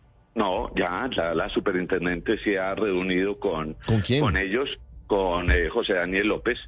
Ah, él ya sabía. Ellos conocen el texto y han expresado algunas inquietudes, yo todavía no las conozco y ahí fue cuando yo conversé ahora. Él me había buscado hace dos o tres días para que nos reuniéramos y ahora concertamos hacerlo este miércoles. Pero vuelvo a repetirles, no vamos a radicar ningún texto de proyecto mientras no tengamos un consenso en estos temas. esto, esto me parece Esa es mi invitación, Néstor, y, y para que para que sea un llamado a todos los conductores, a todos los colombianos, a las familias de quienes pertenecen a este a esta a este grupo de las plataformas y es este gobierno es un gobierno que este tema tenemos que resolverlo.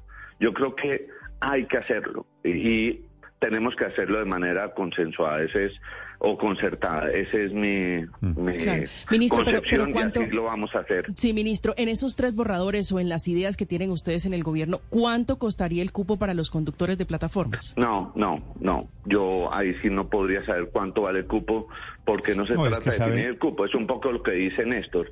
No es un tema de cuánto va a ser el cupo, sino cuáles son las condiciones a través no es de que las el cuales gobierno, vamos a- permitir. la que- verdad es que el gobierno no pone el precio de los cupos, eso no es un tema. El gobierno lo que decidió hace muchos años, por alguna razón inexplicable, es que había un cupo para los taxis. Los taxistas se hicieron dueños de los cupos y comercializan entre ellos. Así es. Hasta donde tengo entendido, el gobierno no dice el cu- los cupos valen una barbaridad, no, Así es. creo, Y- y se creo que cupos de mafia, la 100 verdad. millones de pesos. Entonces, quien se hace a un cupo, eso es como tener una fortuna. Usted imagínese, ministro, haciendo, repitiendo el mismo modelo en los Uber y en los Cabify, se Sí, vuelve, no tiene sentido. se vuelve, claro, se vuelve igual de irregular, ¿no? No tiene sentido. Así es. Sí. Ministro, una, una pregunta final. Esta mañana hubo bloqueos, como usted sabe. Anoche hubo bloqueos de estos señores que están calientes, pues porque sienten que los van a prohibir. Ese fue el mensaje, usted lo está aclarando, pero esa fue la sensación con la que salieron. ¿Usted cree que hay razones hoy para que sigan las protestas de los señores de Uber y de Cabify? La misma respuesta frente a que se diga que se convoca un paro para el 22 de febrero de los taxistas. Y yo les envío un mensaje y se lo hago ahora a todos los de los Uber. Estén tranquilos porque el espacio de diálogo se ha abierto y está abierto. Yo le he dicho al representante y vocero de las plataformas, nos vamos a sentar a conversar y aquí públicamente ante ustedes reafirmo, no vamos a ir al Congreso hasta que este tema no esté concertado. Sí, ministro. En cualquier caso, el embrollo sin duda gira en torno a los cupos, que como dice usted, son una de las condiciones para prestar el servicio conforme a la ley. Así que usted tiene una de tres. O les exige a todos ese cupo, o elimina para todos ese cupo, o les subsidia a los taxistas ese cupo. Usted que es tan amante de los subsidios, como lo hemos visto con el precio de los peajes y con el costo del SOAT para las motos. ¿Ha pensado usted, ministro, en esa posibilidad, en subsidiarles a los taxistas el cupo, o qué prebenda les va a dar cuando le hagan paro el 22 de febrero? No, no, no, no. Es que el paro es porque no salimos a, a prohibir las aplicaciones, el paro es porque eh, no les eh, garantizamos la seguridad social, el paro es porque subió el IPC del diésel, el paro es porque sube la gasolina, el paro es porque sí y porque no. Entonces, aquí hay ya hay unas propuestas que tienen en las plataformas sobre el particular. Yo las quiero escuchar, quiero conversarlas y quiero que nos sentemos con representantes de los taxistas y busquemos una forma en la que a todos los satisfaga. Porque un taxista sí puede entrar a una plataforma. ¿Por qué no nivelamos las condiciones? ¿Qué tenemos que hacer? Vamos a buscar las fórmulas. Pero esa es mi invitación a que estén tranquilos que aquí está el escenario del diálogo. Vale, es el ministro de Transporte, Guillermo Reyes, muy amablemente, esta mañana hablando aquí en Blue Radio. Ministro, gracias por estos minutos. Le deseo un feliz viaje hacia Ecuador. Estás escuchando Blue Radio. Acompáñanos a celebrar las aves y la cultura en la novena Feria Internacional de Aves Colombia Fair 2023. Del 16 al 19 de febrero en el Zoológico de Cali. Charlas, talleres, salidas de observación de aves, exposiciones de arte, muestra comercial. Más información e inscripciones colombiaberfair.com. Organiza Asociación Río Cali. Y seguimos a esta hora de la mañana en Blue Radio. Estamos en Mañanas Blue. Responde tus dudas con los expertos de protección. Conéctate al Summit este 2 de febrero a las 8.30 de la mañana y escucha a los expertos hablar sobre los avances de la propuesta de reforma pensional y el impacto de la reforma tributaria. Inscríbete en www.protección.com slash eventos y recibe la información que necesitas para la toma de decisiones en la gestión de tu patrimonio. Es la hora de comprar el Ford de tus sueños con bono de hasta 15 millones de pesos. En Blue Radio son las 7, 17 minutos de la mañana en Colombia, en Bogotá 9 grados la temperatura.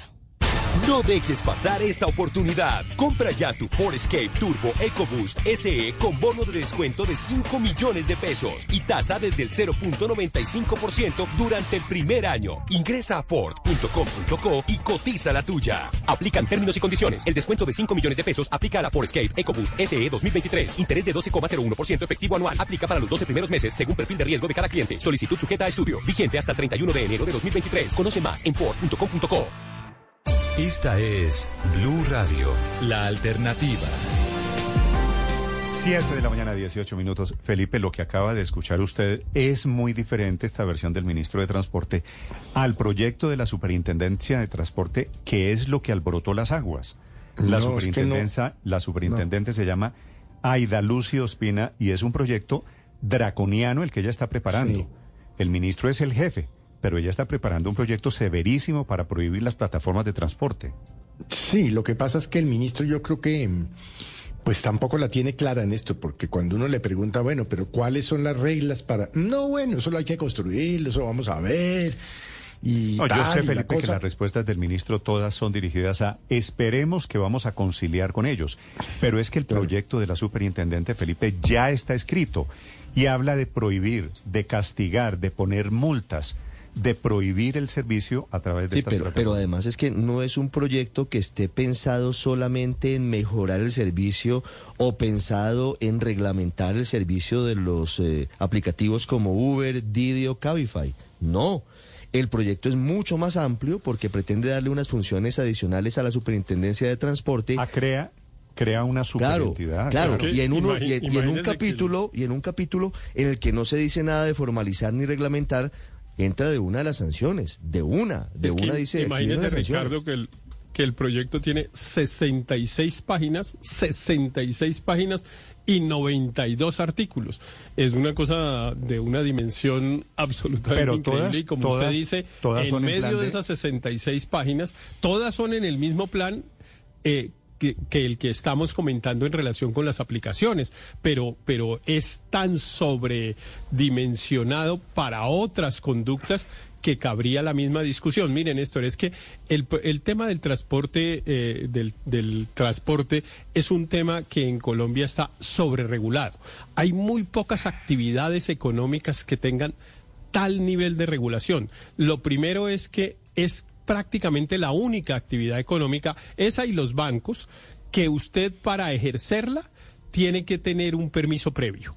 Eh, en todo lo demás usted puede abrir una panadería, usted puede montar una clínica, usted puede escoger la profesión que quiera o abrir el negocio que quiera, cumpliendo unos requisitos que están la ley, en la ley pero sin cumplir, sin pedir un permiso previo, una habilitación que se llama. Solo el transporte y los bancos tienen semejante requisito. Usted no puede decidir ser taxista en Colombia, no puede, porque esa es una actividad que está absolutamente cerrada en el caso de Bogotá a 50 mil cupos que mm. se que se cerraron desde hace casi 30 años, Néstor. En Bogotá tenemos los mismos cupos de transporte desde 1995, si no recuerdo mal, a hoy. Y ese es el problema y el origen de todo. Y en la ley, por ejemplo, dice que usted no puede hacer el siguiente negocio conmigo. Usted me dice, usted me dice, voy a ir a Chía porque tengo que llevar una caja para entregarle a un familiar que vive allá. ¿Será que usted me lleva en su carro y, y me dice cuánto vale?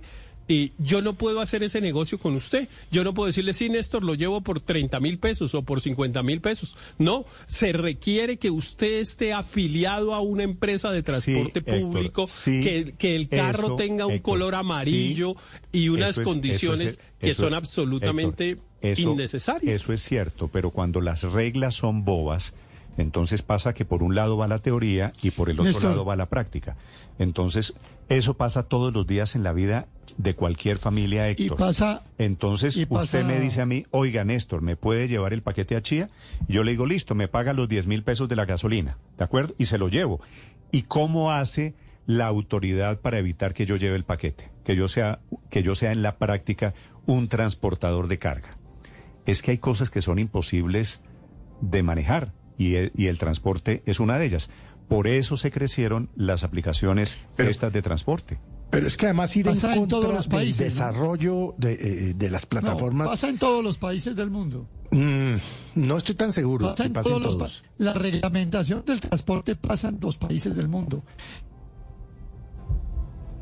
Eh, voy a saludar al doctor José Daniel López, que es el director del gremio de estas empresas de aplicaciones de Uber, de Cabify, de InDriver, de todas estas aplicaciones que son las que están hoy afectadas. Doctor López, buenos días. Néstor, buenos días. Un saludo a la mesa de trabajo y a los oyentes de Blue ¿Usted conoce, doctor López, el proyecto de la superintendencia prohibiéndolos? Claro, lo conozco. Nosotros, yo, yo acá, permítame dos minutos, dos minutos para hacer una línea de tiempo, porque sí quiero dar algunas claridades luego de oír al señor ministro. Lo primero es una propuesta presentada por parte nuestra desde octubre de regulación. Eh, me sorprende un poco, y lo digo de la manera más respetuosa, cuando el ministro nos invita a proponer cuando justamente eso es lo que llevamos haciendo cuatro meses prácticamente. Vea, el 24 de octubre nos reunimos con el ministro de Transporte, con su equipo, presentamos una propuesta regulatoria basada en experiencias de otros países de América Latina. Posteriormente, en el mes de diciembre, le pregunté tanto al ministro como a su equipo qué había pasado con la idea de regulación, que había sido objeto de anuncio tanto en reuniones como en los medios de comunicación. Me dijeron que estaban estudiando el tema. Luego nos vamos de Navidad, llega enero y recibo la segunda semana de enero con la noticia de un borrador en su segunda versión, porque en la primera no traía el tema, de la Superintendencia de Transporte, en donde establecía, como ustedes lo han señalado, un régimen draconiano orientado a prohibir la operación de las plataformas de movilidad en Colombia. Como me corresponde, recurro al ministro, recurro a su equipo. Finalmente, el viernes pasado tuvimos una reunión con la superintendente de transporte que sirvió para visibilizar nuestras diferencias, pero no para avanzar un milímetro en ninguna. Ese proyecto que ustedes conocieron el viernes pasado, doctor López, ¿qué dice, por ejemplo? No, pues el proyecto es una bomba atómica, Néstor, para las aplicaciones de movilidad. Primero, ordena su bloqueo de Internet. O sea que si usted tiene una aplicación de estas en el teléfono celular y se aprueba esta ley, ya no le va a dejar usarla en Colombia. Quiero además decirle que el bloqueo de contenidos de Internet O sea, es el que proyecto, está el proyecto bloquea las plataformas. Sí, las bloquea, impide que el usuario que lo tiene en su teléfono celular pueda usarlas en el país. Esa es la consecuencia eventual de este proyecto de ley. En ninguna democracia seria en el mundo, un gobierno puede bloquear contenidos de Internet. Y esa es la primera medida. Sí. Doctor López, ¿y cómo es el tema de las multas y las sanciones? Porque lo que acabamos de escuchar del ministro de Transporte es totalmente diferente a lo que dice el texto del proyecto, ¿verdad? Sí, pues yo le hablo, yo, yo le hablo de las- yo le hablo del texto. El texto lo que dice es que para los usuarios, o sea, para los ciudadanos que nos movemos a través de estas aplicaciones, puede haber multas mayores a 10 millones de pesos por usar aplicaciones de movilidad. Pero eso no es todo. Para los conductores que viven de esto, que trabajan en esto, en medio de todas las adversidades económicas que tiene hace rato el país desde la pandemia, son 100 mil, según Fede Desarrollo, 100 mil familias que viven de esto. A ellos no solamente les quitan la posibilidad de trabajar bloqueando aplicaciones, bloqueando las aplicaciones, sino que en el evento en que puedan hacerlo porque alguna aplicación no esté bloqueada, le pueden inmovilizar el carro hasta por tres meses. Y una perla final, a los alcaldes, incluso hasta con los alcaldes se meten, que expresen opiniones favorables del lado de este tipo de servicios no regulados o que lleguen a, no perseguirlos activamente, según dice el borrador del proyecto de ley, incurren en falta disciplinaria grave. Sí. Doctor López, ¿cuál es la propuesta que ustedes le han hecho, según nos dice usted, en cuatro oportunidades al Ministerio de Transporte? La verdad es que este proyecto no se concentra, y usted lo dice claramente, en las aplicaciones. Este proyecto lo que pretende es crear una superentidad en la supertransporte. Pero si el ministro hoy abriera la puerta y dijera, mire, vamos a presentar un proyecto de ley concentrado en las aplicaciones, él dice que deben cumplir unos requisitos mínimos. ¿Ustedes qué proponen? ¿Cuáles son las propuestas? Bueno, lo primero, ya le doy un poco más de detalle, es que nosotros creemos que la premisa acá debe ser regular, no prohibir. El ministro me llamó esta mañana y acordamos reunirnos mañana junto a los representantes de los conductores de aplicación y creo que ese es un buen paso, pero lo importante de esta mesa no es dialogar, porque diálogo ha habido. Lo importante de esta mesa será llegar a acuerdos en torno a este principio fundamental, porque si insistimos en el camino de la prohibición, simplemente vamos a trasladar a mañana un problema Usted- de hoy. Usted, doctor López, entiende cómo funciona la figura de que los vehículos estos de estas aplicaciones sean parecidos o funcionen con el mismo modelo de los taxis? Pues vea, en el tema de los cupos, que hoy ahora en la entrevista al ministro no habría una mayor equivocación, empezando porque la figura de los cupos no en ninguna ley. Es un mercado secundario que creó un diseño institucional mal hecho. La nación yo creo que no ha recibido en 50 años el primer ingreso tributario fruto de un cupo, no es un derecho legal, es una realidad económica, es verdad. Nosotros de lo que venimos hablando es de es una modalidad de transporte privado, así ha sido reconocido en la gran mayoría de países que han avanzado en regulación.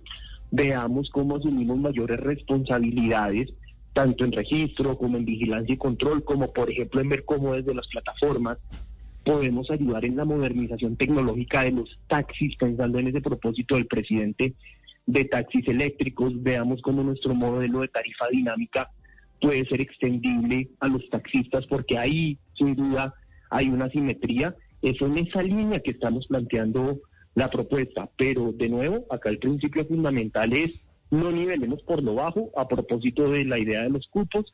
Eh, entendamos que las asimetrías también corren en contra de los vehículos particulares que tienen más pico y placa, que pagan más impuestos al rodamiento, que no los van a subsidiar como consecuencia de la reducción de la sobretasa a la gasolina. Pero reconociendo esas realidades, busquemos una solución para regular el servicio que se presta a través de las plataformas de movilidad, no de prohibir como lo pretende el proyecto de la Superintendencia de Transporte. Sí, doctor López, dice usted no nivelemos por lo bajo, pero entonces, ¿cómo sería concretamente nivelar por lo alto? Pues yo creo que nivelar por lo alto pasa por reconocer varias realidades. Ahorita las, la- la- las esbozadas, pero las quiero reiterar. Uno, entender que el servicio que prestan las lo- los vehículos particulares se enmarca en el transporte privado, que es una categoría de transporte que está contemplado en la normatividad colombiana, así como también la figura de alquiler de vehículo con conductor. Segundo, veamos cómo generamos contraprestaciones que ayuden a la modernización tecnológica de los taxis. Tercero, unifiquemos el modelo de tarifa dinámica. Cuarto, eliminemos las normas que facilitan o que propician ese mercado secundario que es el mercado de los cupos. Mm. Acá hay propuestas, acá las hemos presentado al ministerio. Esto es una realidad, esto llegó para quedarse. Hay más de 100.000 personas trabajando en esto y no hay borrador de proyecto de ley suficiente para borrar la Doctor, López, ¿es cierto, la realidad. ¿es cierto que Uber paga hoy, es decir, ya hay inmovilización de vehículos eh, en algunas ciudades, en algunos casos? ¿Es cierto que si yo trabajara con Uber, por ejemplo, Uber paga la multa eh, para recuperar la movilidad en mi vehículo?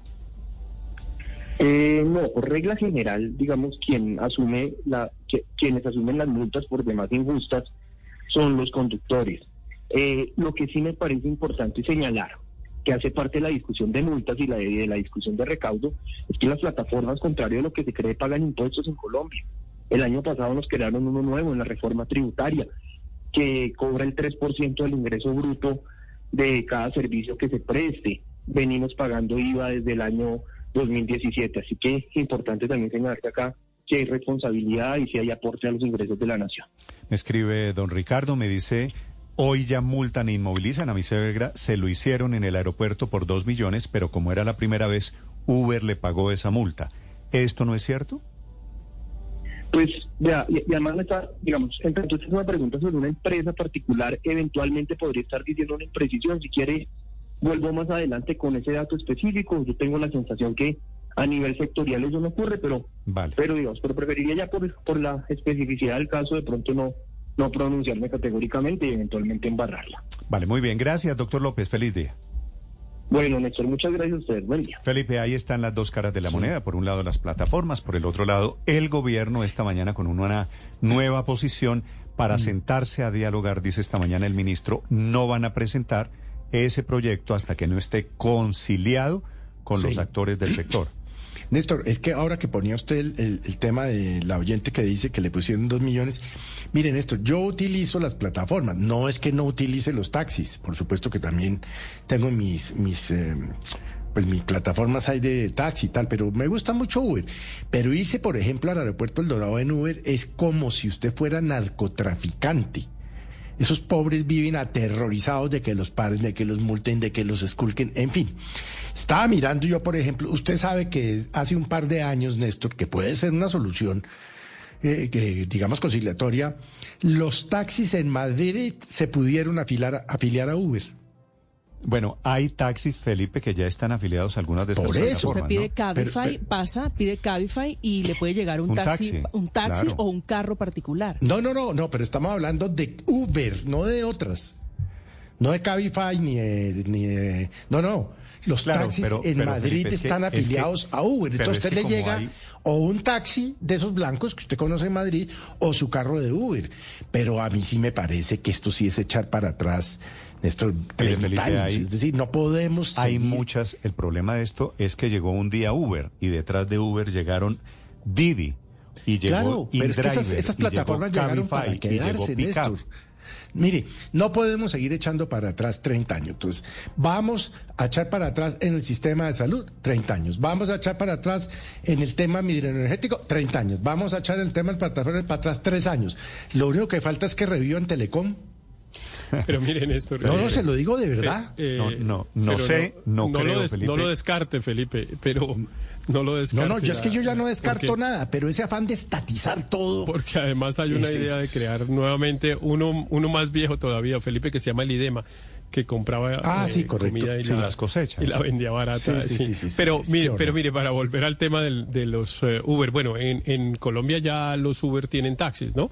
También, no, no otras no, plataformas pues, también, pero, específic- funciona, pero pero pues- específicamente Uber tiene varias opciones. Cuando usted pide un servicio, le da, le vende, le ofrecen un carro más lujoso, uno más intermedio, unas posibilidades de taxis. Hay un montón de servicios, que es la primera, una de las eh, preguntas también esenciales y es si estas empresas de plataformas son o no empresas de transporte y por lo tanto vigiladas por la Superintendencia de Transporte.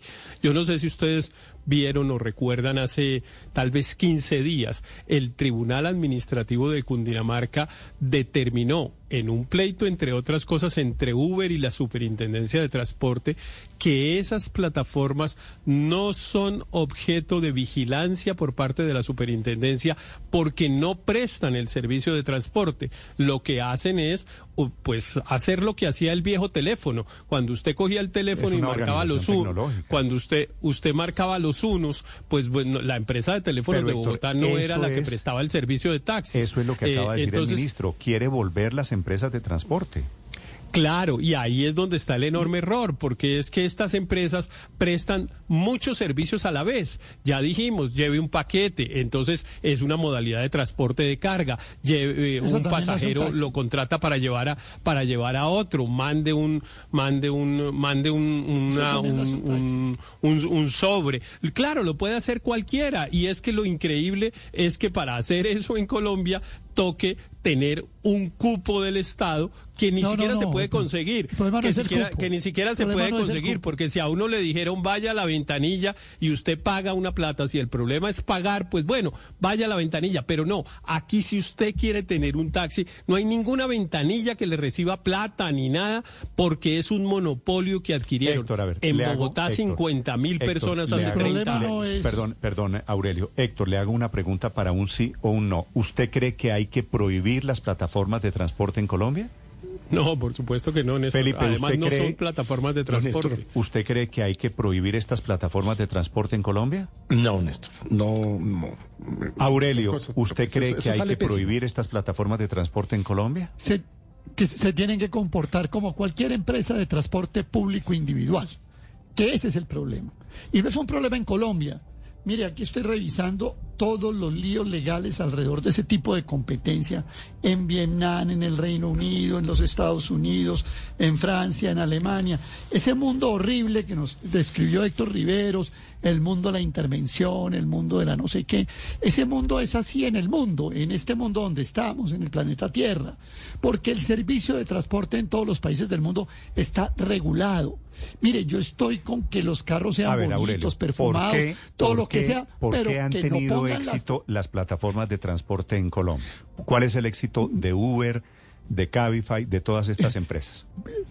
Le voy, a dar, Aurelio, le, voy, a dar ah, mi versión. Bueno, ya, usted le, voy, le voy a dar mi versión, Aurelio. Usted me dice ah, si estoy equivocado. Mía. Usted paraba un taxi y el taxista le decía, no señor, yo para allá no voy. ¿Cierto? O no, o, no, es cierto? Nunca le pasó. Así es, así es. De manera muy atrevida. en, caso, en caso de que el señor... Claro, eso tenía una explicación. Porque hay dos, dos horarios de los taxistas que usualmente no son los dueños del vehículo y tienen que trabajar hasta una hora. Entonces se alejaban del lugar en donde tenían que entregar el vehículo. Esa es una.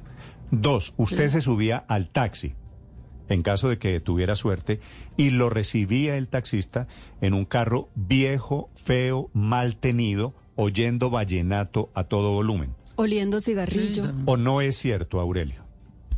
Sí, pero bueno, a los que ya ahí se subían también unos de vallenato si les gustaba. El padre dinero puede que le haya gustado el vallenato. Y a María Consuelo también. No, eh, eh, no pero lo que quiero decir, eh, Aurelio, en serio, es que estos señores encontraron en Colombia un caldo de cultivo, una inconformidad.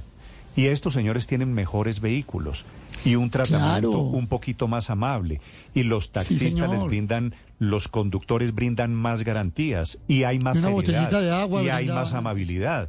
Y entonces la gente paga un poquito más para tener un mejor servicio. O menos, fíjese que a veces Pero es, que eso ya está es mucho más económico el servicio de una de estas plataformas comparándolo con el servicio de taxi. Entonces, si quiere meterle allá en el ingrediente, métale el tema del, del valor. depende, María Camila.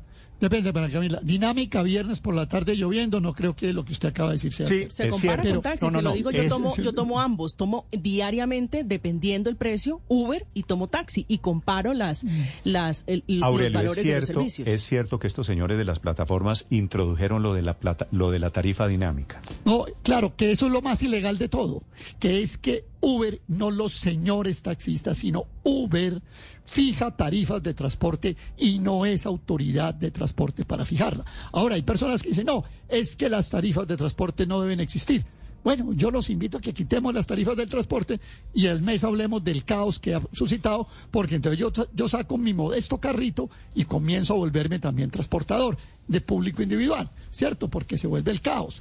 Hombre, en el mundo entero está regulado un servicio público que se llama transporte público individual y no pueden ser las condiciones básicas, no digo todas. No puede, usted no puede prohibir, por ejemplo, el taxista que ponga el vallenato, como no puede prohibir lo otro. pero en el mundo, en el, hay que regular en el mundo también están Aurelio, en el mundo también están reguladas las plataformas de transporte como Uber, Cabify. Eh, y pareciera, como llevamos aquí ya varios años en que no la logramos, porque los gobiernos cambiantes toman partido por uno u otro bando, pero mayoritariamente por el, por el sector de los taxistas, y ahí está la equivocación. Aquí no se trata de tomar partido por unos u otros, sino de buscar una reglamentación que equilibre la cancha y les permita competir de buena manera a ambos sectores. Pero, pero Luis Ernesto, Eh, claro que hay que tomar partido, porque lo que está haciendo el gobierno es tomar partido en favor Es que eso de es los una equivocación. en favor de los yo creo que de los taxistas. Claro, es que yo ahí es donde creo que está la equivocación de este gobierno y de los anteriores que han tomado partido por un sector y no entender que es una realidad económica que no van a poder cambiar. Hay ciudades y países donde ya se reguló, eh, se establece la en Nueva York, en, la misma Ciudad de México. Hay muchos ejemplos donde se ha podido trabajar taxis con plataformas, pero con un principio elemental, que es el que creo que debemos analizar y es una, un mecanismo de compensación de las plataformas que llegan al mercado a los taxis. Le explico por qué, Néstor. Si usted es dueño de un taxi y tiene un carro, digamos, utilizamos el mismo carro, un Kia último modelo, sencillito, eh, el taxi a ese tiene que sumarle el valor del cupo. Entonces usted puede tener alrededor de 120, 130 millones de capital para rodar, mientras que un Uber puede tener solo 50 porque no tiene el valor del cupo. Si usted tiene más capital rodando, pues la operación es más costosa, así de sencilla, y por eso tiene que tener mejores ingresos para compensar ese capital que tiene rodando. Entonces, ¿qué han hecho en otras ciudades? Reconocer esa dinámica, porque la dinámica de los cupos viene de la ciudad de Londres, No, de- no, no. los cupos existen en todas partes para limitar el número de vehículos que pueden circular. Y han existido mecanismos donde, por ejemplo, un porcentaje de lo que recaudan las plataformas se va, por ejemplo, para bienestar de los taxistas. Un porcentaje de lo que recaudan las plataformas Ah, se va incluso es. para compensar y desregular el mercado de los cupos. Hay distintas Eso alternativas, porque aquí de fondo lo que hay es un problema económico, Néstor, porque la realidad es que hoy los usuarios Es- necesitamos sí, no solo sí, taxis, no, necesitamos sí y cabi- no. Ya voy, Aurelio. Felipe, me está recordando su amigo, nuestro amigo Gabriel de las Casas, un tema de por qué la gente le tenía, Es que- le tenía cierto, cierta fobia a- al servicio de taxis en Colombia. Esto ha ¿qué dice cambiado. Yo no lo mencioné porque se me había olvidado, pero esto sí existía. El muñeco, Felipe. Ah, sí, señor. ¿Se acuerda el muñeco? Sí, pero yo creo que eso ya no, ya no pasa. No, por eso Con- digo, ya no existe, pero con la tanta razón por la que... en esto, pero Pero la razón por la que uno se subía con desconfianza al taxi es porque había muñeco. Quiere Sí, decir, pero- cada, cada vez que el taxista ponía la mano... A de las casas. la Adulteraban, anécdota, sí, pues, el taxímetro. Sí, no, eso era una historia. Y en Bogotá también había otras cosas, y en Medellín, muchas cosas. Néstor, no pueden ser autoridad de transporte, no pueden fijar la tarifa. Yo, lo- ya aquí no hay que tomar partido ni por uno por ni por otro, pero hay que tomar partido por la ley. Entonces, si aquí los abogados nos llaman a ¿Y que qué no, que dice la ley luego, para- eh, Aurelio? la ley dice que la, que la autoridad municipal, la autoridad nacional, las autoridades correspondientes en municipios, que son las autoridades de transporte, fijan las tarifas y fijan las normas básicas. Y esas no se las puede brincar nadie. ¿Usted Y no cree, re- y- Aurelio, y no se le olvide un detallito, ¿no? ¿Usted está en No la teoría de que estas plataformas son ilegales? si violan la ley, el que viola la ley es legal o es ilegal. Pues es ilegal si viola la ley. Y no se le olvide que Uber fue cogido en muchos países dando platica de lobby a políticos Pero para que Aurelio, es que, reglamentaran a favor de ellos. ¿no? es que, se es que el problema es que nadie ha podido determinar que violan la ley. A mí me es que había un vacío. ¿Sabe cuál es el vacío que ellas llenaron, Aurelio? La tecnología y el avance tecnológico. Cuando se hicieron las leyes, no se suponía, nadie pensaba que iba a surgir una plataforma ni que iba a haber No, Internet. pero además- Y tenemos leyes viejas para realidades nuevas. A nombre de la tecnología usted no puede violar la ley. No, es que yo soy el, el, ulti- el modelo siglo 23 y entonces viola la ley. No, hay una... Si la ley... Mire, yo le acepto una cosa, Néstor. Si mañana el Congreso de la. República dice... Di, perdón, padre Linero. Si mañana el Congreso de la República dice se acabó la supervisión del transporte, cada cual puede poner su tarifa, libre mercado en tarifas de transporte, pues a Aurelio Suárez se le acabó el y yo me quedo callado y listo. Pero mientras haya esa ley, pues hay que Es que respetarla. mire, A mí, a mí me gustaría Néstor, mira, introducir aquí la perspectiva. Padre, perdón un segundo, ya voy con usted, padre María Consuelo. No, a mí me, gustaría introducir la perspectiva del usuario, porque es que se les olvida que esto es un tema de oferta y demanda. Y cuando uno opta, y, y se lo, les, les digo, por ejemplo, mi, yo tengo una hija de 20 años que solo se mueve en Uber, adora Uber. Y yo le pregunto, ¿por qué te gusta Uber más que cualquier otra modalidad de transporte? Y me dice, primero, por la calidad por la calidad de los vehículos, la limpieza, no huelen a cigarrillo. Segundo, por la seguridad. Cualquier persona que deja, o, o la mayoría de las personas que deja olvidado un objeto en un Uber, lo recupera, porque hay, hay un servicio personalizado que permite, y, y- además una calidad en, en el servicio que permite que haya seguridad y seguimiento, no solamente para las personas, sino para los objetos. Y tercero, por el precio. Entonces, si de- pensaran en los usuarios, si pensaran por qué prefieren ese servicio, tal vez la regulación sería más fácil y sería más acorde a lo que está pidiendo ¿Y, el mercado. y- y todo eso que quiere su hija no lo consigue en un taxi? No. Los taxis, porque me No. dicen unos taxistas, María Consuelo, es cierto, los taxis han cambiado. Ya los taxis no lo reciben a usted con el vallenato a todo volumen, los taxis ya no tienen muñeco, también hay que decirlo. Los taxis han Y han mejorado. mejorado porque existe Uber. Y han mejorado porque existe Uber. Y ahí voy yo. La competencia. Mire, yo trabajé en Transmilenio. Y cuando empezó Pickup a funcionar con las motos, yo decía, hay que prohibir Pickup. Y después entendí que lo que había no era que prohibir Pickup, sino que mejorar el servicio de Transmilenio y que hubiese más frecuencias. Néstor. Y que pasasen los buses con mayor eh, velocidad y, con, y que no y Claro. hubiese tumulto. O La sea, lo que hay es que pensar Tres en el usuario, en la, Tres experiencia. del experiencias te cuento. Mira, yo te cuento tres experiencias. señor. Es que- Primero, Néstor, yo soy, yo tomo siempre eh, aplicaciones. De hecho, ayer para ir, para venir a la ciudad de Santa Marta, tomé un taxi en Uber para ir al aeropuerto. Pero normalmente todos los días me movilizo por aplicaciones. Eso es lo primero. Lo segundo, uno de mis hermanos por la experiencia de pandemia quebró y una situación económica difícil y entonces comenzó a ser InDriver. Mira, como si estuviera traficando. Mire, eh, lo último que me contó me llamó llorando, porque además fue, es de esas situaciones difíciles, porque se le sube un policía de civil al carro, de InDriver, ¿no? Pide el servicio de InDriver, la noche del bando aquí en Barranquilla, le dice, bueno, ¿Qué tal la para los patios. ¿Qué tal la Va para los patios. Y sabe, como no pudo ir a los patios, ¿sabe qué le pasó a Néstor? Le, tu- le quitó todo el producido de la noche. No, es Llevaba terrible. seis horas trabajando. Claro, es que- Te- y, ter- pero es que- y tercero, Néstor, tienen que seguir las aplicaciones porque son una respuesta. Tienen que pensar en Sí, nosotros los es que, usuarios eh, eh, para poder seguir es adelante. que yo creo que Es ya que- dejaron crecer el problema. Yo no sé si el problema ya se puede arreglar simplemente con el prohibicionismo.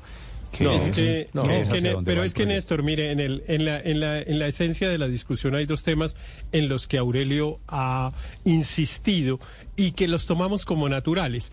Él, de- él dijo, por ejemplo, entonces yo saco mi carrito viejo y me pongo a hacer carreras.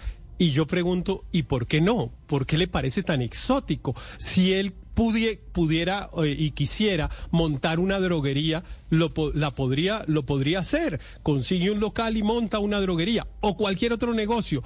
Pero si quiere ser transportador, no lo puede ser. Ahí- Ahí hay un problema de la esencia, en, en un transporte que es individual, que lo puedo escoger entre, entre él y yo. Y segundo, una cosa que es, que es increíble, aquí cada vez que alguien ha mencionado el sistema de control de precios, aquí utilizan ustedes eh, varios una expresión que es va de retro, Satanás. Eso a nadie se le ocurra, eh, controlar los precios. Y resulta que en el transporte individual, no estoy hablando del transporte colectivo, sino en el de los taxis, el tra- en la tarifa es totalmente controlada. Yo no puedo negociar con mi transportador cuánto le voy a pagar. ¿Habráse visto algo tan absurdo? Pues eso es lo que lleva a todos los problemas. El muñeco, ¿por qué era?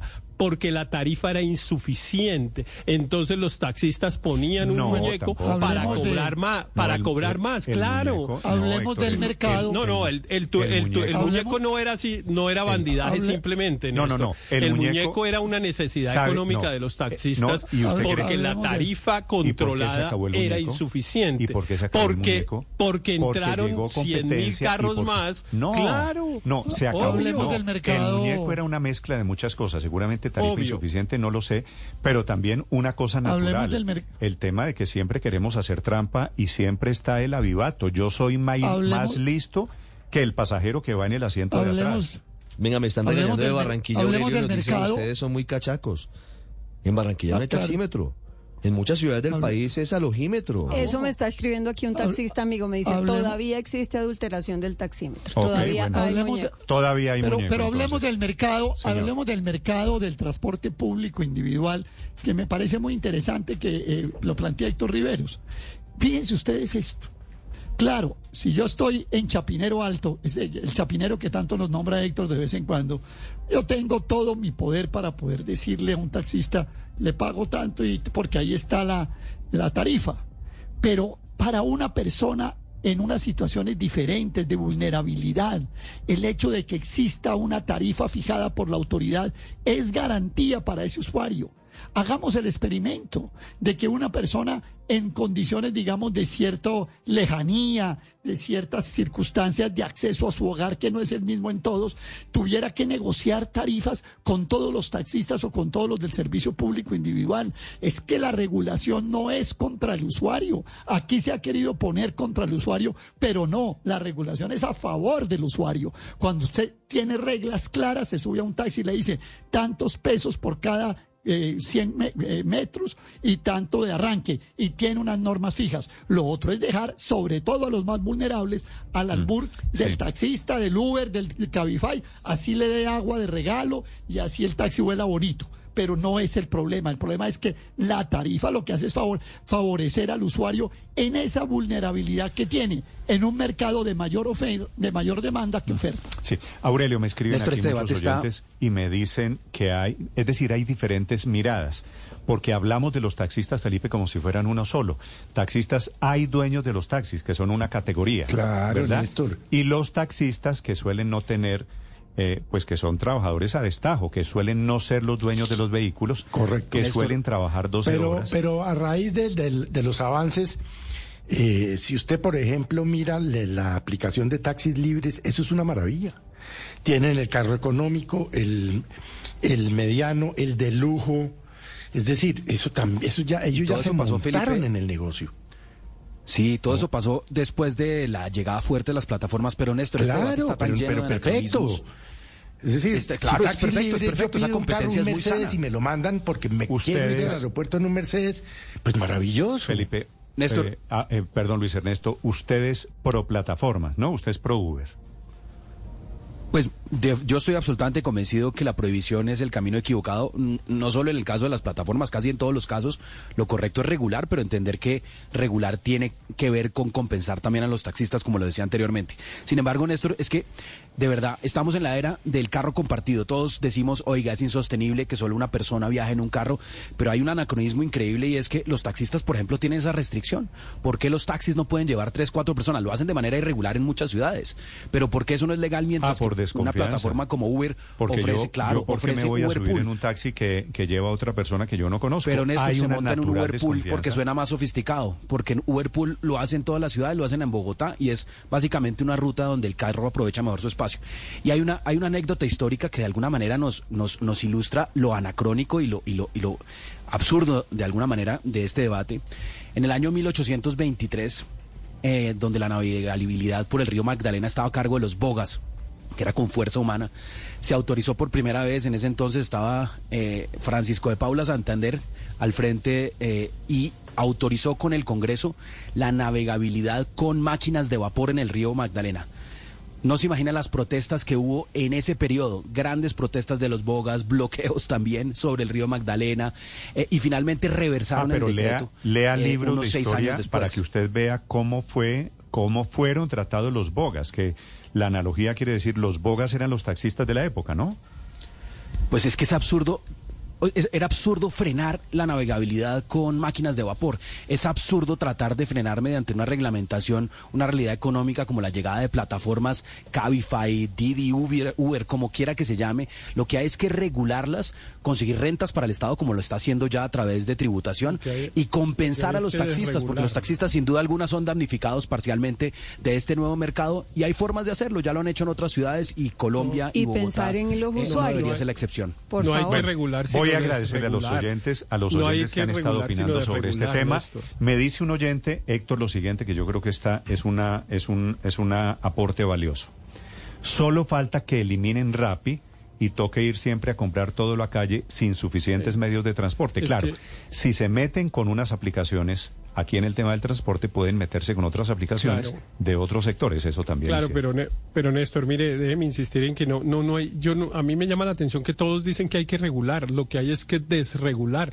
El problema del transporte individual es que tiene muchas regulaciones, es que es muy difícil ejercerlo, es que se convierte en un monopolio y termina en la frase absolutamente correcta que, que dijo Aurelio cuando terminó su última intervención, que fue en un mercado de más demanda que oferta. Ese es el problema. Hay muy pocas personas autorizadas para prestar ese servicio y eso hace que terminen imponiendo las condiciones. Eso es una regla elemental del capitalismo. La única manera de equilibrar entre los usuarios y quienes ofrecen el servicio es que haya mucha gente ofreciendo el servicio porque entonces uno puede escoger. Eso es una regla elemental. Bueno, muy bien. Si usted quiere opinar, la cuenta Blue Radio Co, mi cuenta Néstor Morales es para hablar de transporte. Felipe, este es un tema muy cercano porque todos tenemos que tomar transporte público en algún momento de la vida y tenemos que tomar un taxi y hemos considerado la opción de Uber, de InDriver, de Cabify y todos tenemos una experiencia, Felipe, para contar a ver cómo nos va. Así que muchas Pues, gracias. Gente ojalá, ojalá lleguen a un acuerdo ahí en la reglamentación o pues en la nueva ley o lo que sea con el ministro, pero para echar para adelante, es que vamos como el cangrejo en todos los temas, para atrás, para atrás, para atrás, y eso pues Pero no- sabe, no va a salir Felipe, bien. Sí, padre. ¿Sabe qué me preocupa mucho? Lo de controlar el Internet. Eso me parece gravísimo. O sea, ¿cómo así un gobierno que piensa en controlar el Internet? Porque así más o menos fue lo que entendí, ¿verdad? Eh, eh, eso es grave, Néstor.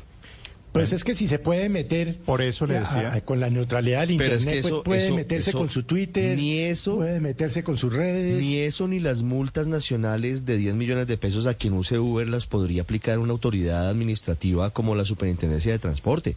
Tendrían que meterse a hacer modificaciones de fondo, por ejemplo, al Código Penal para que sea una contravención. Es decir, aquí lo que estamos viendo es que la Superintendencia de Transporte pretende asumir unas funciones que son realmente muy inquietantes, porque superan incluso la órbita de lo que significa la regulación y el control y el manejo del transporte en el país. Así que hay que estar muy pendientes hacia dónde van las cosas porque al final puede que no pase nada como ya había ocurrido. Recuerde usted que siendo el doctor Germán Vargas Lleras vicepresidente de Colombia, tuvo la responsabilidad, mejor chicharrón le hace así, y no pudo, de solucionar el tema de las plataformas y no pudo. Claro, claro, lo habían intentado, ahora lo vuelve a intentar el gobierno Petro, quiere decir.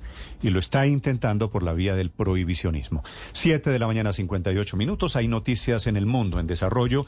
En segundos, esta mañana aquí en Blue Radio, el fiscal Francisco Barbosa. Estás escuchando Blue Radio.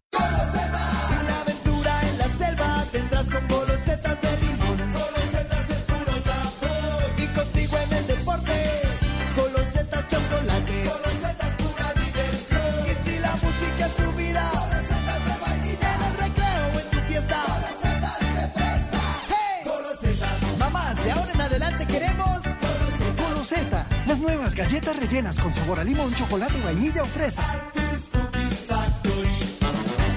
Pagar con puntos BBVA es la mejor manera de iniciar el año. Por cada compra que realices con tus tarjetas de crédito BBVA, acumula puntos y úsalos en restaurantes, entretenimiento y viajes BBVA operado por Despegar. Busca puntos BBVA. BBVA, creando oportunidades. BBVA Colombia, establecimiento bancario. Aplican términos y condiciones. Para más información, busca puntos BBVA. Vigilado Superintendencia Financiera de Colombia. El futuro es electrificado y más seguro para todos. Vívelo ahora con el Volvo XC90 Ultimate B6, que cuenta con 7 asientos y disponibilidad inmediata. Visita nuestras vitrinas y empieza a pagar en 2024. Términos y condiciones en volvocars.com slash co. La siguiente sección es presentada por Movistar Empresas. Nadie te da más apoyo y respaldo que Movistar Empresas, el aliado de la transformación digital. Está comenzando esta mañana viaje del Papa Francisco, cuya salud está muy deteriorada. Sin embargo, va a África. Una gira de seis días va a visitar dos países muy golpeados por guerras internas. Silvia Carrasco. Sí, Néstor, buenos días. Y el Papa está tremendamente preocupado por estos países. Son la República Democrática del Congo y también eh, Sudán del Sur, que Sudán del Sur es el país más joven de todo el planeta. Ellos recién se independizaron en el año 2011. Y fíjate que el, el, Papa tenía planeado hacer este viaje antes, pero como tú dices, estaba afectado por eh, sus problemas de salud y lo había cancelado, lo había postergado más bien. Y entonces comienza hoy ese viaje, va rumbo a Kinshasa en este momento y luego va a terminar en Sudán del Sur. El, el Papa Francisco había estado preocupado, por ejemplo, en Sudán del Sur, de que ambas partes eh, pudieran confluir y los había invitado al Vaticano incluso para dialogar en el año 2019 para poder eh, enfrentar lo que allí está pasando este país nuevo ha tenido tres golpes de Estado consecutivos y, claro, con muchos muertos de por medio. Allí, Sudán del Sur, aproximadamente la mitad de la población es católica y en el caso de eh, la República Democrática del Congo se calcula que un 37% de la población es católica. Es un viaje conflictivo, difícil, pero el Papa ha decidido que ya, como decía en la primera entrevista que dio a comienzo del año, ya se siente recuperado, ha decidido retomarlo y hacerlo ahora. Entonces comienza hoy en poco más de una hora debiera aterrizar en Kinshasa y luego sigue a Sudán del Sur, Néstor. Silvia, 8 de la mañana, un minuto y atención, también hoy está a punto de comenzar la reunión de la Reserva Federal para tomar la muy trascendental decisión sobre si siguen subiendo las tasas de interés, que será una señal de hacia dónde va la economía norteamericana, hacia dónde van las economías del mundo en Washington. Juan Camilo Merlano. Néstor, es la primera reunión del año del Comité Federal de Mercado Abierto de la Reserva Federal, que es una reunión que hay que decirlo finalizará mañana con el anuncio de nuevos aumentos en las tasas de interés. Un aumento que según lo que anticipan analistas y expertos sería de 25 puntos básicos, un nivel que no se ve desde el mes de marzo del año pasado. Un incremento que no sería el último. El rango de la tasa de fondos federales se sitúa entre el 4.25% y 4.5% y lo que ha indicado la Reserva Federal es que ese rango incrementaría por encima del 5%. En todo caso, con el aumento de mañana quedarían en el rango más alto en 15 años. Además, la Fed también ha indicado que su objetivo en materia de inflación es del 2%, un indicador que recordemos en estos momentos se sitúa en el 6.5%. Pero independientemente del aumento que ya es esperado, a lo que verdaderamente están atentos los analistas es a la rueda de prensa de mañana del presidente de la Reserva Federal, Jerome Powell, porque es el pronunciamiento que prepara a los mercados de cara a las próximas reuniones de la Reserva Federal este año, de cuántos serían los próximos incrementos de las tasas de interés, si los van a dividir en las diferentes reuniones del año o si va a decidir incrementar, por ejemplo, en 50 puntos básicos de cara a la próxima reunión del mes de marzo. Este, esta reunión del Comité Federal de, de Mercado Abierto coincide también con las últimas cifras del informe del Fondo Monetario Internacional de Desempeño Global de la Economía que sitúa a Estados Unidos con una estimación de crecimiento para este año del 1.4%. Esto mejor de lo que se había previsto anteriormente y que en, to en todo caso indica, Néstor, que los miedos de recesión parecen quedar cada vez un poco más lejos. Néstor. Si se acaban los miedos de recesión, Víctor, ¿cómo se porta esta mañana el precio del dólar en Colombia? Subiendo por tercera jornada consecutiva, ayer subió más de 80 pesos y en esta apertura, Néstor, el dólar está escalando 55 pesos adicionales, cotización promedio 4.687 pesos, el máximo del día 4.689 pesos, otra vez se acerca a 4.700 pesos luego de haber llegado muy cerca a los 4.500 pesos la semana pasada. Por supuesto, este tema de la Reserva Federal incide en la volatilidad de los mercados en las últimas Pero ¿por qué, ¿por qué una semana dólar revaluándose? Y otra vez el peso colombiano revaluándose y por qué otra vez la moneda colombiana devaluándose, Víctor. Se, se, ha movido mucho el dólar, eh, Néstor, al vaivén de cifras de los Estados Unidos cuando analizamos el contexto internacional, las variables que empujan desde el exterior al dólar en nuestro país. Y entonces el año, eh, la semana pasada conocíamos datos muy buenos de inflación en Estados Unidos. Eso generaba esperanza, eso generaba expectativa a nivel global. Pero pues se acerca ya la reunión de la Reserva Federal, eh, arranca hoy, como dice Juan Camilo, termina mañana y seguramente volverá a subir sus tasas de interés. Eso genera ciertas presiones para la cotización del dólar.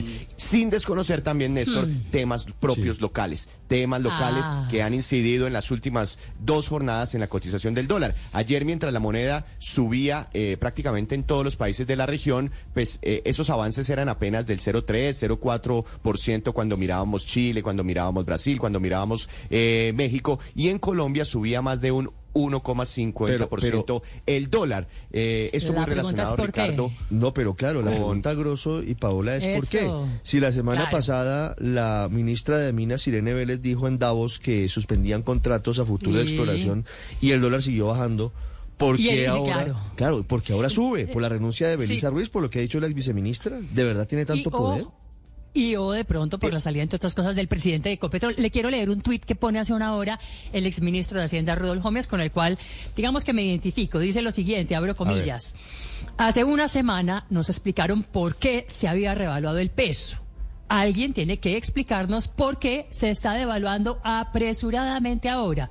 Tengo mis sospechas. ¿Y cuáles son las sospechas? Yo también Paola? tengo mis sospechas. ¿Cuáles son? Pues todo lo que estábamos hablando, ¿no? Que una cosa es lo que sale la ministra a decir en Davos, que va a suspender la principal fuente de divisas del país, que es ni más ni menos que los contratos petroleros, que los contratos gasíferos, Pero y después no viene cambiado. la salida del Eso, presidente. Paola, no es que los mercados, los no mercados van- siguen descontando. Y esta semana. Claro, es que no, no tiene que ser una reacción inmediata, eso va sumando todo, ¿no? Más, por supuesto, las cuentas fiscales que cada vez se ven un poquito más desfasadas. Es que yo no sé si usted ha mirado, por ejemplo, ¿no? Con, con lo- los anuncios pues tan felices de vamos a hacer reforma pensional, vamos a hacer reforma a la salud, laboral, vamos a hacer reforma a la salud. costar la- la reforma a la salud. Hay cosas- y hay billete cosas- y billete y factura y Pero- facture pero, contra Paula, el déjeme- Estado, ¿no? Y Contra- subsidio y subsidio. Déjeme, déjeme Y decir. subsidio va y subsidio el, bien. El exministro Gómez, con quien ahora usted se identifica, ¿no fue uno de los grandes promotores de la candidatura de Gustavo Petro? Claro que le apoyó a Gustavo Petro. Pero total, y Por eso, sí, y entonces ahora, entonces. ahora todo el mundo Ah, pero vienen, saltando. viene, Ah, viene el pero- departamento pero- de arrepentidos, ¿no?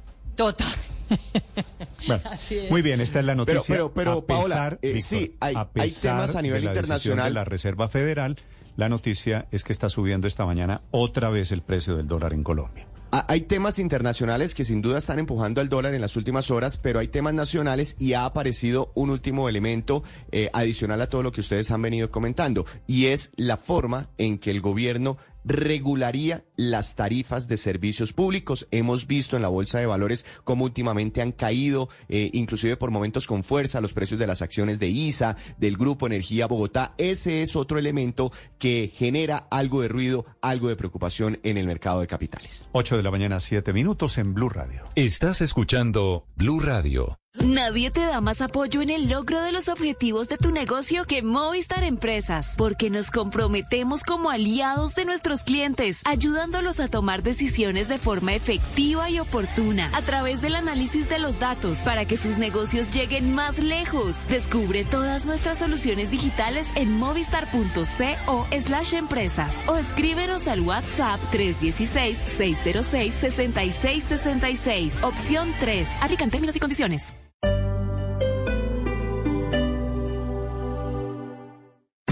Esta es Blue Radio. Sintonice Blue Radio en 89.9 FM y grábelo desde ya en su memoria y en la memoria de su radio. Blue Radio, la alternativa. Enamórate de tus proyectos con nuestros Green Days. Visita Ceramia y compra las mejores marcas en porcelanato importado de España y Brasil con hasta el 35% de descuento. Encuéntranos en el Centro Comercial Ideo, local 124A, Autopista Itagüí. Te esperamos en Ceramia del 30 de enero al 15 de febrero. Aplican condiciones y restricciones. Al iniciar la tarde, Bienvenidos a Meridiano Blue. a la hora indicada. Toda la gente está empezando a especular. Es bueno tomarse un respiro y prepararse para el resto del día. Cambia la historia del fútbol mundial reciente. Con temas interesantes, con historias, con música, con todo para comenzar la tarde con un nuevo aire. Meridiano Blue. Ahora de lunes a viernes de 1 a 2 de la tarde. Blue Radio y bluradio.com. La alternativa. El Teatro Mayor Julio Mario Santo Domingo presenta a la Compañía Nacional de Danza de España con obras de Nacho Duato, Antonio Ruz y Joaquín de Luz, tres grandes coreógrafos contemporáneos. Funciones 3 y 4 de febrero de 2023. Te esperamos. Código PULEP WXK326. Mamá, ya lo pensé y sí, voy a ser donante de órganos.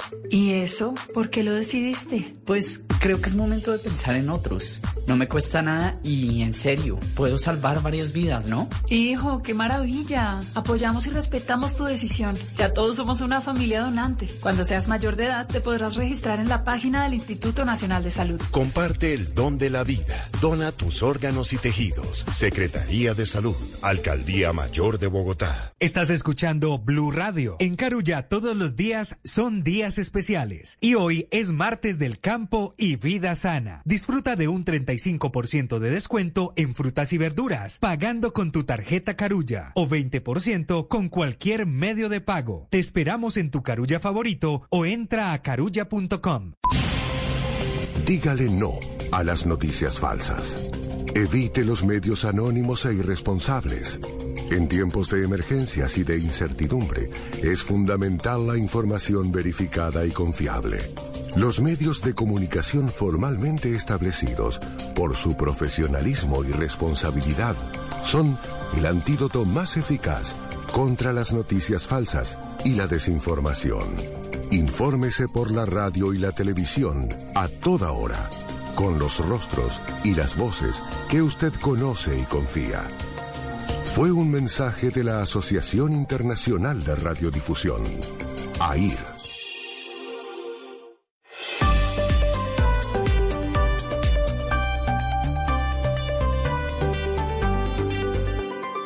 Estás escuchando Blue Radio y bluradio.com. En segundos, aquí en Blue Radio, el fiscal Barbosa está en la cabina de Blue Radio y nos cuenta resultados de la reunión de ayer con el presidente Petro, que atraviesa, Felipe, algunos de los momentos más importantes y de las propuestas más importantes del gobierno sobre Sí. temas de paz, sobre libertades, sobre primera línea y sobre narcos colados. En segundos, aquí el fiscal Barbosa. Atención, hay un bloqueo esta mañana en vías de Santander. La vía que va de Bucaramanga a Cúcuta está bloqueada. Javier Rodríguez. Néstor, pues en el sector conocido como Los Adioses, a 10 kilómetros del municipio de Pamplona, la comunidad cerró la vía hacia Bucaramanga y Cúcuta. Esto significa, Néstor, que está interrumpido el paso de vehículos entre la frontera y el interior del país. La manifestación es por eh, que en ese punto eh, van a instalar un nuevo peaje, por lo cual los habitantes salieron a protestar. Más de 400 vehículos, Néstor, en este momento de carga, buses con pasajeros que habían salido desde Cúcuta con destino a Bucaramanga y Bogotá y carros particulares están, están atascados en el trancón. Una comisión del Invías y el- la Gobernación del Norte de Santander, Néstor, trata de dialogar en este momento con los líderes de la manifestación que tienen bloqueado el paso de vehículos desde Cúcuta hacia Bucaramanga. Este es un bloqueo. La otra noticia, la alcaldesa Claudia López le pide esta mañana al gobierno Petro alerta que enciende la viceministra de Minas asegurando que podría haber apagón en Bogotá, que eres la viceministra Belisa Ruiz, que era la viceministra de este tema de energía. Camila Carvajal. Hola Néstor, buenos días. Esta situación se está creciendo producto del mensaje que acaba de publicar la alcaldesa Claudia López a través de su cuenta en Twitter. Es de la mayor gravedad que la ex viceministra de Minas habla de la doctora Belisa Ruiz, que acuerde si usted estuvo aquí en Mañanas Blue ayer, informe el alto riesgo que tiene Bogotá de un apagón por cambios en políticas y demoras en ejecución de proyectos nacionales. En energía y gas necesitamos ya claridades ciertas sobre el riesgo de desabastecimiento y apagón es la alcaldesa Claudia López, pidiéndole explicaciones y claridades al gobierno porque en una entrevista la ex viceministra Belisa Ruiz le han preguntado que si ella cree que en el país está garantizada la seguridad energética. Ella dice en términos generales que sí, pero que las políticas están causando problemas.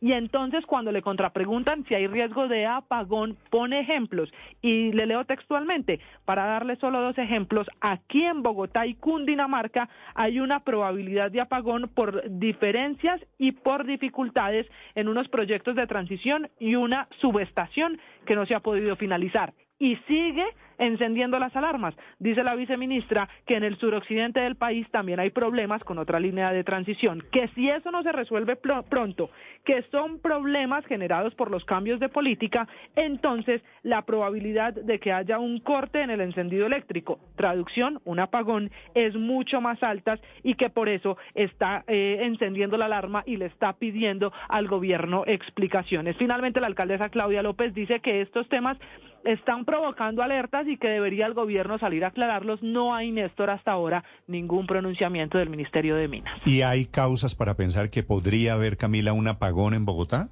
Por ahora es solamente lo que revela la ex viceministra Belisa Ruiz, que dice ella que por el cambio de política, por la transición energética del gobierno, hay unos problemas, no especifica, en unas conexiones, una subestación y también en unos proyectos fundamentales para conectar primero a Bogotá y Cundinamarca y pone luego el ejemplo del suroccidente colombiano. Solo hasta ahora ese es elemento, le insisto, no hay todavía ningún pronunciamiento del gobierno nacional.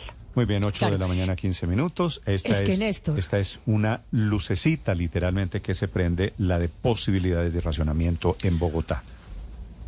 O lucecita que se apaga, ¿no? Porque, pues, lo que estamos hablando es de otra vez estar en apagones y a oscuras. A mí me parece este tema gravísimo. Y efectivamente yo creo que no hay manera de garantizar seguridad energética si no hay seguridad jurídica y si no hay independencia regulatoria. Quizás a eso le está apuntando la alcaldesa de Bogotá, Claudia López, con este trin y con lo que está diciendo. Porque finalmente, ¿quién va a hacer las inversiones? ¿No? Si el, si el Estado vuelve a ser administrador y regulador de los servicios públicos domiciliarios, si vuelve a meterse en el tema. Y si los obligan a bajar a, a, son las tarifas, Néstor. Es que la preocupación es enorme y obviamente ese es un tema que se va a seguir creciendo cada día, cada día, cada día, donde podemos estar a puertas. es que, perdón, es que ya, de apagones en ciertos sitios del país. Lo decía Camilo Sánchez. el presidente todavía no ha comunicado la decisión sobre tarifas y ahí sí hacemos el debate sobre si hay riesgo de apagón, pero digamos, vamos, vamos por partes. Lo, que llama la atención es que aquí en Mañanas Blue el viernes pasado el superintendente de Servicios Públicos dijo que el fantasma del apagón se había ido del panorama en el 92.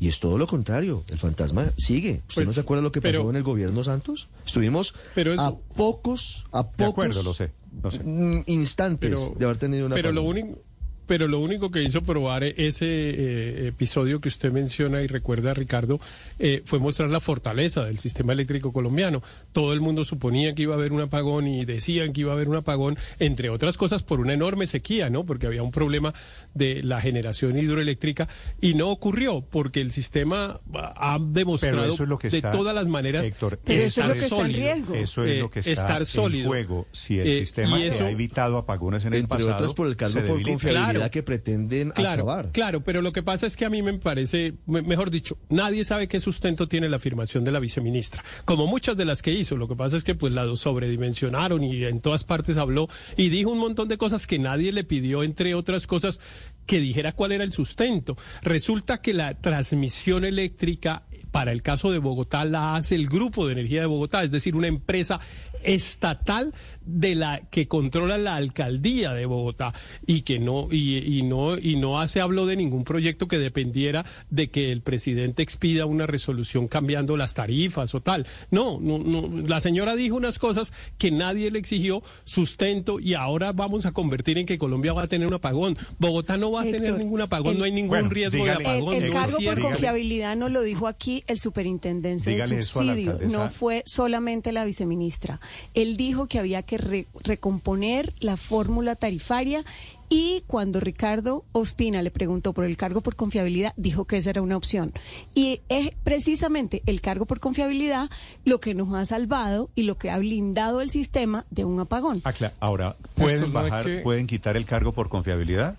Sí, Pues, pueden. Claro pero eso sí. Si tiene, el presidente asume las funciones de la CREC, pero, claro. pero eso tiene un costo, por supuesto, que En es, la sostenibilidad del sistema. que es este tema. Bueno, pero hay muchos temas aquí mezclados. pero- La alcaldesa pide al gobierno Petro, la alcaldesa Claudia López, no una señora de la oposición, le pide al gobierno tomar acciones en este tema. Señor Álvaro. Néstor, pero hay que tratar de no caer en, en lo que se le critica al gobierno, de que falta detalles y claridades para que cualquier eh, anuncio de cambio se responda con catastrofismo, que se va a acabar el sistema, que se va a acabar la energía y vamos a apagón. Esas cosas son muy serias, muy graves, y no hay ninguna evidencia para llegar a esas conclusiones.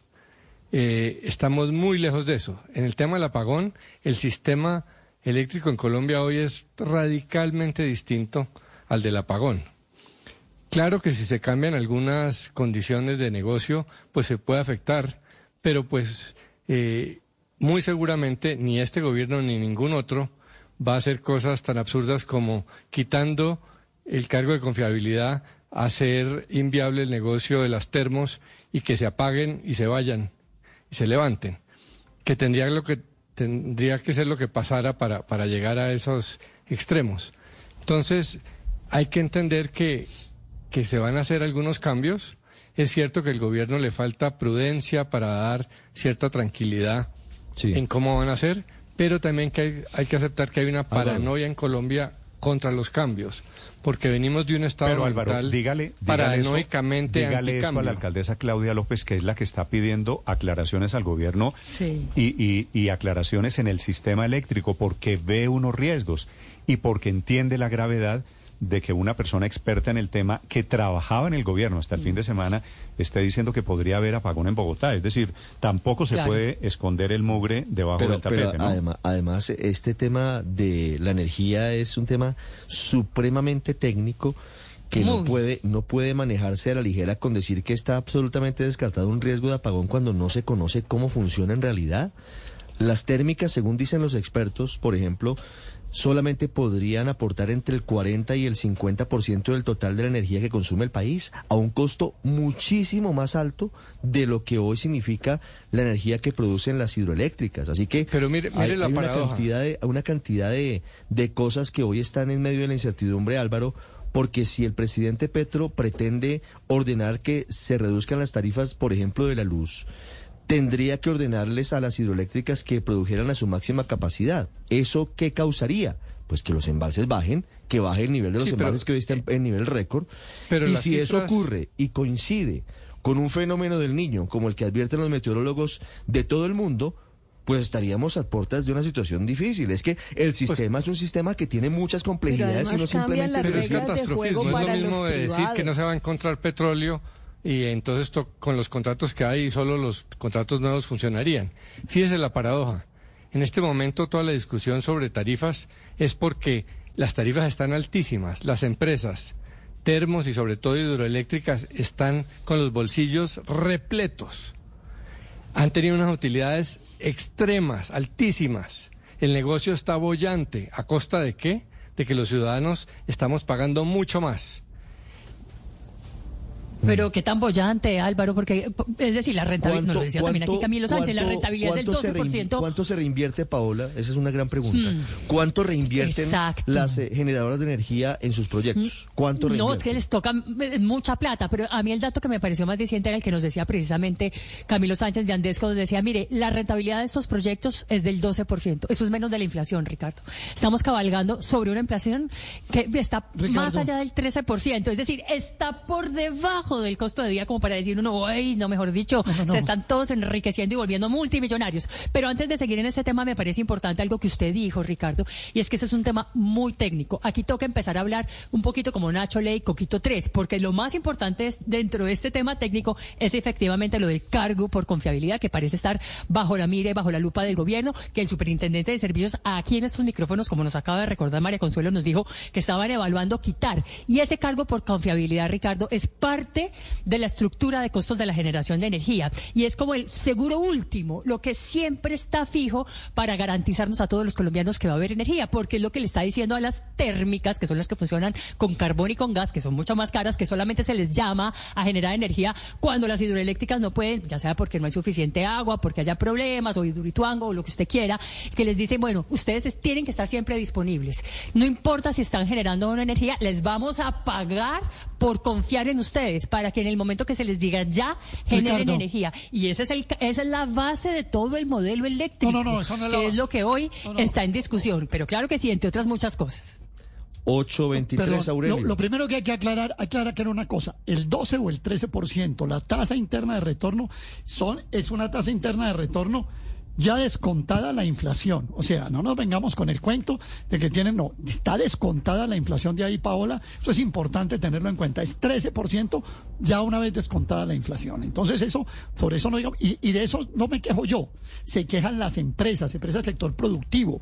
Ese exceso de rentabilidad del sector eléctrico en el país es una carga que pesa sobre el aparato productivo nacional, rural e industrial desde hace rato. Y eso hay que corregirlo. Eso no puede ser así que a usted le garanticen la tasa interna de retorno por ley. Eso no podemos hacer. Como tampoco es viable que en medio de esta lógica de la confianza inversionista yo haga una generadora de energía térmica o hidroeléctrica, porque también los hay con cargo de confiabilidad, eh, pues, eh, en, eh, como el caso de, del, del, del, del Kimbo en Neiva, en el Huila porque yo hago una y me paguen mientras la que porque el día que falte voy a estar. No, es que ese negocio se deformó totalmente. Ese negocio a través de intervenciones del Estado y la confianza inversionista lo volvieron un negocio donde los usuarios realmente son los paganos de esa confianza inversionista. Y una nota que me parece muy importante, Ricardo, porque se ha dicho aquí varias veces. Mm. La prestación del servicio de energía eléctrica en Bogotá,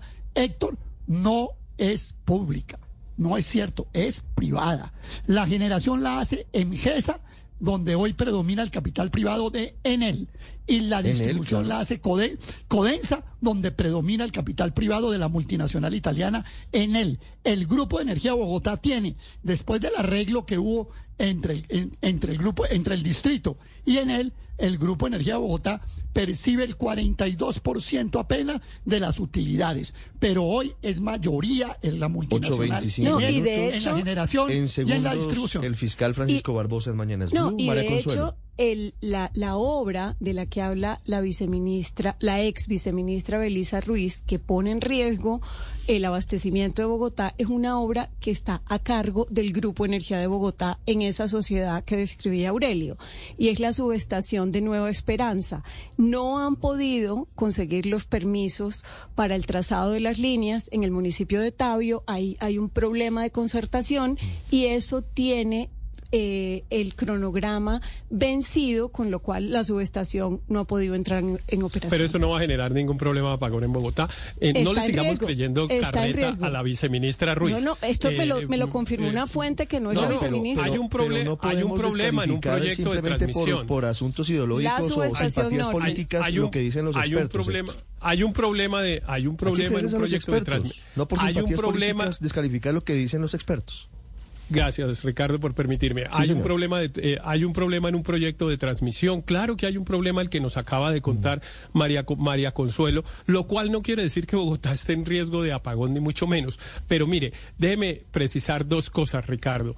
Eh, la primera es que a diferencia del esfuerzo grande que hace Aurelio por decir que este es un negocio de unos particulares, la generación de energía eléctrica es mayoritariamente pública en Colombia. Los grandes generadores de energía eléctrica son una sociedad en la que eh, como yo dije antes y no como dijo Aurelio después, Bogotá es accionista mayoritaria. Efectivamente hay un acuerdo en el que la sud... Pero me va a permitir Aurelio, sí, pero, me permite decir lo que va a decir. Usted ya revisó, usted ya revisó el acuerdo de Enel con el distrito. Sí, y, no cambió la propiedad accionaria. En Engesa y, cuánto le quedó al, no, al, No cambió la propiedad accionaria, Aurelio. Claro. No cambió la propiedad accionaria, cambió la distribución de utilidades, cambió la distribución de utilidades que es distinto. Bogotá tiene una participación accionaria mayoritaria en esa empresa, pero segundo, después de la empresa de energía de Bogotá, bueno, no de la empresa de energía de Bogotá, sino de Enel, generan energía en Colombia eh, el grupo EPM y entre otras cosas las utilidades del sistema eléctrico de Bogotá es lo perdón de Colombia mm. es lo que permite que Bogotá y Medellín tengan unos presupuestos gigantescos Bogotá y, Medellín se diferencian pero permítame Aurelio permítame terminar y, después eh, porque seguramente así es más ordenado para los oyentes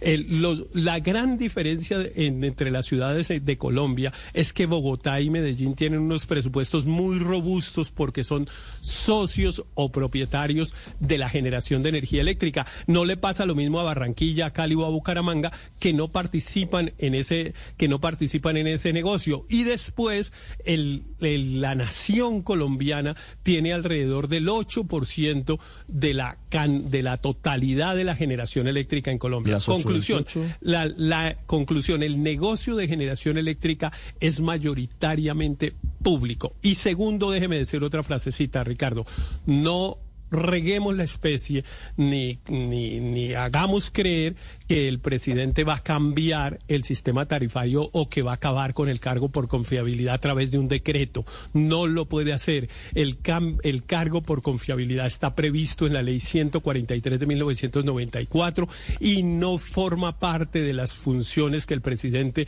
decidió reasumir según nos notificó el, lo dijo el superintendente. Lo, dijo aquí el superintendente, Pero además, pero además hay un proyecto de ley en marcha, en curso, no se ha radicado, pero hay un proyecto justamente para modificar la ley 142 de servicios públicos. Es decir, aquí hay un paquete completo de medidas que pretenden bajar los precios de las tarifas, lo cual todos agradecemos porque están disparadas, todos lo agradecemos.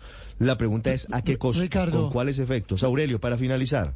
Sí, Ricardo, la generación de energía en Colombia es un oligopolio donde predomina el capital privado, porque Héctor cuenta la mitad de la película. Se le olvidaron dos más que son tan jugadores como EPM o como, o como que es Isagen, que es del fondo canadiense Brookfield, y, y se le olvidó Celsia que es del grupo empresarial antioqueño. Esas cuatro empresas tienen el control por lo menos de entre el 75 y el 80% de la Echa la precisión, Aurelio, 830. Luis Ernesto. que maneja el negocio. Aurelio, y digamos, que sea un mercado donde compiten y compiten sanamente públicos y privados, yo creo que es lo deseable. Y han demostrado que eh, ante las fallas o posibles Em, retrasos de un proyecto que esté impulsado por lo privado llega al público y viceversa. Pero donde creo que mm, hay que poner los ojos, sin duda alguna, no es únicamente en el componente de generación de lo que ya hay. Hay grandes proyectos que están previstos para eh, que entren a funcionar, como por ejemplo todo el parque eólico en La Guajira. Em, hay grandes proyectos de generación y de transmisión como todo lo que implica la transmisión desde Hidroituango hacia el departamento del Valle del Cauca, el suroccidente del país, que tiene grandes retrasos y tiene grandes retrasos también por tensiones con comunidades. Así que, y eso es algo que estaba trabajando la viceministra Belisa, estaba en reuniones justamente con los eh, operadores de esos proyectos y que es de la mayor importancia que se observen porque más allá, digamos, de la alerta de posible eh, eh, apagón en Bogotá, pues hay muchas otras partes del país que dependen justamente de que la infraestructura tanto de generación como de transmisión esté funcionando, funcione bien, que los proyectos estén en tiempos y, ahí hay una tarea muy importante para quienes no, esa cartera. No es una ficción. De hecho, en él ya le advirtió a la ministra de Minas, Irene Vélez, de ese riesgo de desabastecimiento de energía, sobre todo en la Sabana Norte. Lo hizo de manera formal, así que no se trata de un asunto que sea mera ficción. Ricardo, son las 8 de la mañana, 32 minutos. Les habíamos anunciado al fiscal general de la Nación en segundos, el fiscal Barbosa aquí en Mañanas Blue, y el resultado y las alertas y las advertencias después de la reunión de ayer con el presidente Gustavo Petro. Estás escuchando Blue Radio. En The Home Depot te ayudamos a que tu baño quede tal y como te gusta. Y con ahorros de hasta 40% en artículos para baños seleccionados, es un buen momento para hacerlo. Como el grifo Oswald de arco prolongado de Glacier Bay, con acabado mate en oro y elegante diseño, que le agrega un toque moderno a cualquier baño y nunca pasa de moda. Elige de entre una variedad de estilos para que tu baño quede tal y como te gusta. Obtén hasta 40% de descuento en artículos de baño seleccionados en The Home Depot. Haces más, logras más. Seguimos a esta hora de la mañana en Blue Radio. Estamos en Mañanas Blue. Responde tus dudas con los expertos de protección. Conéctate al Summit este 2 de febrero a las 8.30 de la mañana y escucha a los expertos hablar sobre los avances de la propuesta de reforma pensional y el impacto de la reforma tributaria. Inscríbete en www.protección.com slash eventos y recibe la información que necesitas para la toma de decisiones en la gestión de tu patrimonio. Estás escuchando Blue Radio. Hoy es el día para cumplir ese propósito que nos motiva cada día a transformar nuestro futuro en uno más positivo. En el popular, hoy se puede, siempre se puede. ¿Puedo entrar? ¿Y yo? ¿Y yo? A todos los que trabajamos en el Popular nos mueve la idea de entrar a tu vida y transformarla positivamente. Ven y vive el efecto positivo con nosotros. Conoce lo que tenemos para ti en bancopopular.com.co. Banco Popular, hoy se puede, siempre se puede. Somos Grupo Aval.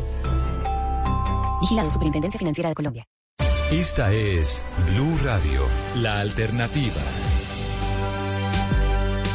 Bienvenido, señor eh, fiscal Barbosa. Muy buenos días. Buenos días, Néstor, a usted y a toda la audiencia. Francisco Barbosa es el fiscal que ha estado en las últimas horas no solo hablando con el presidente Petro, sino intentando límites a algunas cosas que van amarradas al proceso de paz total.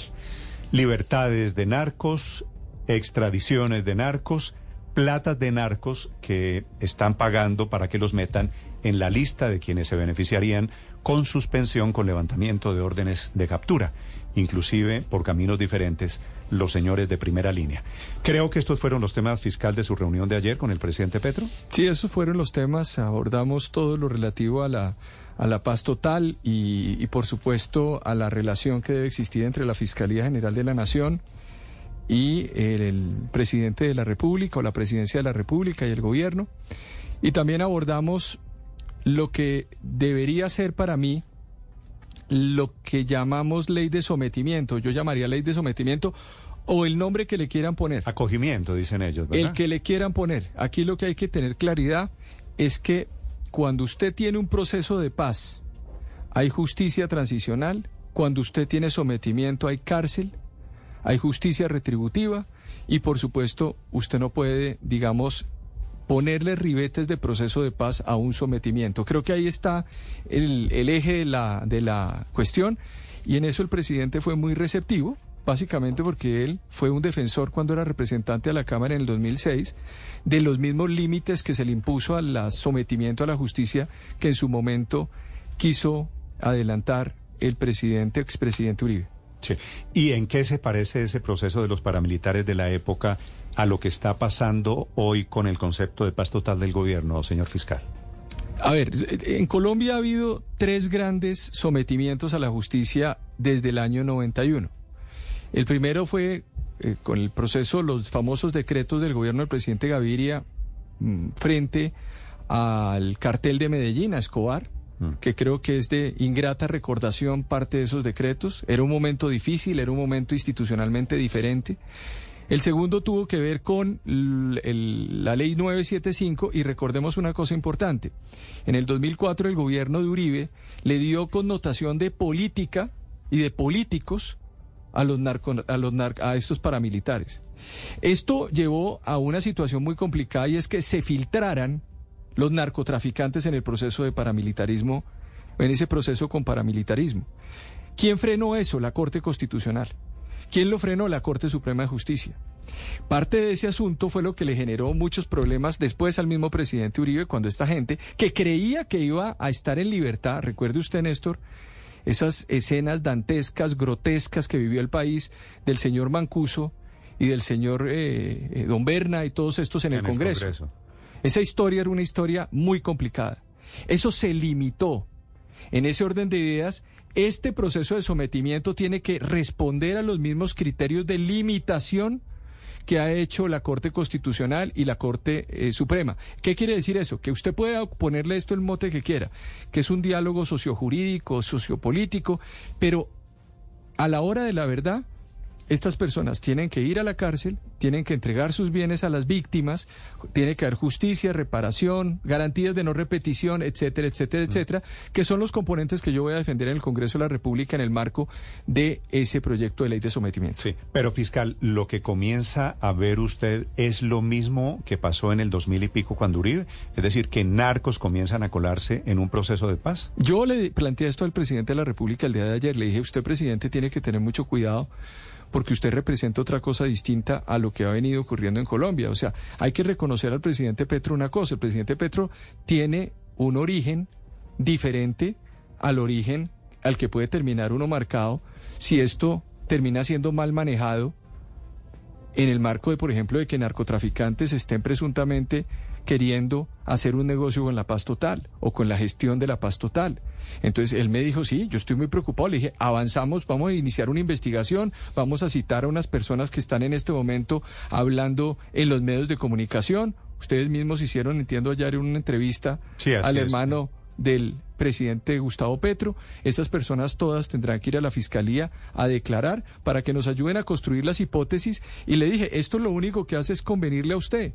Y le conviene a usted porque si esto no se aclara, obviamente puede terminar teniendo una mancha frente a la idea de paz total que la Fiscalía General de la Nación respalda. Vuelvo y digo, aquí hay muchas personas que pueden decir, el fiscal general está hablando políticamente. No, el fiscal general habla, por supuesto, políticamente, pero en el marco de las competencias que tengo. Mm. Si, nosotros creemos que ahí va a haber una paz total, es la apuesta que hace un presidente. Cuando un presidente lo eligen, hace unas apuestas. Esa es la apuesta del presidente Petro.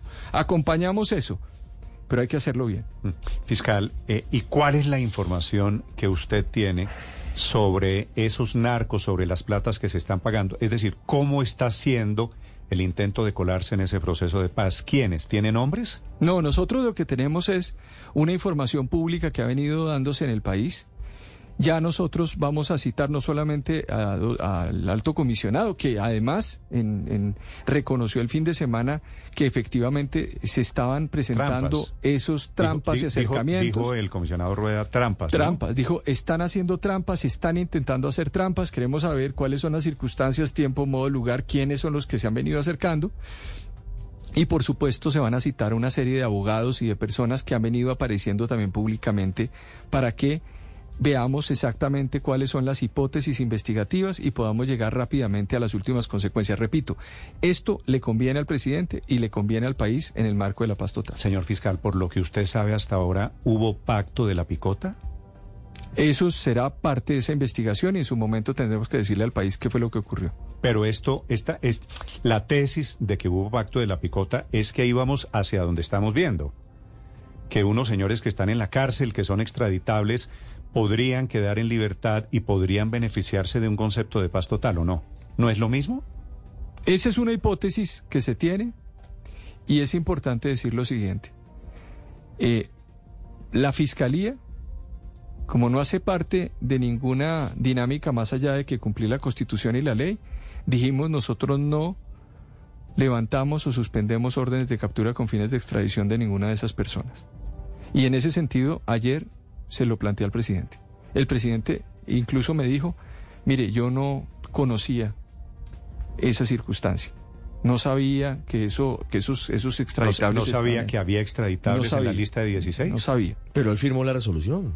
Eh, yo, digamos, eh, yo, yo lo que quiero decir es, de todos modos es una información que tiene que fluir al interior del gobierno, Ricardo. Pero, pero le pasaron la información, estos son los 16 y no le dijeron que había yo, yo creo que lo que ocurrió fue que se presentó cualquier tipo de circunstancia en el gobierno. Yo creo que debe haber en ese sentido un diálogo mayor y eso es importante. Y quiero además decir que yo le dije al presidente de la República, de ahora en adelante, para evitar cualquier tipo de circunstancia similar como la que se ha venido presentando, las cosas son por teléfono o personalmente conmigo, uno a uno, para evitar, digamos, que existan males entendidos. Yo le expliqué a Ricardo el otro día, cuando estuve acá, le dije qué fue lo que pasó el 11 de enero. Es que yo, quería preguntarle sobre eso, fiscal, porque usted tiene una reunión con el comisionado de paz, le explica los riesgos de suspender órdenes de captura a extraditables. En teoría, el comisionado entiende lo que significa, pero al día siguiente se expide la resolución de Palacio firmada por el presidente Petro suspendiendo eh, órdenes de captura contra extraditables. ¿Eso tiene que ver con el llamado a, declaración juramentada que hizo usted ayer del comisionado Danilo Rueda? No, no, no tiene nada que ver con eso. Eso no tiene nada que ver. Digamos, lo que, lo que tiene que ver con el comisionado Rueda tiene que ver es con las expresiones que él mismo ha manifestado en los medios diciendo que ha habido algunos, que ha habido trampas o que hay trampas o que hay preocupaciones. Eso es una cosa distinta. Ya lo que ocurrió alrededor de la, de la, digamos, de ese desencuentro que se presentó el 10 de enero y posteriormente lo que ocurrió el 11 de enero, creo que queda superado con la conversación con el presidente de la República, que me dijo, mire fiscal, tengamos una comunicación mucho más fluida los dos para poder resolver cada uno de los temas. Y quiero decirle, Néstor, una cosa. Yo me sentí sinceramente cómodo en la reunión. No hubo incomodidad en la reunión. Yo me encontré una persona muy receptiva, una persona que, digamos, comparte parte de mis preocupaciones y me dijo, sí, a, nosotros lo que nos interesa es que esto salga bien y seguramente buscar unos caminos diferentes. Yo le planteé algunas críticas sobre un par de decretos del 31 de diciembre, porque le dije, presidente, uno no puede hacerse de hostilidades con organizaciones criminales, no porque es una figura del derecho humanitario. Y no podemos, me dijo, hay que revisar, hay que mirar todo esto. Le dije, tenemos un problema de limitación territorial en el control de los de las operaciones judiciales en los territorios. ¿Qué implica eso, Néstor? Y la gente dirá, bueno, pero ¿por qué el fiscal se está metiendo, si se quiere, en un asunto que tiene que ver seguramente con defensa o con interior o con gobierno? No, es un asunto de mis competencias porque hoy tengo dos mil 260 órdenes de captura por homicidios en zonas rurales sin ejecutar. Tengo 349 órdenes de captura contra homicidas de defensores de derechos humanos reincorporados y familiares sin ejecutar. ¿Qué quiere decir eso? Que hay que hacer una tarea. ¿Y por qué sin ejecutar? Porque ¿Qué ocurre? Nosotros necesitamos como fiscalía tener Dijín y tener ejército para hacer esas operaciones en zona rural. Y la Dijín y el ejército le están diciendo no los estamos buscando. Lo que, lo que ha venido ocurriendo es que producto de ese decreto del 31 de diciembre, usted, ustedes mismos los, los, los, lo han explicado, pues acá el, mismo director de la policía hizo una explicación sobre el tema de la suspensión de operaciones y ha habido como unos males, malos entendidos, pero los malos entendidos están llevando o estaban llevando a que empiecen a surgir preocupaciones en incautaciones, ya voy, en, fiscal, etcétera, ya Quiero, ya quiero preguntarle por eso, pero déjeme aclarar un tema, el de las extradiciones que me parecen, no quiero dejarlo en el aire. Señor fiscal, usted llegó a ser fiscal y ha sido fiscal durante tres años, no por ingenuo. Mm. Yo he sido periodista muchos años de mi vida y, cada vez, cada día me despierto menos ingenuo. Metieron a unos extraditables en una lista de beneficiados de un proceso de paz por ingenuidad, porque no se dieron cuenta. ¿Por falta de experiencia realmente? Yo, yo, yo no voy a, calificar esto de esa manera. Pero eso no vale la pena, es decir... Eh, yo vuelvo y le digo porque es que finalmente nosotros lo que hacemos es cumplir con la, con la, con la Constitución en este caso. Nosotros lo que hicimos simple y llanamente es decir que no había ningún marco jurídico para levantar ninguna orden de captura con fines de extradición y creo que hay que corregir los canales de comunicación que puedan tener al interior del gobierno y eh, para poder resolver, sobre todo por una razón muy simple, y es que el presidente de la República pues tiene acceso a la información, puede tener acceso a toda la información, y yo creo que eso ayuda también mucho para que no se presenten estas circunstancias que, repito, no son malas para el país. Yo creo que no es malo para el país ver al fiscal general de la Nación diciendo, nosotros opinamos que esto no puede ser de esta manera. Esto lo que hace es acabar el unanimismo. Aquí pasamos siempre, Néstor, y usted lleva muchos años en esto, en que cada gobierno y cada sector considera que cuando se gana unas elecciones,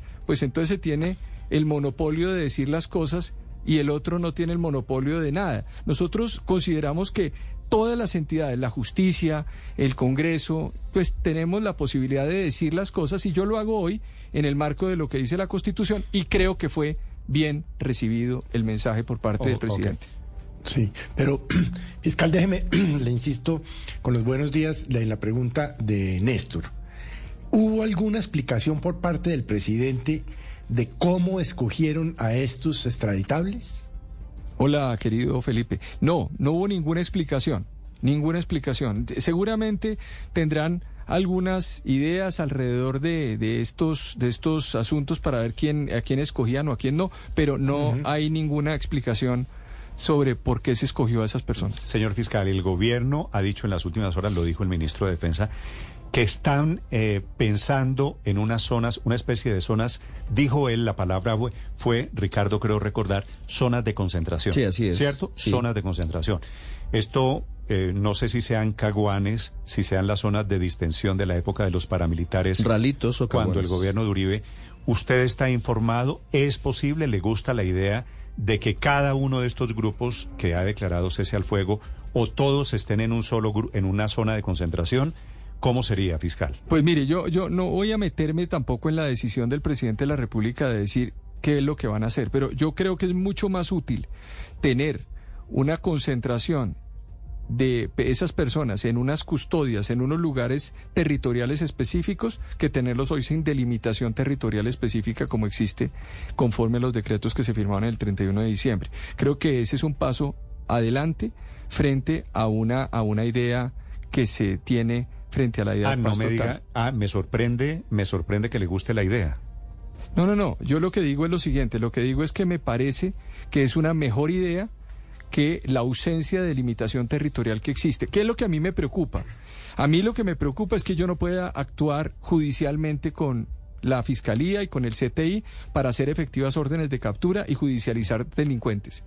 Entonces, si a mí me dicen que van a, en el marco de una decisión que le corresponde es al presidente y no al fiscal, tomar una decisión de concentrar o hacer una negociación concentrados o en las cárceles o concentrados en, en- en cualquier otro lugar sobre unas bases que además estén específicamente claras en todo el desarrollo que tiene la ley de sometimiento que se va a, que se va a hacer, se va a plantear en el Congreso, pues para mí como fiscal general no habría problema ¿Sería, alguno. ¿Sería una sola zona de concentración? No lo conozco, O- no o conozco. 20 diferentes No, zonas. ahí sí no conozco, no conozco porque usted entenderá, y, y yo lo, lo, lo conversaba hace unos días eh, eh, con algunos expertos en estos temas, además de que ha habido ceses de fuego, ceses de hostilidades, que para hacer un cese de hostilidades o un cese al fuego, Néstor, se requiere una filigrana se requiere un conocimiento militar, se requiere caracterización de las organizaciones criminales, se requiere caracterización de los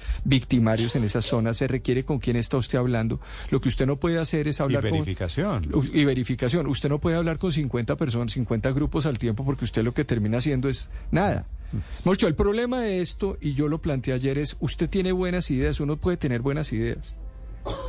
Pero es necesario mirar los métodos para llegar a esas buenas ideas. Y creo que ahí es donde tenemos No que... es, no es un riesgo, señor fiscal, que estas zonas de concentración, yo me imagino que será una por cada grupo. Es decir, eh, FARC y el ELN metidos en la misma zona de concentración, no me los imagino, o ELN con el clan Además, del Golfo. porque se están enfrentando O- ellos o- mismos. Claro, porque es que hay enfrentamientos. Entonces supongo yo que sería una por grupo. ¿No es el riesgo fiscal crear 20 ralitos en este país? Bueno, siempre hay riesgos sobre ese tema y le corresponde al presidente de la República en sus competencias evaluarlo y nosotros miraremos qué es lo que va a ocurrir con nuestras competencias, que es perseguir criminalidad alrededor de esas zonas. Sí, fiscal, usted ha dividido la discusión entre el proceso de paz y el sometimiento. Y aquí el cese al fuego bilateral, por lo menos en el papel, está vigente con cuatro organizaciones, entre ellas el Clan del Golfo, que es naturalmente narcotraficante. En la práctica, ¿cómo funcionaría, fiscal, si se llegaran a concentrar? ¿Hasta dónde llegarían las competencias de la Fiscalía o de la Fuerza Pública? ¿No podrían entrar allí a capturarlos? ¿No podrían entrar a hacer ningún tipo de operaciones? Primero tendríamos que ver exactamente cómo sería el procedimiento de levantamiento de órdenes de captura, porque muchas de las personas están de- eh, privadas de la libertad o muchas de las personas tienen órdenes de captura vigentes. Tendría que darse la discusión jurídica de cómo se van a ubicar en esas zonas. Ya ese es un tema que el país ha conocido en el marco de Ralito. Ahí hubo una discusión donde en ese momento se levantaban las órdenes de captura, esas personas custodiadas se llevaban a Ralito y ahí tenían un control judicial, un control policial, un control militar, pero no estaban caminando por el país. Entonces, obviamente, pues yo creo que cada proceso tiene su propia dinámica. Yo creo que a la hora de la verdad el gobierno nacional tendrá que evaluar riesgos, tendrá que evaluar riesgos en territorios, riesgos además en temas de seguridad, porque Néstor, quiero decirle una cosa, en estos tres años al frente de la Fiscalía, lo que yo he visto es que hay 32 Colombias dentro del país. O sea, este país no tiene una unidad criminal, digamos. Yo, lo, yo lo pienso no, seguramente cuando vienen los ministros y vienen los funcionarios hablan de las bellezas de Colombia, de los ríos, de, de la cultura, de muchas cosas de Le toca lo ah, no, a mí me toca ver la criminalidad, la inmundicia del país yo la veo, la cochinada de Colombia. Y esa cochinada de Colombia yo la veo todos los santos días. Y son 32 cochinadas Son diferentes. 32 inmundicias y espejos espantosos viéndolo día a día, día a día, todos los días. Y cada una tiene su propia dimensión y su propia cara. Entonces, cuando usted tiene que meterse a eh, resolver un problema territorial en Colombia, usted tiene que mirar con quiénes están negociando, qué son las, quiénes son las personas, qué tipo de criminalidad hay para efecto de saber. Por eso yo decía, si, si usted está al frente eh, de, quien ve la inmundicia colombiana en términos de criminales, pues hay que invitarlo para ver justamente cuando va a negociar con esa Para inmundicia. que les cuente. Usted es el plomero de la nación. Yo creo que podría ser el, el plomero general de la nación. Y desafortunadamente espero en un año ver otro- otras el cargo. perspectivas. sí. Mire, fiscal, habló con el presidente Petro de las preocupaciones que tiene el Departamento de Justicia y el Departamento de Estado de Estados Unidos frente a la suspensión de órdenes de captura y el tema de la extradición y el tema del narcotráfico. No, no entramos en esa discusión. El, el, eh, no, no tocamos ese aspecto puntualmente en la reunión. Y el tema de lucha antidrogas, el tema de disminución de... Él, él está preocupado, él tiene, Lucha la idea, antidrogas. él tiene la idea de que hay que hacer incautaciones y de que hay que hacer interdicciones. Entonces le dije, bueno, las cifras no son buenas, presidente. Entonces miremos por qué no son buenas las cifras hoy, en enero, porque se, este, pues, se bajaron las cifras. Entonces me dijo, venga, yo, yo quiero que, que nos reunamos entonces mensualmente, hagamos un balance de cifras y entiendo que se fue con muchas preocupaciones de la reunión. Seguramente planteó algunas reuniones internas para ver lo de las cifras. Él está preocupado con eso. Él, él me dice, hay que continuar en esa tarea. Le- Claro, él, él plantea también la idea de que la lucha general de mundial ante las drogas ha fracasado, pero pues yo finalmente no entro en ese debate porque pues mi debate es perseguir bandidos, o sea, y perseguir esos criminales y perseguir además judicialmente esas personas porque yo sigo teniendo la ley penal, sigo teniendo dirección antinarcótico, entonces ahí confluimos en la idea de que él sí tiene él está preocupado de que, de que, de que la interdicción sí funcione. Y me dijo una cosa fundamental. Me dijo, mire, fiscal, dentro de la no repetición es importante en el proyecto de ley que esas personas que se van a someter digan la verdad de quiénes son los que están detrás de esos grandes recursos que ganan, industriales, empresarios, personas además narcos invisibles, para que puedan también generar esa cosa. Yo le dije, me parece magnífico, metan eso y eso sería muy importante para poder hacer el sometimiento en la Fiscalía General de la Nación. En eso hay coincidencia. ¿Dónde se va a hacer el sometimiento, el proceso de sometimiento? En la Fiscalía General de la Nación. Pero usted no va a participar en la redacción de esa ley. No, no, no, porque no es mi función. La participará el gobierno, pero yo creo que los límites que los límites y los temas los hemos venido poniendo en la opinión pública y eh, en el Congreso de la República estaré defendiendo esas posturas. ¿Usted apoya el 10% de la riqueza de los narcos que quede en, sus, en manos de ellos? No, por supuesto que no. Toda la plata de los narcos tiene que ir a las víctimas. Señor fiscal, una pregunta final. Sé que, sé que tiene agenda. Señor Plomero. Eh, fiscal, ¿usted está de acuerdo con sacar presos de las cárceles? Por otro lado, que es uno de los intentos simultáneamente que tiene que ver con todo esto del ministro Osuna, del ministro de Justicia. Mire, yo, yo, yo estoy de acuerdo con que cualquier salida de la justicia tiene que ser racional. No puede haber, eh, no podemos entrar en debates diciendo, es que hay que, eh, eh, por ejemplo, aplicar la justicia restaurativa, estoy de acuerdo, pero hay que decir que se resuelve el problema de las cárceles despenalizando la injuria y la calumnia. Yo hago la siguiente pregunta, ¿cuántos presos hay en Colombia por injuria y calumnia hoy?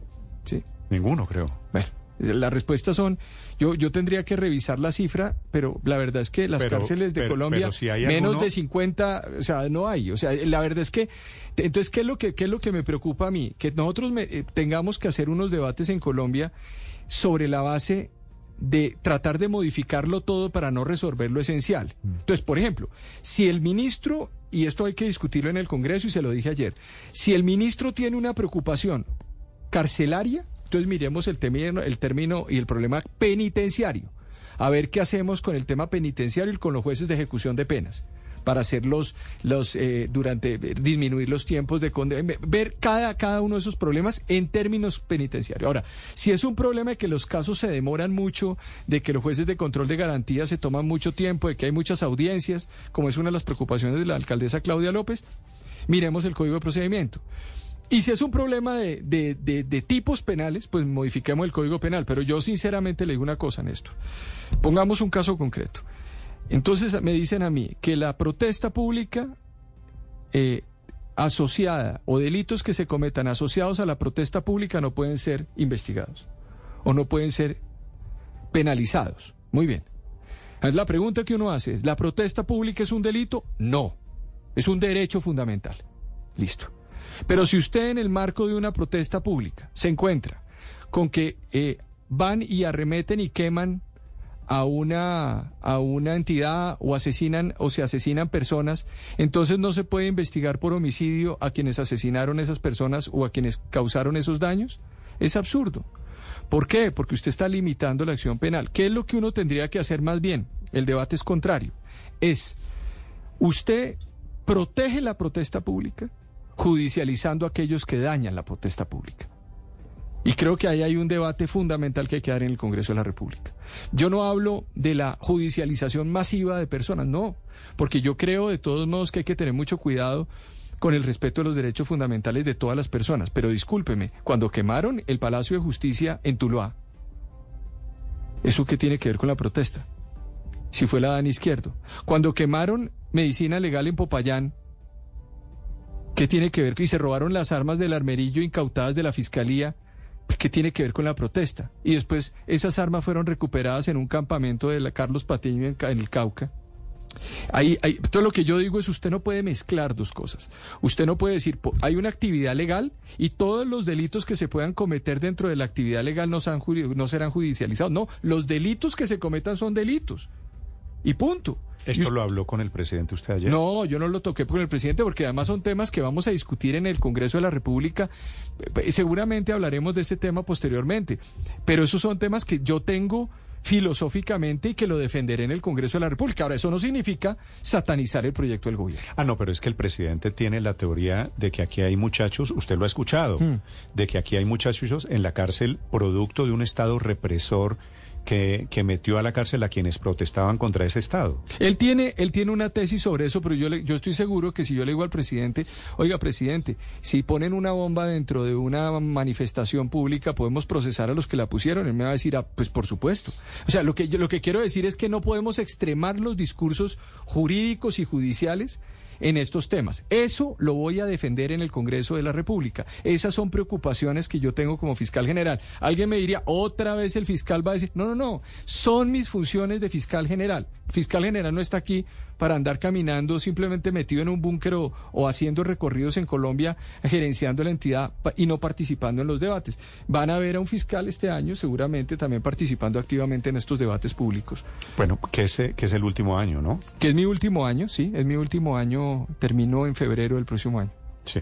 Señor fiscal Francisco Barbosa, gracias por acompañarnos esta mañana. Le deseo un feliz día. Muchas gracias, Néstor. Muchas gracias a todos. Y, feliz año, que todavía que estamos en 31 de enero, todavía se desea feliz Hasta hoy, ¿no? Yo creo que, ya mañana, ya, mañana ya febrero hasta, no. Hasta, hasta, hasta, hoy. Muchas gracias por todo. Me quedó sonando lo del plomero. El fiscal plomero, general. Plomero general. No, no, no, es que, es que vuelvo y repito, yo no veo todos los días, yo, yo si ustedes vieran mi celular, pues se deprimen, digamos, porque la verdad es que eh, pues yo lo que tengo es que me levanto con una noticia criminal, otra noticia criminal, estamos, nosotros hacemos gerencia de la criminalidad, desgraciadamente Colombia, eh, pues no solamente eh, esas malas noticias, esas buenas noticias, Colombia tiene que ver con esto, pero ojo, estos temas de paz total, o los temas de paz, paz en términos generales que estamos discutiendo en el país, tienen que ser además conciliados con una idea que para mí es fundamental y es la paz cotidiana. Y esa paz cotidiana sí que la veo yo todos los días o la no paz cotidiana, el conflicto cotidiano, mm. que es el aumento de las violaciones a los menores, es accesos carnal violento también contra mujeres, es violencia intrafamiliar, es la afectación al hurto de los, en las calles, que yo creo que ese es un tema también que amerita una reflexión nacional. Muchos colombianos nos están escuchando y dicen, bueno, maravilloso que, que, que, se, que haya una discusión de ese nivel, pero ¿qué pasa con mi celular? Que me lo robaron tres mm. veces. Y ahí también estamos haciendo unas estrategias nosotros en la Fiscalía Fiscalía, Néstor, donde hemos volcado la Fiscalía en rutas itinerantes por el territorio nacional, tratando de hacer un trabajo en los diferentes lugares. Hace, por ejemplo, 10 días inauguramos el primer búnker de selva en San José del Guaviare. ¿Y sabe con qué plata lo hicimos? Con la plata que le hemos quitado a los narcotraficantes y a los bandidos de esas zonas. Estamos a puertas de cerrar un preacuerdo de corrupción, que lo, digo, lo digo acá claramente, iremos ante un juez, en donde dos gobernadores de, de Oriente le van a entregar a la Fiscalía más de 30 mil millones de pesos. Creo que eso... ¿Cómo así? Perdóneme. ¿Gobernadores en ejercicio? No, exgobernadores. ¿Que le van a entregar? ¿Qué claro, quiere decir? en el marco de acuerdos, de preacuerdos. ¿Que se habían robado? Claro, por supuesto. ¿Me da el nombre de esos exgobernadores? Eh, no tengo en este momento el dato, pero le mando, le, mando... ¿De qué departamento? Uno es de Guainía, pero les mando el dato para que ustedes, mañana mismo le doy el documento, les envío el documento para que ustedes puedan además leerlo. ¿Guainía y Arauca será de no, casualidad? No, no, no, no. Y, es, es Guainía, pero, pero ¿cuál es el escenario? El escenario es que estamos recuperando recursos de la corrupción para nosotros utilizarlos en beneficio de la justicia. Y creo que eso es lo que tenemos que hacer también con los 5 mil millones de dólares que le hemos entregado en esta administración, o 6 mil millones de dólares a la sociedad de activos especiales. Ah, y pero creo que ese es un tema fundamental es, que, para el es que si hablamos de la SAE aquí nos quedamos otro rato. No, yo me tengo que ir. Por eso, señor fiscal, muchas gracias. No, muchas gracias a ustedes. Feliz día. Francisco Barbosa es el fiscal de Colombia esta mañana en Blue Radio.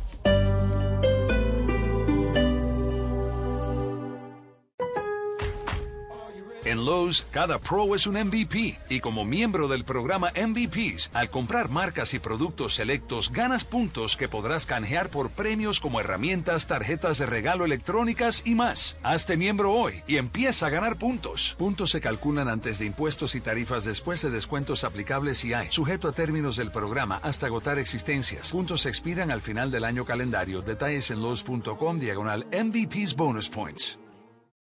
Boombox suena a todo lo que quieras escuchar, desde tu celular, tablet, computador o parlante inteligente, donde quieras, cuando quieras. Llegó Boombox Podcast, un mundo por escuchar. ¿Qué te suena hoy? Encuéntranos en más de audio favorita. Boombox. Con los descuentos del outlet de Cameron, tu destino es disfrutar de los paisajes naturales más sorprendentes. No dejes que pase ni un minuto más y reserva ya tus próximas vacaciones con una tarifa especial. Compra ya en decameron.com. Aplican términos y condiciones. Operado por Servincluidos Limitada. RNT 3961. Bienvenidos a Meridiano Blue. A la hora indicada. Toda la gente está empezando a especular. Es bueno tomarse un respiro y prepararse para el resto del día. Cambia la historia del fútbol mundial reciente. Con temas interesantes, con historias, con música, con todo para comenzar la tarde con un nuevo aire. Meridiano Blue. Ahora de lunes a viernes de 1 a 2 de la tarde. Blue Radio y bluradio.com. La alternativa. Estás escuchando Blue Radio. En Carulla todos los días son días especiales. Y hoy es martes del campo y vida sana. Disfruta de un 35% de descuento en frutas y verduras, pagando con tu tarjeta Carulla o 20% con cualquier medio de pago. Te esperamos en tu Carulla favorito o entra a carulla.com. Dígale no a las noticias falsas.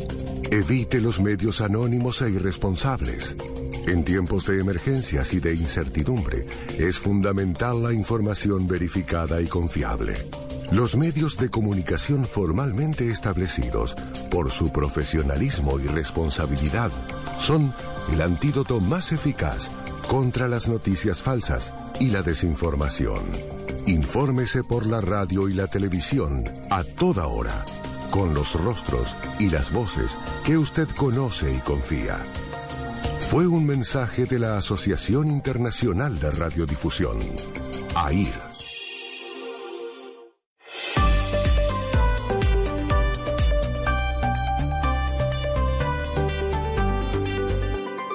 Estás escuchando Blue Radio y bluradio.com. Felipe, una de cal y varias de arena en esta entrevista con el fiscal. La de cal es que el fiscal sí está de acuerdo con zonas de concentración para los grupos eh, con los que el gobierno se está acercando para este tema de paz total.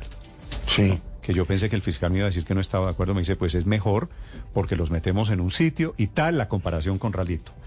Las Mejor saber dónde están, a no saber dónde están, sí. Claro, sí, sí, y tiene, y tiene razón. Solo que el riesgo es de carácter político. ¿Usted qué hace si son veintipico de grupos con los que está negociando? Claro. ¿Usted cómo hace para tener veintipico de ralitos? No, y ahí hay que preguntarse quiénes, cómo, cuándo, por cuánto tiempo, y el en tamaño. dónde.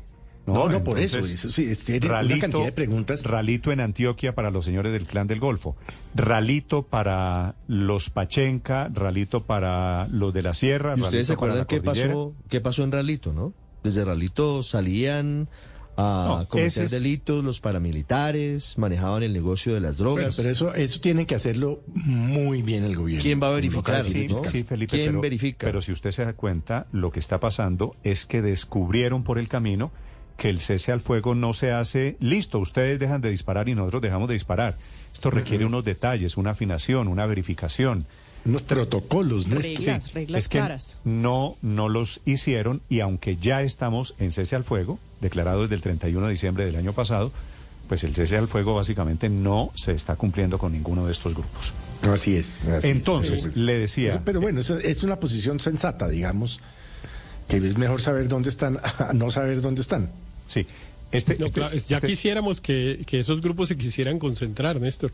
Es que Eso es lo que el no día sabemos el ELN, tampoco, ¿no? El día que el ELN se concentre en un lugar, por grande que sea, eh, ese día se acabó el ELN. pues es eso que es final la clave, Pues es que- la es que, clave de las guerrillas... no sabemos cuántos son del ELN. Recuerde que esa, concentra- concentración en el proceso con las FARC fue al final, en los famosos El ETCRs. ¿no? Claro. Claro, es que la agrupación es cuando ya estamos de acuerdo porque la guerrilla se acaba el día que se concentra. Eso mismo pasó con el M-19. Recuerda, tal vez Ricardo, estaban en el, en el departamento del Cauca concentrados, pero cuando se acaba el proceso, la concentración es la mejor forma de verificación de un cese del fuego bilateral. Claro, sin tener en cuenta lo del Caguán, que era un desastre, pero es la única forma de verificación real de un cese del fuego bilateral pero es muy difícil que ocurra especialmente con las guerrillas, eh, pues porque el gran patrimonio de las guerrillas es que nadie sabe ni dónde están ni cuántos son. Néstor, Néstor, sorprende positivamente la sorprende positivamente la reacción del fiscal. Parece que fue una reunión de coordinación como deben existir. Lo que lo que resulta extraño es que estas discusiones no se den eh, al, al interior del, del Consejo eh, de Política Criminal, en el que participan el ministro de Justicia, el ministro de Defensa, el fiscal general, la Policía Nacional, etcétera, porque este es el tipo exactamente de discusiones que se deberían estar dando sobre proyectos que tiene el gobierno o proyectos que tiene la Fiscalía en cuanto a la política criminal. Pero hay que decir que de alguna manera la, el, el mensaje, la entrevista que da el fiscal es de tranquilidad porque se están coordinando las cosas, están, el, el fiscal general está pudiendo, digamos, manifestar sus preocupaciones frente a, al proyecto de paz eh, total que, que, que pretende sacar adelante el presidente Gustavo Petro y según él, es, es rece- fue receptivo el presidente Petro en cuanto a esto. Así Por es. ejemplo, en cuanto a eliminar órdenes de captura de personas que Pero tienen mire, orden de mire, extradición. Eso no se puede. Se quedaron Ahí- viendo un chispero. Ahí viene Daniel. Los que por esperaban eso una le pelea entre el presidente que y el unas son fiscal. de cal y otras son de arena. El fiscal de acuerdo con que haya unas zonas de concentración. Las de arena, Felipe, son con las que no está de acuerdo. No está de acuerdo con que los criminales, los narcos, se queden con el 10% de sus ganancias a cambio de que entreguen rutas y el negocio del narcotráfico. No está de acuerdo con que se levanten las órdenes, de de captura. con de no está de acuerdo con que se metan aquí extraditables. Y dice que el presidente no está en desacuerdo con que ha sido un éxito la lucha antidroga, porque ha subido la cantidad de las droga. cifras, mire, producida. pasamos mensualmente, es que las de cifras eran de entre fiscal- 21 y 25 toneladas mensuales de incautaciones de cocaína y estamos este mes, esa es la cifra que entregaba el fiscal, en 12 Néstor, yo toneladas recuerdo- de cocaína sin contar, por ejemplo, los laboratorios. Se estaban destruyendo mensualmente 170 laboratorios para procesar coca y hoy, en el último mes, este enero que está terminando, solo 12 laboratorios. No, y en recuerdo el tema de recuerdo la que el fiscal Barbosa, María Camila, eh, yo recuerdo que el fiscal Barbosa, durante el cierre del gobierno Santos, em, que era un opinador muy activo, estaba en favor del proceso de paz, eh, por supuesto con un enfoque de política criminal, y después, durante el periodo del, del, presidente Duque, se volvió, y durante el periodo de campaña, se volvió un acérrimo detractor del proceso de paz, de los mecanismos que existían, y ahora estamos escuchando a un Barbosa más parecido al cierre del gobierno Santos, que yo creo que es de aplaudir, porque es, es el, el, lo que queda demostrado es que el enfoque de paz total es el correcto, que implica traer a todos los actores que hoy se encuentran al margen de la ley, no únicamente a los que se encuentran, eh, con, con, un reconocimiento internacional en beligerancia como ha ocurrido con el ELN o una guerrilla política, sino que es necesario sentarlos a todos a la mesa porque de otra manera ninguno de los procesos va a ser exitoso. Y ahí está el gran desafío, que no es lo mismo entablar una negociación, por supuesto, con una guerrilla, con un objetivo político, a con los delincuentes que se dedican a extorsionar, narcotraficar, administrar rentas ilegales. Y por eso que esté la política criminal, que la encabeza el fiscal general, buscando caminos de consenso, que esté participando de las discusiones de lo que sea el trámite legislativo, pues es una muy buena noticia para este proyecto que es muy desafiante, está lleno de retos, pero que uno de los retos principales también es alinear esa política criminal. Eh, y el gobierno ya entendió que los tiempos no van a ser quizá los tiempos alegres de poder anunciar finalizando el año, darle una buena noticia a los colombianos, que hay cese bilateral, sino que los tiempos son los propios de estas negociaciones muy metódicas. Eh, la negociación, eh, la única, de las pocas negociaciones exitosas recientes que hemos visto con estos grupos tomó muchos años, tomó mucho desgaste, mucho método, así que esa articulación presidente fiscal yo creo que es de celebrar. No, no, pues claro. Y en el último... Claro que es de, claro que es de celebrar, Luis Ernesto, y yo creo, eh, Felipe, por lo que nos dijo el fiscal, el presidente fue muy receptivo de todos estos temas. Es decir, el presidente no está viendo esto como saboteo a su proceso de paz. Está viendo esto como una información muy importante. No, inclusive. Pero con claridad. Inclusive fíjese que el fiscal dijo que el presidente pues había quedado en ciertos temas preocupado. Claro, Felipe. Y eso está bien, que haya una, haya una conversación civilizada institucional. Sí, usted dice, Felipe, que hay dos mil y pico, casi tres mil órdenes de captura que en la práctica quedaron en el aire por cuenta de la decisión, porque hay dos mil y pico de estos señores que estaban siendo buscados por las autoridades y ya no los están buscando fue una de las muchas cosas claro, que dijo el y, fiscal y él lo que dice lo que dice el fiscal Barbosa es vea yo tengo un trabajo que es perseguir bandidos y el sueño, el propósito de paz total lo comparto, pero en el marco de la ley, porque mis funciones, y fue muy enfático en hablar de sus funciones como fiscal general, me obligan precisamente a cumplir lo que en este momento está vigente. Discutiremos en el Congreso la ley de sometimiento y veremos cómo queda y yo participaré en ese debate, pero en este momento no puedo levantar órdenes de captura y no puedo dejar de que, confundan, y me pareció muy claro eso, que yo ataco la protesta social porque en el marco de la protesta social se cometieron delitos. Es que los delitos son delitos donde se, donde se cometan y hay que castigarlos. Yo creo que en eso el fiscal fue muy claro. Además, para para desmenuzar también esos titulares de que el fiscal está haciendo oposición, de que el fiscal Ah, está persiguiendo hay- políticamente. Me parece que esa claridad fue muy importante El para nuestra el audiencia. fiscal también anunció que va a estar muy activo con todo esto en su último Sí. año de fiscalía. ¿no? Eso, que- eso lo hacen casi todos los fiscales cuando están saliendo, se vuelven muy habladores. No, sobre Eh, todo si, y- si y, las cosas se van a discutir pero- en el Congreso, él tiene que Ah, participar. tiene que- tiene por que supuesto. por supuesto. Pero a mí me a mí a mí me alegra, yo celebro como todos lo han hecho el tono de la discusión. Me parece que eh, ha sido absolutamente ejemplar la actitud tanto del gobierno como la del eh, la del fiscal en relación con las diferencias que hay sobre este tema. Eh, el fiscal tiene razón en muchas en muchas cosas, en, muchas de las que dice. Por ejemplo, hay una que yo comparto totalmente y es que es un enorme error conceptual, jurídico, declarar un cese bila- bilateral con organizaciones que no forman parte del conflicto armado. El cese bilateral es un concepto del derecho internacional humanitario y no de la política criminal. En eso tiene totalmente eh, razón. Hay otras cosas en las cuales tiene menos razón y otras francamente no tiene razón. Por ejemplo, el tema de que eh, la discusión de si se pueden eh, suspender o no órdenes de captura de personas que pertenecen a organizaciones armadas que no, que no se les reconoce el carácter de político. Esa es una discusión por la que pasó Colombia desde el año 2000, que será? Tres, con la ley de justicia y paz que creo que es del 2005, eh, y allá se llegó a la conclusión. ¿y qué hizo el gobierno se llegó a la conclusión. Darle carácter político a los paramilitares. No, no, no, porque la, la Corte Constitucional nunca se lo permitió. Eh, intentó hacerlo, pero la Corte Constitucional no se lo permitió, a pesar de lo cual negociaron con los paramilitares, suspendieron las órdenes de captura, los concentraron en un lugar, los trajeron protegidos al Congreso de la República y no y nadie dijo que eran delincuentes políticos, todo lo contrario. Hay decenas de sentencias de la Corte Suprema y unas de la Corte Constitucional diciendo que no son delincuentes políticos. Esa distinción que pretende el fiscal Barbosa es una eh, distinción decimonónica del siglo XIX que no corresponde hoy a la realidad del orden jurídico del orden jurídico colombiano. en eso él no tiene razón. Como no tiene razón. Otra vez levantó, levantando órdenes de captura al jefe de los Pachenca. Es que eh, es que demos una eh, eh, perfecto, Néstor. Me permite decir lo siguiente que iba a decir justamente. Yo creo que esta discusión tiene dos partes. Una es que conviene y otra que es legal. Yo no estoy de acuerdo tampoco en que hayan, en que levanten esas órdenes de captura de estos señores, pero dentro del marco jurídico es posible.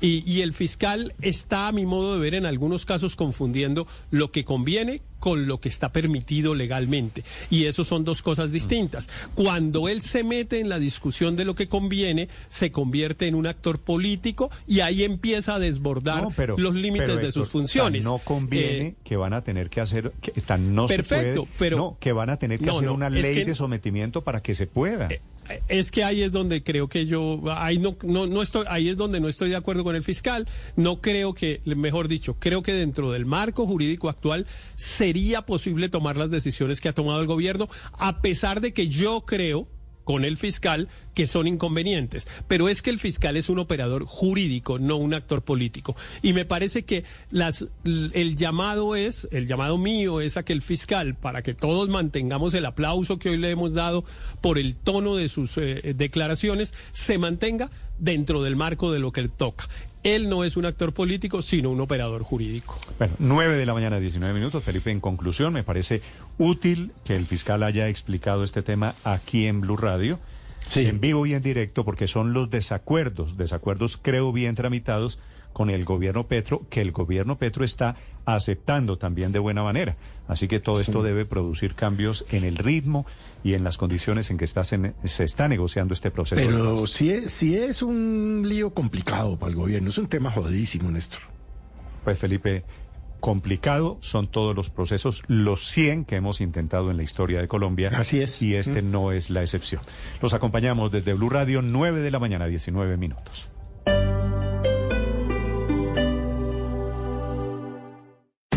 Esta es Blue Radio. Sintonice Blue Radio en 89.9 FM y grábelo desde ya en su memoria y en la memoria de su radio. Blue Radio, la alternativa. Mi sueño es ser ingeniera. El mío trabajar en la NASA. El mío es tener muchos amigos. Todos los sueños empiezan en un aula de clases. Ve a cumplirlos. Un, dos, tres, de regreso al cole otra vez. Este mes volvemos a clases en los colegios públicos de Bogotá. La Bogotá que estamos construyendo. Secretaría de Educación del Distrito. Alcaldía Mayor de Bogotá. Estar actualizado es estar Descargue Blue App. Nuevo diseño. Una app más eficiente y liviana. Notificaciones con información de última hora. Podcast, programación de Blue Radio y todas las señales nacionales Blue en vivo donde y cuando quiera. Descárguela en Google Play y App Store. Estrena este 2023 con Claro Tech y Huawei. Elige entre nuestro universo de tecnología el Huawei Nova Y70, el Huawei Nova 10 SE o el Huawei Band 7 y págalos con más facilidades de financiación. Visita nuestros puntos de venta o llama al numeral 400. Consulta términos y condiciones de la oferta de financiación en claro.com.co. Outlet de Cameron. Increíbles descuentos para que reserves tus próximas vacaciones con todo incluido. Aprovecha hasta el 40% off y sigue añadiéndole a tu vida más destinos, más días de sol, playa y naturaleza. Compra ya en decameron.com. Aplican términos y condiciones. Oferta válida del 27 de enero al 2 de febrero de 2023. Operado por Servincluidos Limitada. RNT 3961. Estás escuchando Blue Radio. En Carulla todos los días son días especiales. Y hoy es martes del campo y vida sana. Disfruta de un 35% de descuento en frutas y verduras, pagando con tu tarjeta Carulla o 20% con cualquier medio de pago. Te esperamos en tu Carulla favorito o entra a carulla.com. No, otra vez tarde y ese bus nada que pasa. Ojalá tuviéramos un carro híbrido, lo usaríamos todos los días y cero contaminación. Tranquilo, con Centro Mayor gana en modo eco. Registra tus facturas y por cada 100 mil pesos en compras participa en el sorteo de un Swift híbrido Suzuki. Consulta términos y condiciones. Autoriza Lotería de Bogotá. para todos. Dígale no a las noticias falsas. Evite los medios anónimos e irresponsables. En tiempos de emergencias y de incertidumbre, es fundamental la información verificada y confiable. Los medios de comunicación formalmente establecidos, por su profesionalismo y responsabilidad, son el antídoto más eficaz contra las noticias falsas y la desinformación. Infórmese por la radio y la televisión a toda hora, con los rostros y las voces que usted conoce y confía. Fue un mensaje de la Asociación Internacional de Radiodifusión, AIR.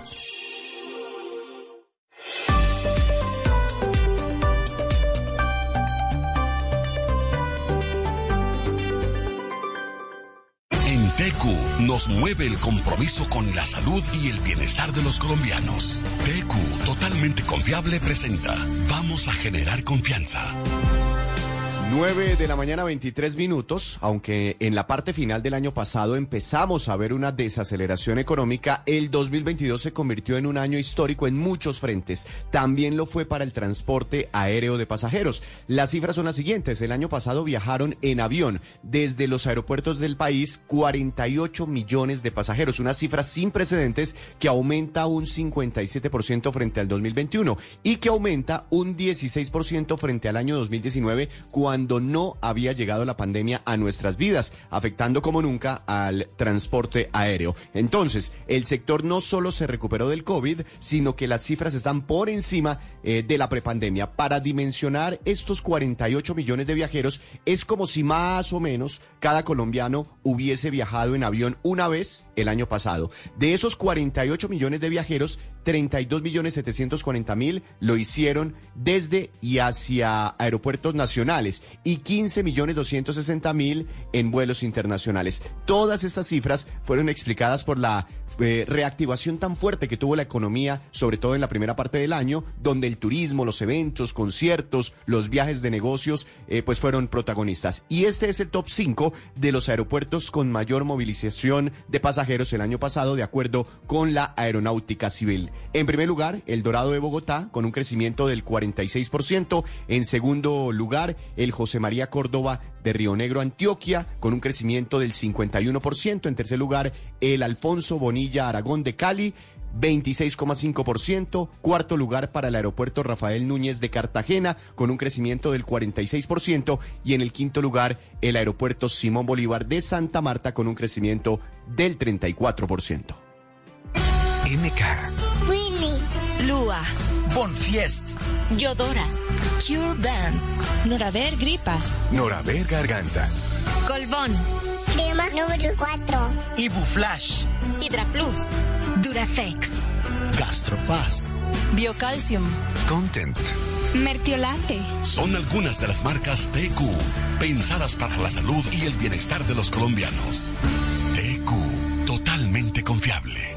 9.25 minutos genera confianza la construcción, las obras de edificios, casas, apartamentos, obras civiles y públicas que se desarrollan hoy por hoy en el país, que son fuente número uno de empleo a nivel nacional. Más de un millón de empleos, ni más ni menos, pero un sector que viene sufriendo también de una fuerte subida de los precios, con costos jalonados principalmente por la subida en el acero, el concreto, el cemento y el asfalto. Una subida de precios de los insumos de la construcción que no ha cesado, que se mantuvo durante todo el año pasado y que al parecer sigue sintiéndose en enero. Esto según el DANI, según su índice de costos de la construcción de edificaciones que arrastró en diciembre pasado con un crecimiento anual en los costos del 9.95%. Cifra jalonada sobre todo por Bogotá, donde la subida de las herramientas fue del 10%, seguida en segundo lugar por servicios generales de la construcción, que registró un alza del 15%, y en obras civiles la subclase con mayor subida fue la de construcción de espacios deportivos al aire libre y otras obras de ingeniería civil con un alza del 11.09%.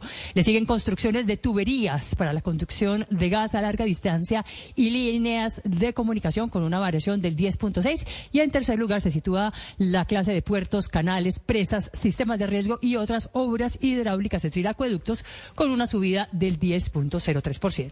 Estás escuchando Blue Radio.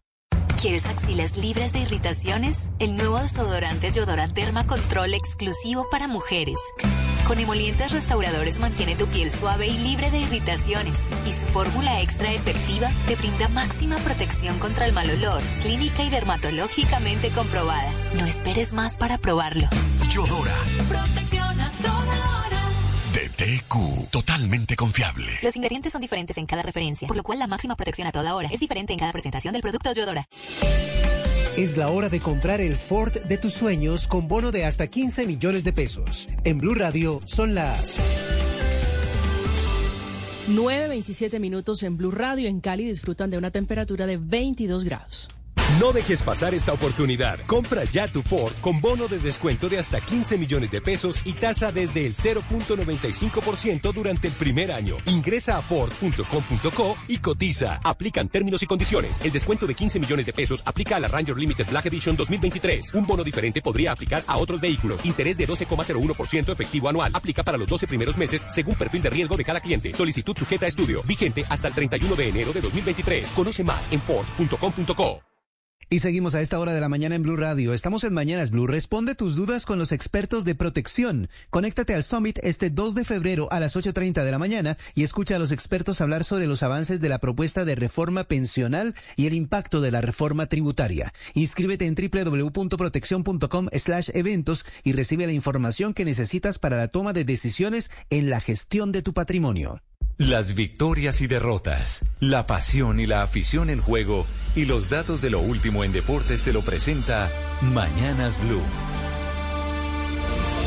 9 de la mañana, 29 minutos. Comienza la batalla por el título del Sudamericano Sub-20 en Bogotá. Seis selecciones en acción y hoy Colombia abre frente a Uruguay su camino en esta fase final. Sebastián Vargas en la concentración de Colombia. Novedades a esta hora, Sebas. Hola Ricardo Oyentes, feliz mañana para todos. Colombia es la única selección que ha clasificado en los 11 suramericanos que se han llevado a cabo de categoría Sub-20 en el siglo XXI a la fase final las cuales en seis ha logrado clasificarse al Mundial de Fútbol. Hoy comienza la recta final en el Estadio El Campín ante la selección uruguaya buscando uno de los cuatro cupos al Mundial de Indonesia. El técnico del conjunto colombiano, que hoy prácticamente tiene descartada la presencia de Daniel Luna, el futuro jugador del Mallorca de España, espera que el Campín responda a las expectativas que tienen como selección. De ver ese estadio totalmente lleno, nos visualizamos en ese escenario. Lo hemos soñado, lo hemos preparado y creo que día a día la gente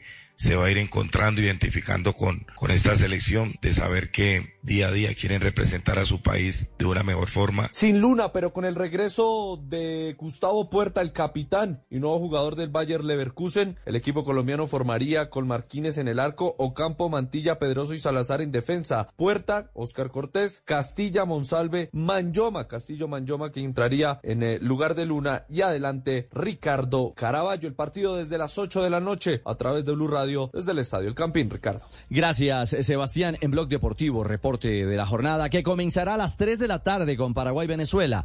Luego Brasil-Ecuador a las 5 de la tarde por el Gol Caracol y sí, a las 8 de la noche Colombia-Uruguay por Blue Radio y el gol Caracol. Se agita la bolsa de jugadores en Europa desde Alemania. Se confirma el paso hace minutos del defensa colombiano Eder Álvarez Balanta al Chalke 04, el tradicional equipo de la Bundesliga que se refuerza con el experimentado jugador bogotano que deja al Brujas de Bélgica. A sus 29 años de edad, Álvarez Balanta sigue su ruta en Europa después de jugar en Suiza y Bélgica. Hoy el Chalke 04 es último en la Bundesliga a seis puntos de salir de la zona directa de descenso.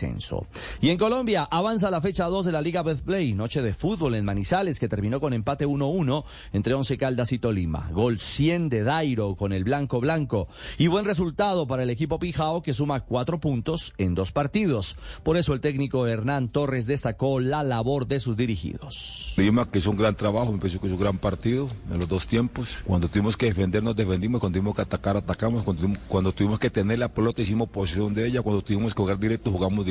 Pienso que el equipo fue equilibrado, hizo un buen trabajo y enfrentamos a un gran rival. Eso, Hoy eso no hay- por duda. Liga Boyacá Chico, Jaguares y América de Cali, Unión Magdalena.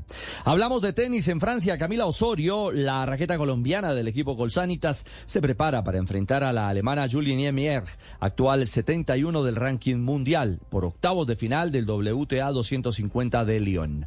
Cami habló de su segundo reto y de la alegría de avanzar en Europa. Ahora vamos con toda la siguiente ronda. Gracias a, a todos por el apoyo, gracias a los colombianos que, que siempre están ahí siguiéndome, apoyándome en, en los partidos. Y, y bueno, sí, gracias por, por creer en mí, en el proceso.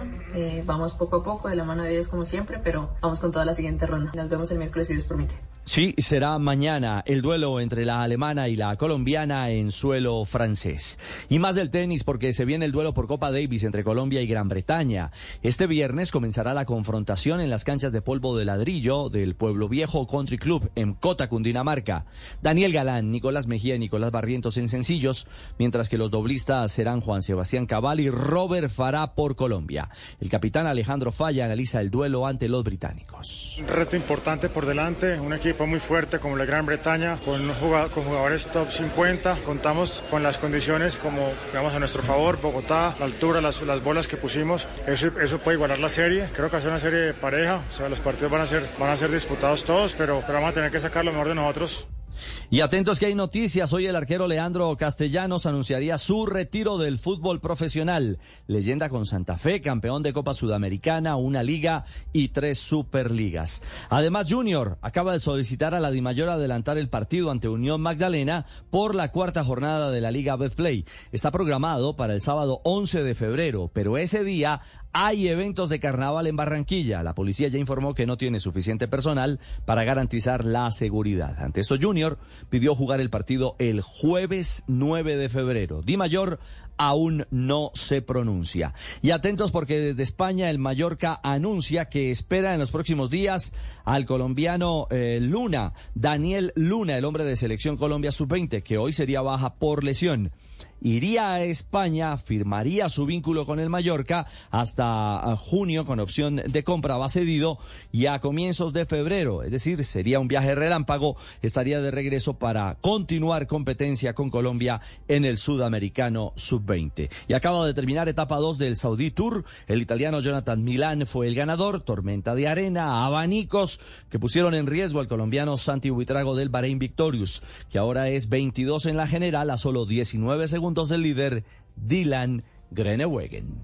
9.34 los deportes, a esta hora en Mañanas Blue. Estás escuchando Blue Radio. Pagar con puntos BBVA es la mejor manera de iniciar el año. Por cada compra que realices con tus tarjetas de crédito BBVA, acumula puntos y úsalos en restaurantes, entretenimiento y viajes BBVA operado por Despegar. Busca puntos BBVA. BBVA, creando oportunidades. BBVA Colombia, establecimiento bancario. Aplican términos y condiciones. Para más información busca puntos BBVA. Vigilado Superintendencia Financiera de Colombia. El futuro es electrificado y más seguro para todos. Vívelo ahora con el Volvo XC90 Ultimate V6, que cuenta con 7 asientos y disponibilidad inmediata.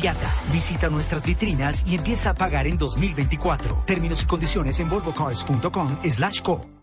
Si acaba de llegar a Blue Radio, esto es lo que está pasando y lo que se ha perdido. Ahora 9 de la mañana 35 minutos, les actualizamos las noticias en esta mañana de martes. Mucha atención. Huelga general hoy en Francia, los sindicatos franceses que vuelven a salir a la calle para frenar la reforma de las pensiones, que aumenta la edad de jubilación para los franceses. Y Francia nuevamente paralizado el día de hoy. Enrique Rodríguez. Particularmente la región capitalina, la región de París, es la que se encuentra más afectada por esta huelga, que ha dejado en la práctica sin ningún tipo de transporte público. Así que hoy es imposible moverse por Francia, mejor dicho, por París y por las principales ciudades del país.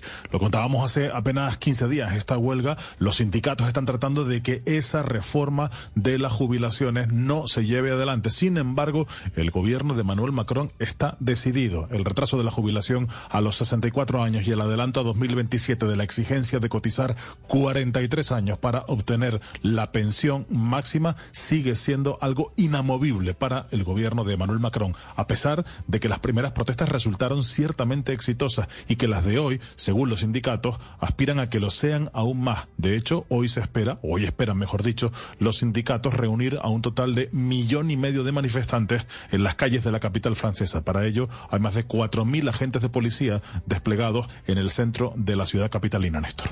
Lecciones para todo el mundo, 9.37 minutos. Atención, en Colombia acaba de renunciar el abogado de John Paulos.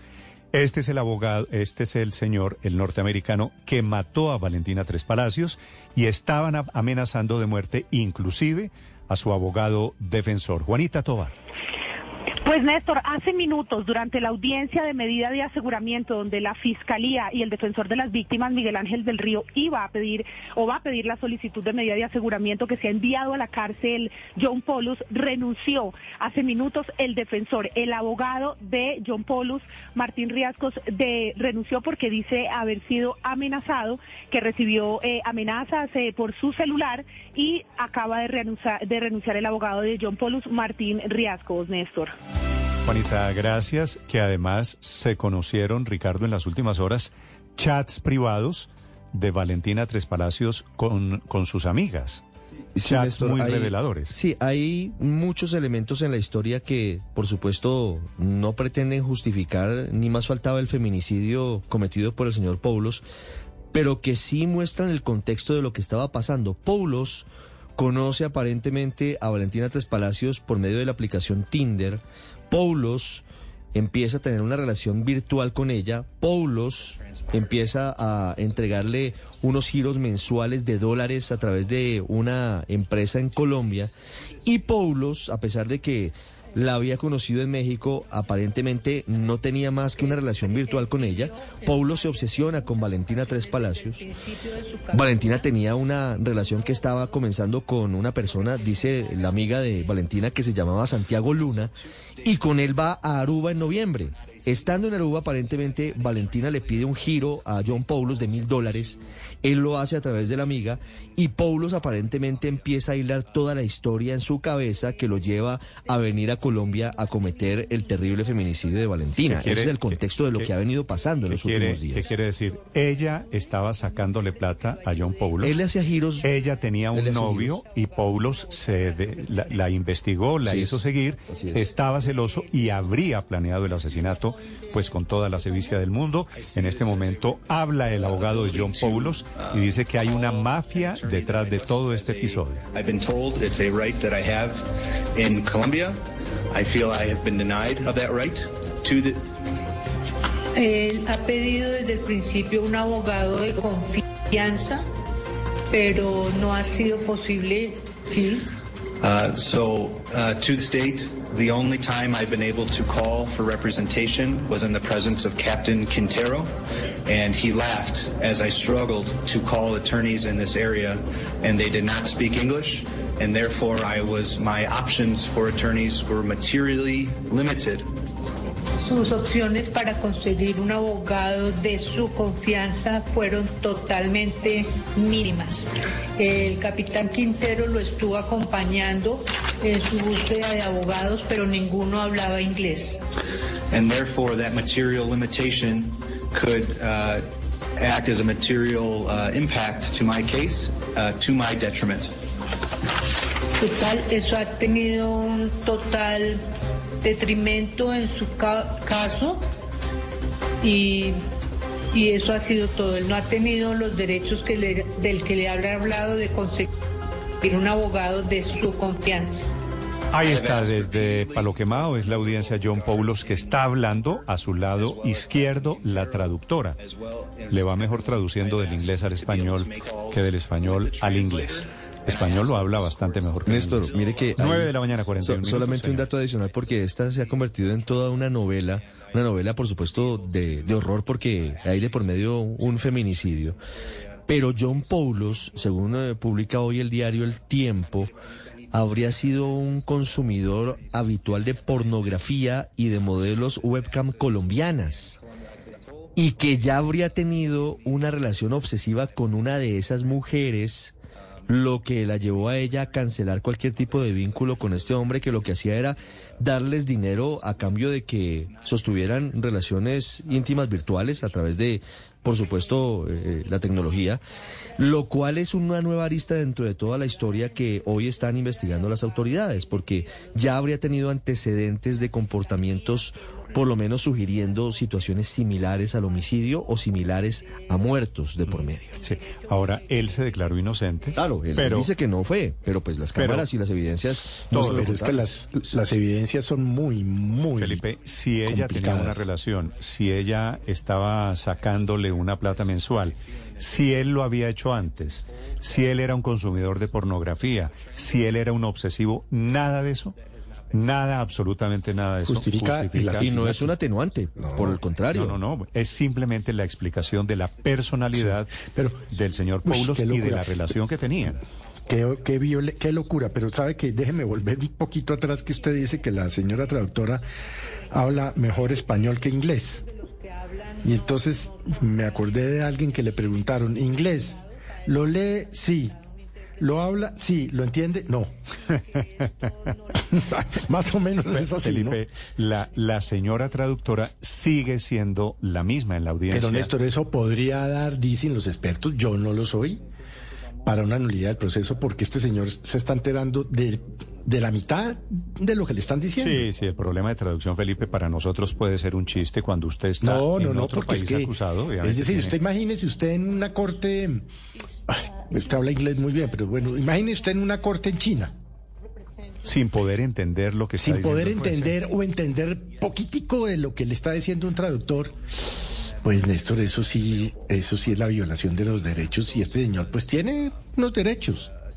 No nos gustará, pero tiene Cambió, derechos. cambió de abogado esta mañana, repito, es la noticia del momento, y esto significa otro golpe al proceso. Él dice que va en detrimento y tiene razón de su legítima defensa. Acuérdese que aquí, perdón, Camila, Manuel aquí entrevistamos la semana pasada a Miguel Ángel el del Río, al abogado de la familia, Tres Palacios, y Miguel Ángel del Río, que es profesor de Derecho Procesal y Penal, dijo, esto va por una nulidad. Yo les dije que te- por favor cambiaran esta traductora porque este señor, este señor va, a alegar una nulidad con razón. Felipe, el juicio es medio de novela, medio de chisme, es cierto. Uy, pero uy, qué historia tan... Y el uy, señor, uy, y el señor estamos descubriendo, estaba o está totalmente rayado.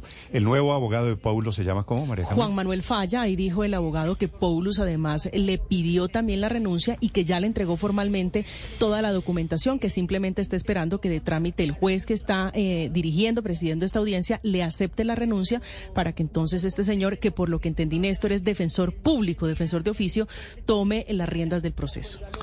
Atención, otra empresa de Arauca está en el blanco de amenazas del ELN, hablando de las noticias de la guerra en Colombia. Se han difundido panfletos obligándolos a frenar operaciones petroleras a esa empresa de Arauca. Valentina Herrera. Hola Néstor, buenos días. Tanto el ejército como la policía buscan a los responsables de difundir este panfleto que está marcado con los logos del Frente de Guerra Oriental del ELN, pero escrito a mano. Amenazan directamente a los contratistas de Sierra Col Energy y básicamente les dicen que tienen que suspender sí o sí operaciones de suministro y transporte de estos hidrocarburos, que si ven alguno de los contratistas o empleados desacatando esa orden, pues advierte este panfleto que se verán en serios problemas. Por ahora no hay una respuesta oficial de las autoridades. Recordemos que hace tan solo unos días se posesionó otro gobernador encargado en Arauca y estas amenazas se suman a las que hace 10 días también recibió la empresa, otra empresa del sector petrolero, estamos hablando de Parex, intimidaciones que llegaron por parte del ELN que frenó operaciones por temor a represalias y a la fecha no han sido retomadas, Néstor.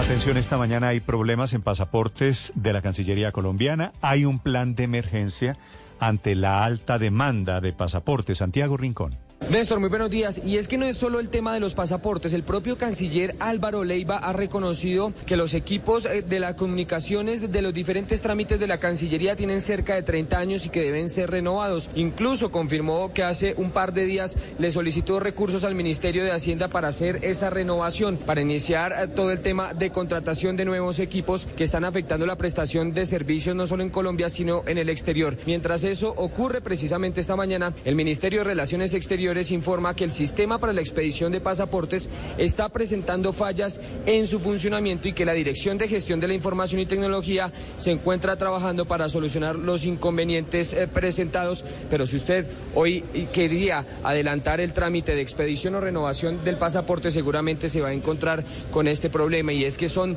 más de 1.500 citas las que se agendan al día, según las cifras más recientes de la propia Cancillería. Estás escuchando Blue Radio. Que se atraen. Con rica crema en la mitad. Galleta y crema, yo tuiteo, tú googleas a chatear. Vainilla, chocolate, muy crocantes, delicioso, siempre conmigo estás. Los polos opuestos se unen con crema con las nuevas galletas Beans. Dos crocantes galletas de chocolate unidas con la más rica crema. Cookies Factory. Hagamos un trato. Tú te encargas de tu negocio y nosotros de llevarlo a miles de clientes con el plan Ultravisibles de Claro Empresas. Lleva internet fijo desde 200 megas, tu página web gratis, publicidad en móviles, revistas y hasta televisión, más capacitaciones en redes sociales con Meta. Llama ya a numeral 400 o visita nuestros puntos de venta. Oferta válida hasta el 28 de febrero de 2023. Servicios sujetos a disponibilidad de cobertura y viabilidad técnica. Consulta términos y condiciones en claro.com.co negocios. Y a esta hora de la mañana seguimos en Blue Radio en Mañanas Blue. Outlet de Cameron tiene increíbles descuentos para que reserves tus próximas vacaciones con todo incluido. Aprovecha hasta el 40% off y sigue añadiéndole a tu vida más destinos, más días de sol, playa y naturaleza. Compra ya en decameron.com. Aplican términos y condiciones. Oferta válida del 27 de enero al 2 de febrero de 2023. Operado por Servincluidos Limitada, RNT 3961. Esta es Blue Radio, la alternativa. 9 de la mañana, 48 minutos. Esta mañana, Felipe, por un video hay muchas críticas a la policía porque un agente de policía esta madrugada le rompió el vidrio a un carro de los de Uber que estaban en la protesta por la avenida El Dorado. Eh, sí, pero... Y el presidente Petro, Felipe, eh, hasta el presidente Petro se está sumando a esas críticas de la policía. Dice el presidente Petro que la policía tiene que autocontrolarse o los policías tienen que autocontrolarse, porque se ve en el video el momento en que el policía le rompe el vidrio al señor de ese carro pequeño. Es un Spark. un Spark gris, ¿no? Sí, es un Spark sí, gris. pero es que la historia, la ese, es el es el problema de los videos editados, Néstor. Es que lo que no sabe el presidente o no le han contado es que ese conductor había acababa de atropellar a otro policía que, entre otras cosas, está hospitalizado. Entonces, pues, ¿qué está haciendo este agente? Lo que está haciendo es, pues, deteniendo lo que es lo que corresponde. Ahora, usted no se baja del carro. Pero no, no, Entonces, ¿qué le dice? Váyase tranquilo, señor, que usted casi mata a mi compañero. Pero el presidente dice allí en el, en el mensaje que a pesar de eso tiene que tener un, un autocontrol, tiene que tener buena gestión de las emociones. Y yo estoy de acuerdo. Es decir, la desproporción de la fuerza eh, tampoco está bien. Aunque entiendo que el man había retrocedido con padre, el casi mata a otro policía. le, le, pido un favor. El policía no mató, no agredió al señor. La policía del carro para detenerlo. le pidió al claro señor, que no. le pidió al señor que se bajara. El señor después de intentar atropellar a los policías no se quiso bajar, entonces el policía Néstor. rompió el vidrio a bolillazo. Sí, y agredió al señor. Es decir, es la foto. Yo realmente creo que no está bien. Es evidente que el tipo tendría que estar preso porque es un intentar agredir con el carro. ¿Por qué un... me dice que agredió al señor, padre? Mira el resto de la, de cómo lo baja del carro y todo. Pues es que, es no que yo, qué, yo pa- creo que padre, ¿qué yo, parte? yo no estoy de acuerdo. Yo creo que en esto hay que ser muy cuidadoso. Padre, tenemos vea, que repitamos, tener repitamos el video. El señor no se quería dejar de tener. A ver, la información, porque yo, el presidente Petro Felipe nuevamente abre una polémica alrededor de los límites. El presidente, que es el jefe eh, superior del ejército de la policía le está pidiendo a la policía que se autocontrole. Camila Carvajal. Néstor, mire, esta historia está teniendo cada vez más ingredientes. Acaba también de trinar la Secretaría de Seguridad de Bogotá, se suma a la Policía Metropolitana de la ciudad y están mostrando el video completo de lo que ocurrió con ese vehículo. Es un vehículo Spar gris que anoche en plena Avenida El Dorado con Cali estaban las manifestaciones en las protestas de conductores de plataforma en contra del proyecto que podría regular su desempeño y su trabajo en Colombia. ¿Qué ocurre? Y se ve en el video completo, en la secuencia, que este vehículo está chocando otros carros e incluso intenta huir de un control que puso la policía para intentar desbloquear esa zona, esa vía que llega y sale del aeropuerto.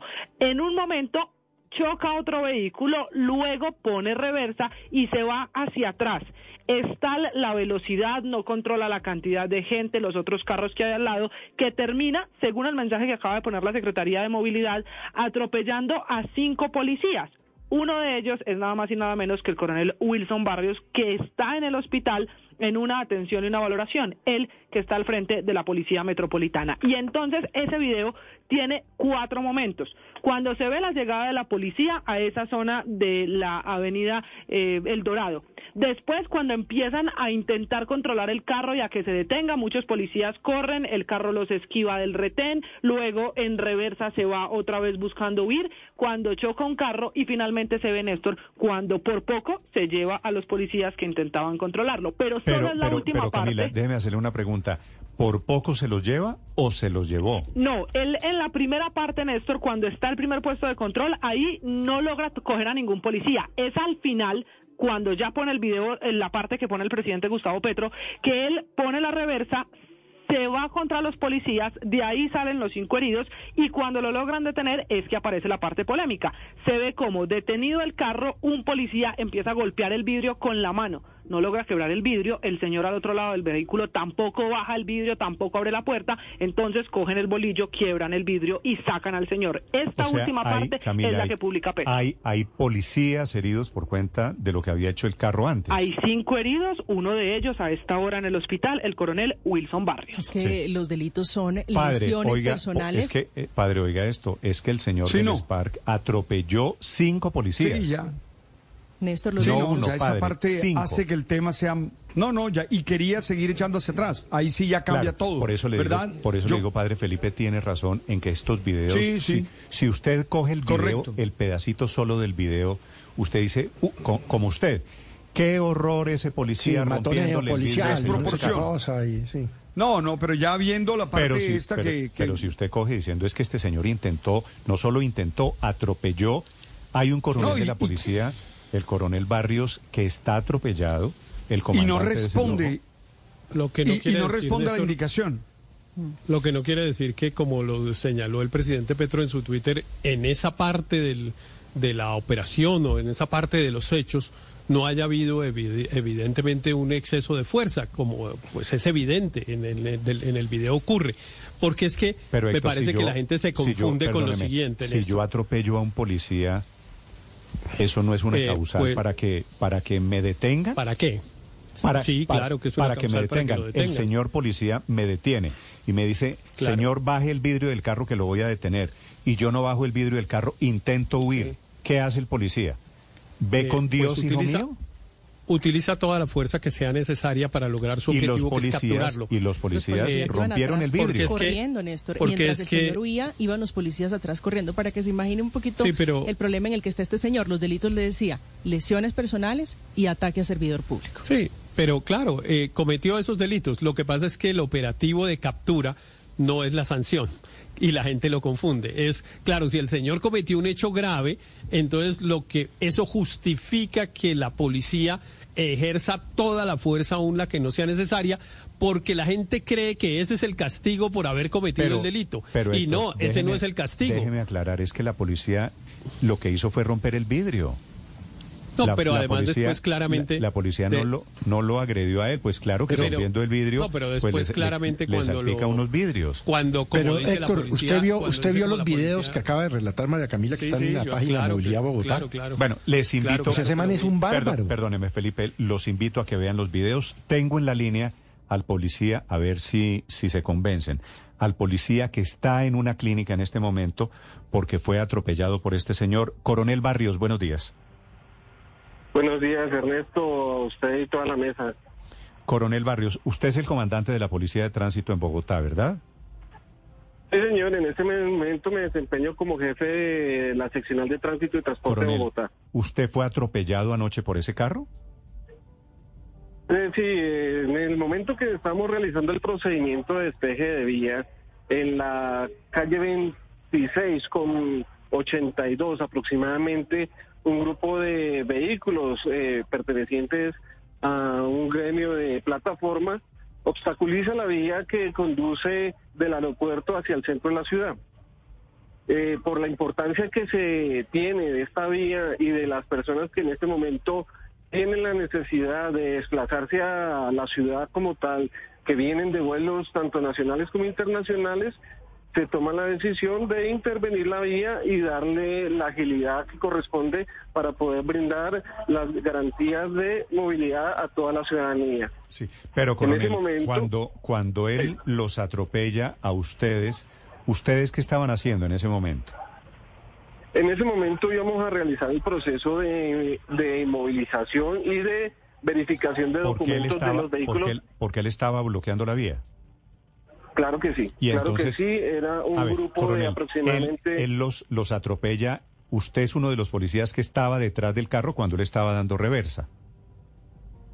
Eh, exactamente, yo me encontraba en la parte del frente del vehículo. En el, eso no, no hay video de eso porque se empieza a registrar los videos después de, del hecho como tal. Yo me encontraba en la parte delantera del vehículo. Le solicito al conductor que, que por favor le muestre los documentos y que inicie la marcha. El conductor de repente da reversa al vehículo y de forma inesperada vuelve a acelerar hacia la parte donde yo me encontraba. Ahí es donde me atropella. Eh, en ese momento que me atropella, pues yo caigo del techo del vehículo hacia el Ah, costado de las levantó. llantas. O sea, si usted cayó del Sí, techo claro. del vehículo, no fue duro. no fue que lo tocó, fue con todo. No, sí, fue, eh, ah, fue con una buena proporción de violencia. Sí. Eh, coronel, hay unas personas que creen que la policía, me parece que el presidente Petro inclusive, que la policía actuó desbordadamente con excesos anoche. ¿Usted cree que se les fue la mano cuando rompieron el vidrio del señor? Eh, la policía, la policía metropolitana, la seccional de tránsito y transporte garantiza siempre los procedimientos ajustados a la norma. Se hicieron varios desbloqueos, no solo en ese punto, sino en otros puntos de, de la ciudad, de la 26, donde se realizó una mediación con los gestores de paz, igualmente con el diálogo que teníamos con ellos directamente y se pudo llegar a acuerdos. En el momento que llegamos a ese punto donde ocurren los hechos, pues buscamos hacer lo mismo, pero la respuesta de este conductor es agresiva, desmedida, y lo que causa es una reacción en cadena donde se ven afectados primeramente policías y posteriormente se pone en riesgo a comunidad en general que se encontraba en el sitio eh, observando el desbloqueo que se estaba realizando. ¿Qué hubiera pasado, vehículo- coronel, si no se hubiera roto con la tonfa el vidrio y no se hubiera abierto la puerta del carro para eh, ejecutar la detención de este hombre? ¿Hubiese puesto en riesgo a más personas? Totalmente, totalmente, porque es que el señor eh, actúa de forma frenética, desenfrenada y colisiona varios vehículos, inclusive de los mismos compañeros que están en la protesta, para evadir el control de la policía. Hay gente en este momento que está eh, fuera de los vehículos y está expuesto a una agresión por parte de ese conductor. Lo que nosotros buscamos es garantizar la vida de todas las personas que están en ese momento en protesta no solo de los policías, sino de las personas que se encuentran protestando eh, y garantizarles todos sus derechos. Por tal motivo, la obligación que nosotros tenemos es actuar y poder garantizar esa, esa primera esa premisa que nosotros tenemos, que es la vida de todas las personas que se encuentran en ese momento. Se actúa, se usa el uso legítimo de la fuerza medidamente se rompe uno de los cristales para poder contener a esta persona, para poder contener a esta persona y ya eh, ponerlo a buen recaudo. Coronel, usted dice que minutos antes habían conversado con otros conductores que lograron levantar el bloqueo. ¿Cuál era el nombre de este conductor, eh, coronel, y por qué él? ¿Cuál era el, sustento, el argumento de él para no desbloquear la vía? Realmente, realmente eh, eh, el, argumento, el argumento pues es, es, es un argumento irracional. No quería descender del vehículo eh, el caso es que sí se habían logrado hacer unos acercamientos con otras personas que se encuentran en este gremio y poder haber eh, efectuado unos desbloqueos satisfactorios sin ningún uso de la fuerza en otros puntos de, la misma 26. Pero en, ese momento, sí. Coronel, eh, usted está en este momento en la clínica, ¿con qué clase de heridas? En este momento, pues yo estoy siendo valorado por eh, eh, posibles fracturas en la mano, en, en la en la cadera y en una pierna. Ok, posibles este fracturas en, una este mano, cadera y pierna. O sea, el, totazo fue duro, coronel. Sí, la caída pues fue algo aparatosa de, del vehículo como tal. Sí, coronel, ¿y el señor que lo atropelló, dónde está en este momento? ¿Detenido? Él, fue detenido en el mismo sitio con la inmovilización de su vehículo. A él se pone a disposición por ataque a funcionario público y lesiones personales. Muy bien. Coronel Barrios, le deseo una pronta recuperación. No, a ustedes les agradezco por el interés y Aquí estamos siempre atendiendo eh, el llamado de la comunidad para poder garantizar los derechos y deberes de todas las personas. Sí. Gracias, coronel. Feliz día. Es el coronel, el comandante de la Policía de Tránsito. Felipe, es un poquito diferente la película que nos está contando este señor, ¿no? No, pues totalmente, Néstor. Es que este, es que ese, ese conductor me da pena, pero frenético, Néstor o sea, no, no, no pasó una tragedia mayor porque mi Dios es muy grande. Sí. Héctor, ¿lo convenció lo que dijo el coronel Barrios?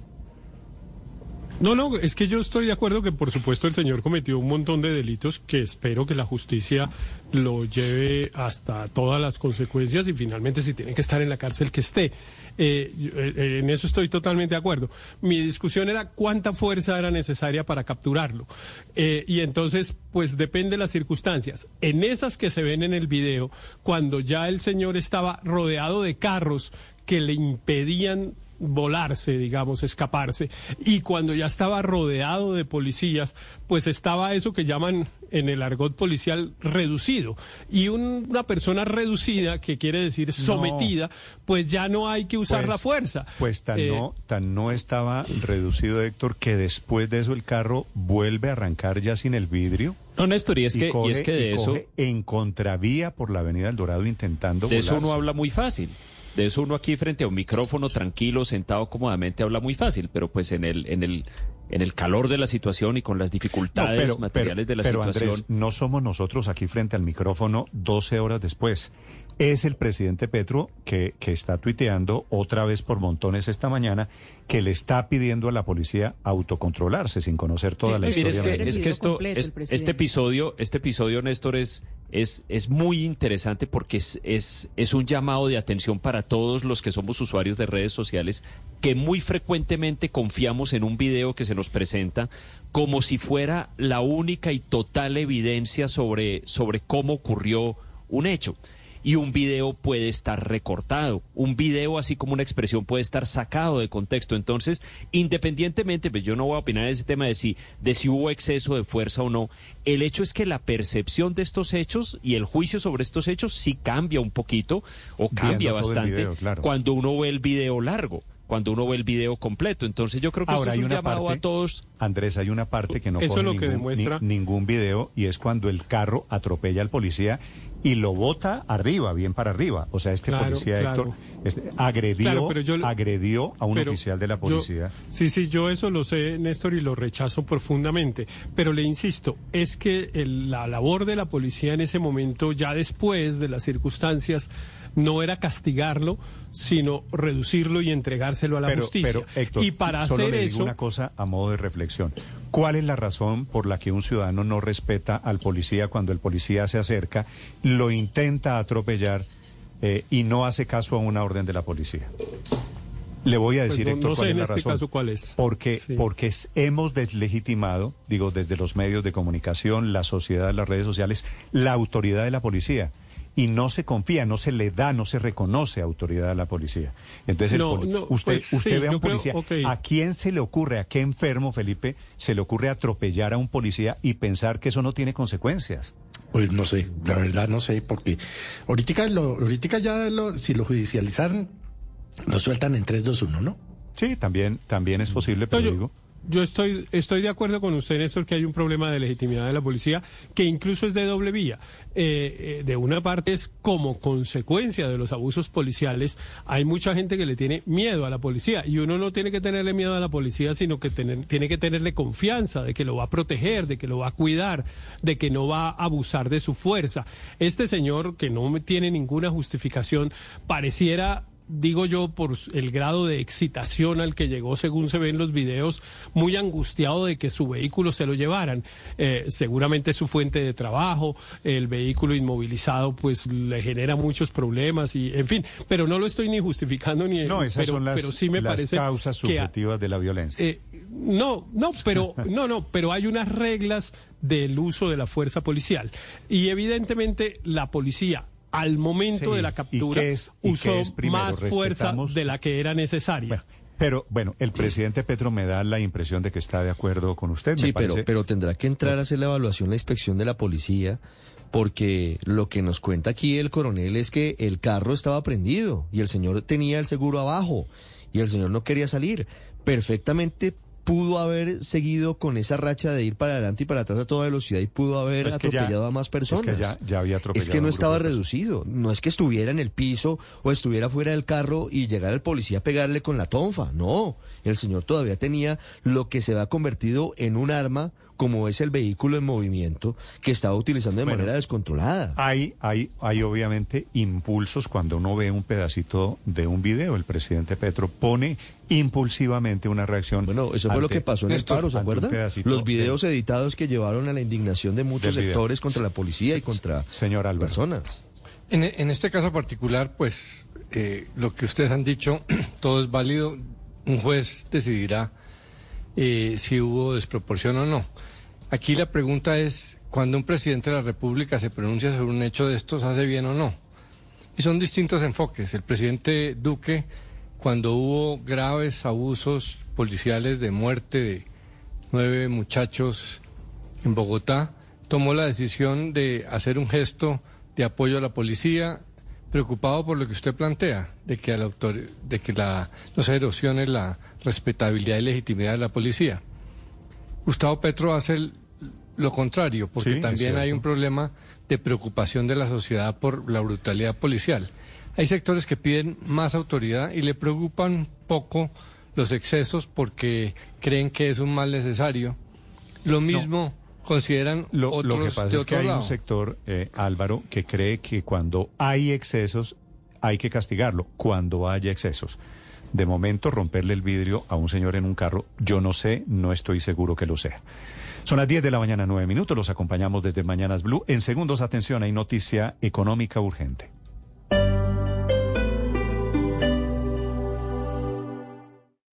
Esta es Blue Radio.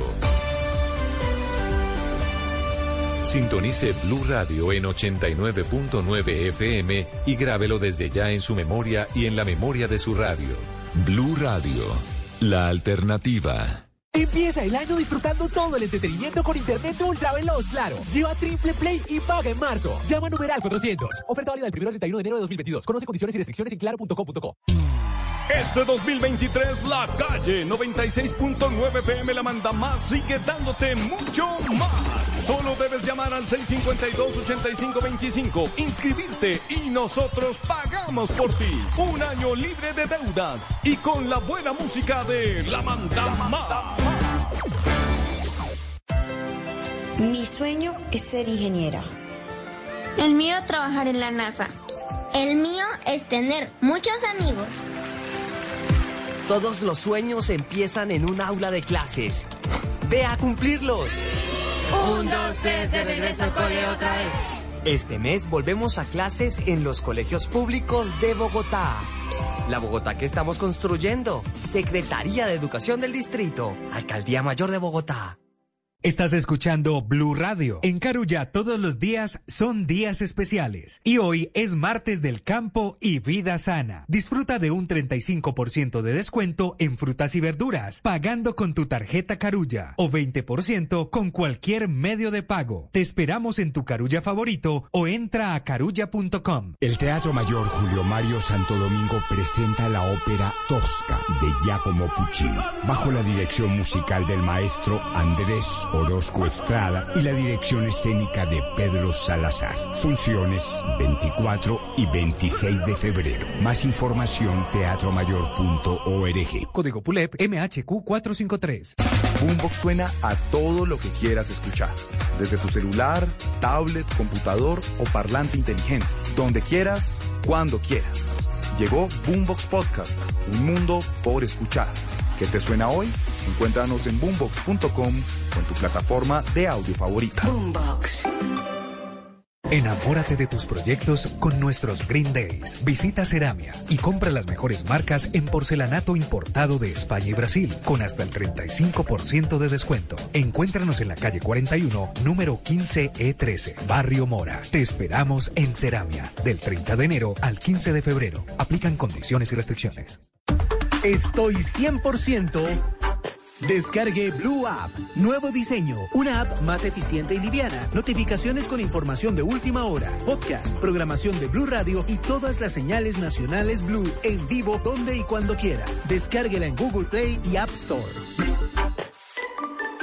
Empieza el año disfrutando todo el entretenimiento con internet ultra veloz, claro. Lleva triple play y paga en marzo. Llama a numeral 400. Oferta válida del 1 al 31 de enero de 2022. Conoce condiciones y restricciones en claro.com.co.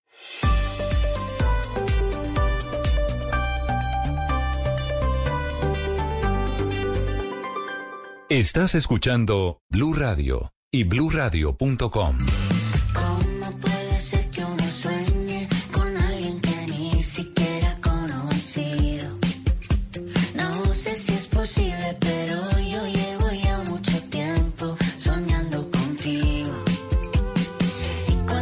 la noticia económica es la última cifra del desempleo que se está revelando en este momento.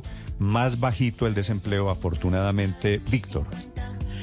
Sí, eh, Néstor, cae el desempleo en Colombia. En el último mes del año pasado, la tasa de desempleo fue del 10,3%. Está reportando en este momento el DANE. Y recordemos que en diciembre del año 2021, el desempleo estuvo en el 11,1%. Así que se reduce desde 11,1 hasta 10,3%. Sin embargo, Néstor, el desempleo en Colombia llevaba dos meses consecutivos en un solo dígito, por debajo eh, del 10%. Y en diciembre se vuelve a montar un poquitico por encima eh, de ese nivel, eh, del 10%. 22 eh, millones de colombianos, 22,46 millones de colombianos tienen un trabajo, es decir, la cifra aumenta en casi un millón, 973 mil personas recuperaron su empleo en el último año, pero de todas formas hay 2,57 millones de colombianos sin un trabajo, sin un empleo.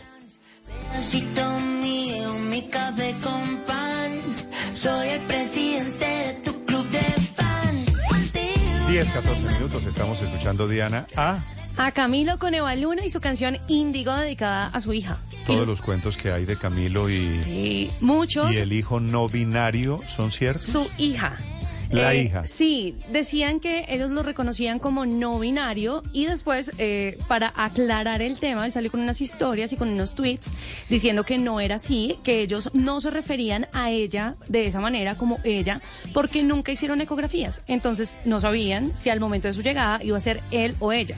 Y para aclarar el tema, pues pusieron estos tweets, les fue peor, porque la gente en Twitter les empezó a decir, ¿cómo así que nunca hicieron ecografías para saber si el bebé venía bien o venía mal y demás? de un lado los que critican el hecho médico y otros diciendo nuestros abuelos nunca hicieron ecografías y aquí estamos la mayoría de nosotros Perdóneme. aparentemente bien. Perdóneme la pregunta, ¿y uno por qué se tiene que meter en la decisión que toma una pareja si le hace una ecografía a su hijo? Porque estamos en el mundo en el que todos opinan más a través de las redes sociales. Todos son jueces de todo. Todos. Y el hombre O sea- salió a aclarar una cosa y resultó más masacrado todavía. El hombre es Camilo, El hombre es Camilo. pero entonces Diana, en conclusión, el cuento de que iban a criar a su hija es como falso. es Ellos salieron a aclarar Era y a una decir. ecografía que es- exactamente, simplemente que ellos hasta el momento del nacimiento de su hija no sabían si era niño o era niña porque nunca hicieron ecografía.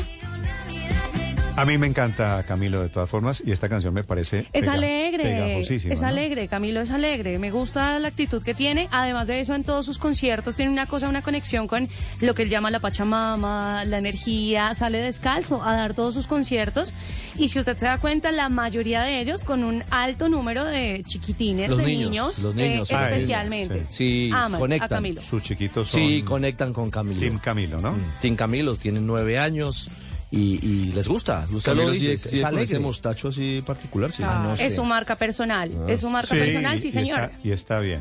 Sí, claro. Camilo es un, es un gran personaje y le ha ido muy bien, se ha crecido mucho en dos, tres años que Mm. lleva relativamente muy poco en la industria del entretenimiento. Padre Linero, tarea de hoy.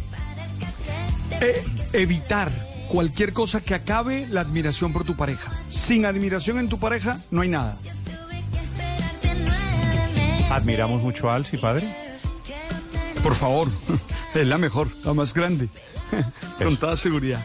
Diga lo contrario en público y verá. ¿Qué va? 10 de la mañana, 17 minutos. Hay otra noticia urgente. Acaba de renunciar Ricardo, la traductora del caso de John Paulos y Valentina. No me diga, Sí. falta que renuncie Paulos. No, no, él no Pues. puede, él no puede No, renunciar. sé, pues, pero es está absurdo. sentado. Sí, pero, pero la. Eso sí la- es inédito. sí. No, Pero no, la dejó ir el juez. ¿Qué, Le dijo que Felipe? no, que tenía que seguir ahí. O sea que eso va a salir pésimo, Néstor.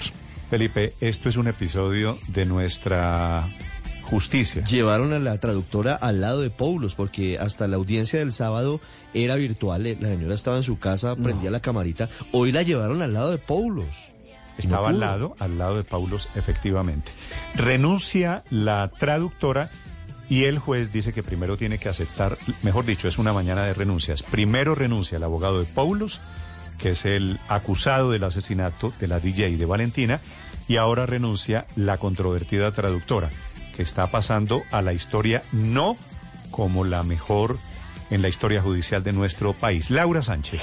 Así es, Néstor. Acaba de solicitar la renuncia a la traductora Marta Lucía Morales, la traductora de John Paulus, en plena audiencia en la que ya renunció el abogado Martín Riascos por amenazas que recibió en el caso. La renuncia de la traductora se dan por las críticas que ha recibido en el proceso y la posibilidad de que una mala traducción deje libre al norteamericano. El juez acaba de aceptar la renuncia del abogado y esto dijo sobre la solicitud de la renuncia de la traductora. no puedo resolver de manera eh, primaria eh, la manifestación de la renuncia y dejar desprovisto al señor John Nelson de un intérprete que requiere para eh, resolver en primer lugar garantizarle ese derecho a la defensa técnica Néstor, sigue la audiencia y en minutos sabremos si ella termina hoy traduciéndole al acusado o si alcanza a tomar el nuevo caso un nuevo traductor. Estás escuchando Blue Radio. Seguimos a esta hora de la mañana en Blue Radio. Estamos en Mañanas Blue. Este 27 de enero llega a tu éxito Carulla, Super Inter y Surtimax una temporada de descuentos imperdibles con Mi Descuento. Descubre y activa tus cupones en tu app Éxito, App Carulla o midescuento.co hasta el 19 de febrero y disfruta hasta 40% de descuento en tus marcas favoritas. Aplican términos y condiciones. En tu éxito, Carulla, Super Inter y Surtimax, activa tus cupones y ahorra en lo que más te gusta. Ingresa a tu app éxito, app Carulla o midescuento.co. Descubre tus cupones y disfruta hasta 40% de descuento en mercado, aseo hogar, aseo personal y mucho más hasta el 19 de febrero. Aplican términos y condiciones. Increíble, Oscar lanza una patada al destino, esquiva las dificultades y consigue la primera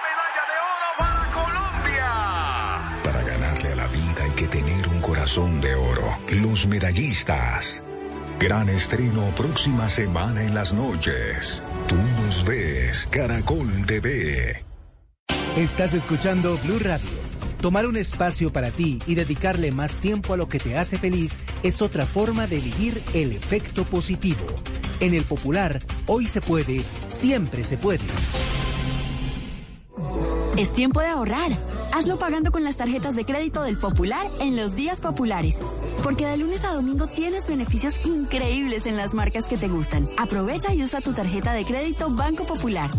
Si no la tienes, solicítala ya en bancopopular.com.co. Banco Popular, hoy se puede, siempre se puede. Voces y sonidos de Colombia y el mundo en Blue Radio y bluradio.com, porque la verdad es de todos.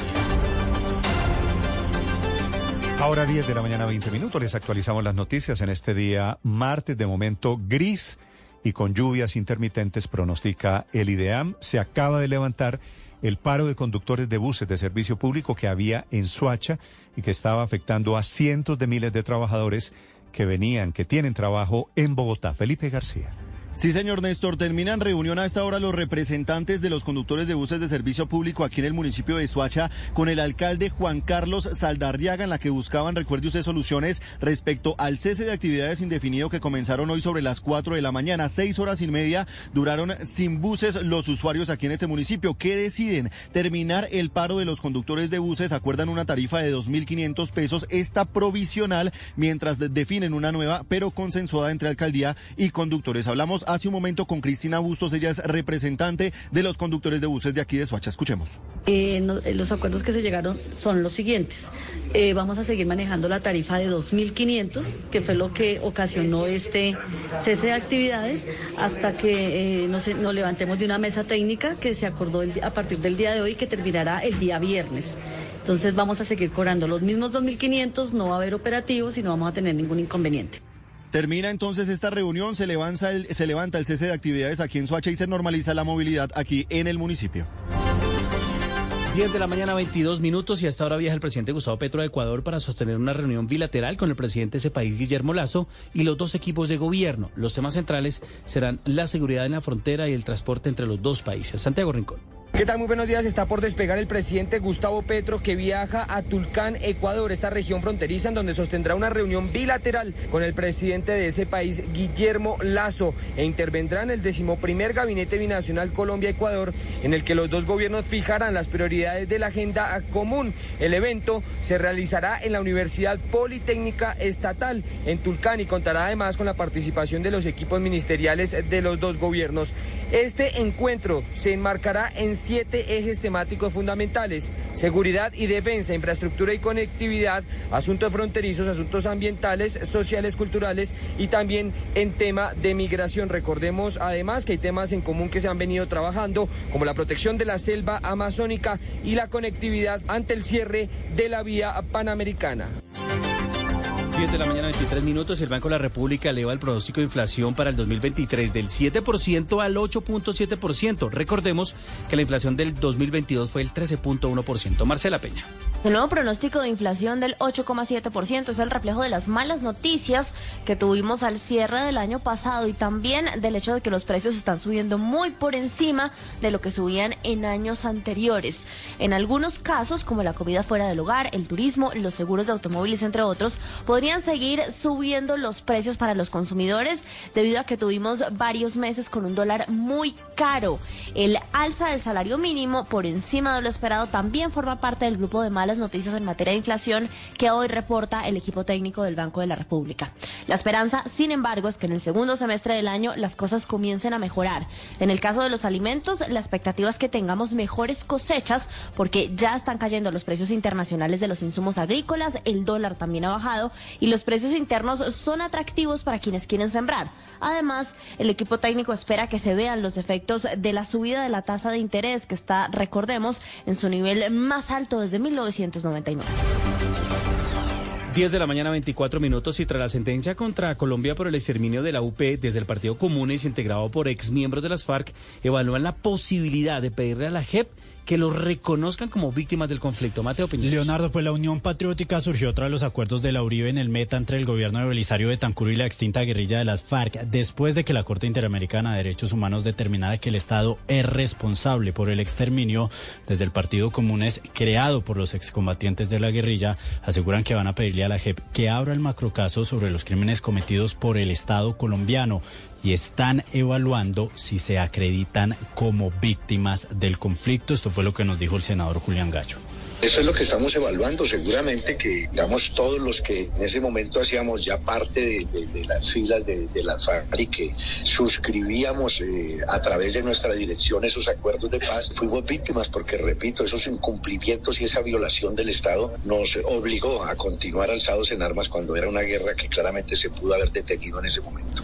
Leonardo, el canciller Álvaro Leiva también se refirió esta mañana al tema y le ha solicitado a la JEP que abra el macrocaso sobre la responsabilidad del Estado durante el conflicto armado. Estás escuchando Blue Radio. Hagamos un trato. Tú te encargas de tu negocio y nosotros de llevarlo a miles de clientes con el plan Ultravisibles de Claro Empresas. Lleva internet fijo desde 200 megas, tu página web gratis, publicidad en móviles, revistas y hasta en televisión, más capacitaciones en redes sociales con Meta. Llama ya a numeral 400 o visita nuestros puntos de venta.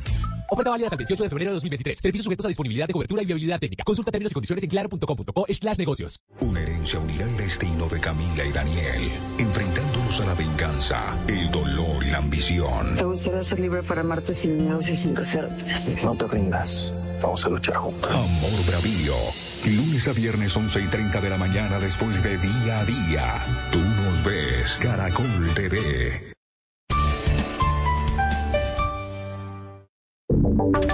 Y ahora en Blue Radio, la información de Bogotá y la región. Mucha atención porque se mantiene cerrada la vía principal que conecta Cúcuta con Bucaramanga a la altura del municipio de Pamplona. Los habitantes rechazan la instalación de peajes. Juliet Cano. En el sector de la curva de los adioses, los habitantes están adelantando una protesta. Esto en el municipio de Pamplona. La vía está completamente cerrada y es el principal corredor vial que conecta con Bucaramanga. Hay decenas de vehículos esperando hasta que los manifestantes se retiren, aunque ellos dicen que están allí hasta que haya una negociación con el gobierno nacional, pues están en desacuerdo con la instalación de nuevos peajes. Arbey Granados, miembro del comité de rechazo a los peajes. En el momento de que podamos llegar a un acuerdo con el gobierno nacional de el peaje no vaya o el desmonte del mismo, o al menos sentarnos en una mesa de negociación en el punto de cierre, miraremos si levantamos o no el paro. Algunos usuarios se dan la vuelta y están utilizando la vía que conecta a Ocaña y a su vez ir hacia Bucaramanga.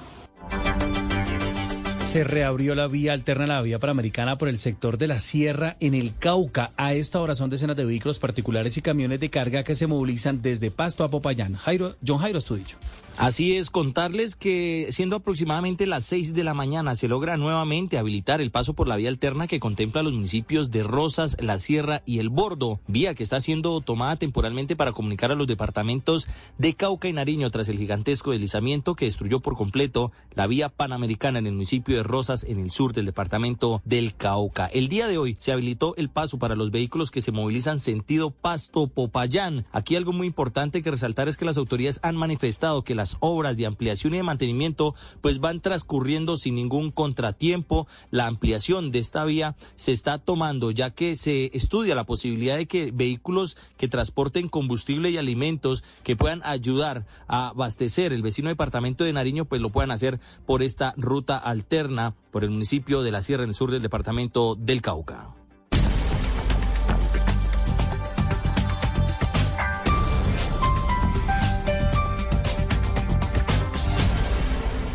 Las victorias y derrotas, la pasión y la afición en juego y los datos de lo último en deportes se lo presenta Mañanas Blue. 10 de la mañana, 29 minutos. Prográmense hoy Sudamericano Sub-20, hexagonal final, fecha 1. 3 de la tarde, Paraguay-Venezuela, estadio de techo en Bogotá. 5 y 30 de la tarde, Brasil-Ecuador. Y a las 8 de la noche, Uruguay-Colombia en el estadio El Campín. Ambos juegos en la señal del gol Caracol. Uruguay-Colombia también con el equipo deportivo de Blue. A propósito de la Sub-20, les contamos hace algunos minutos el tema Luna y su posible ida a España. Ya es oficial. Lo comunica la Federación Colombiana de Fútbol. Está fuera de concentración de la selección nacional, va a firmar su vinculación con el Mallorca en España. Luna regresará el 3 de febrero para el remate del sudamericano. En Copa Italia, cuartos de final, hoy Inter Atalanta, Muriel y Zapata convocados. Y por la Liga Betplay en nuestro país, Boyacá Chico, Jaguares de Córdoba, América de Cali, Unión Magdalena. Los deportes a esta hora en Mañanas Blue.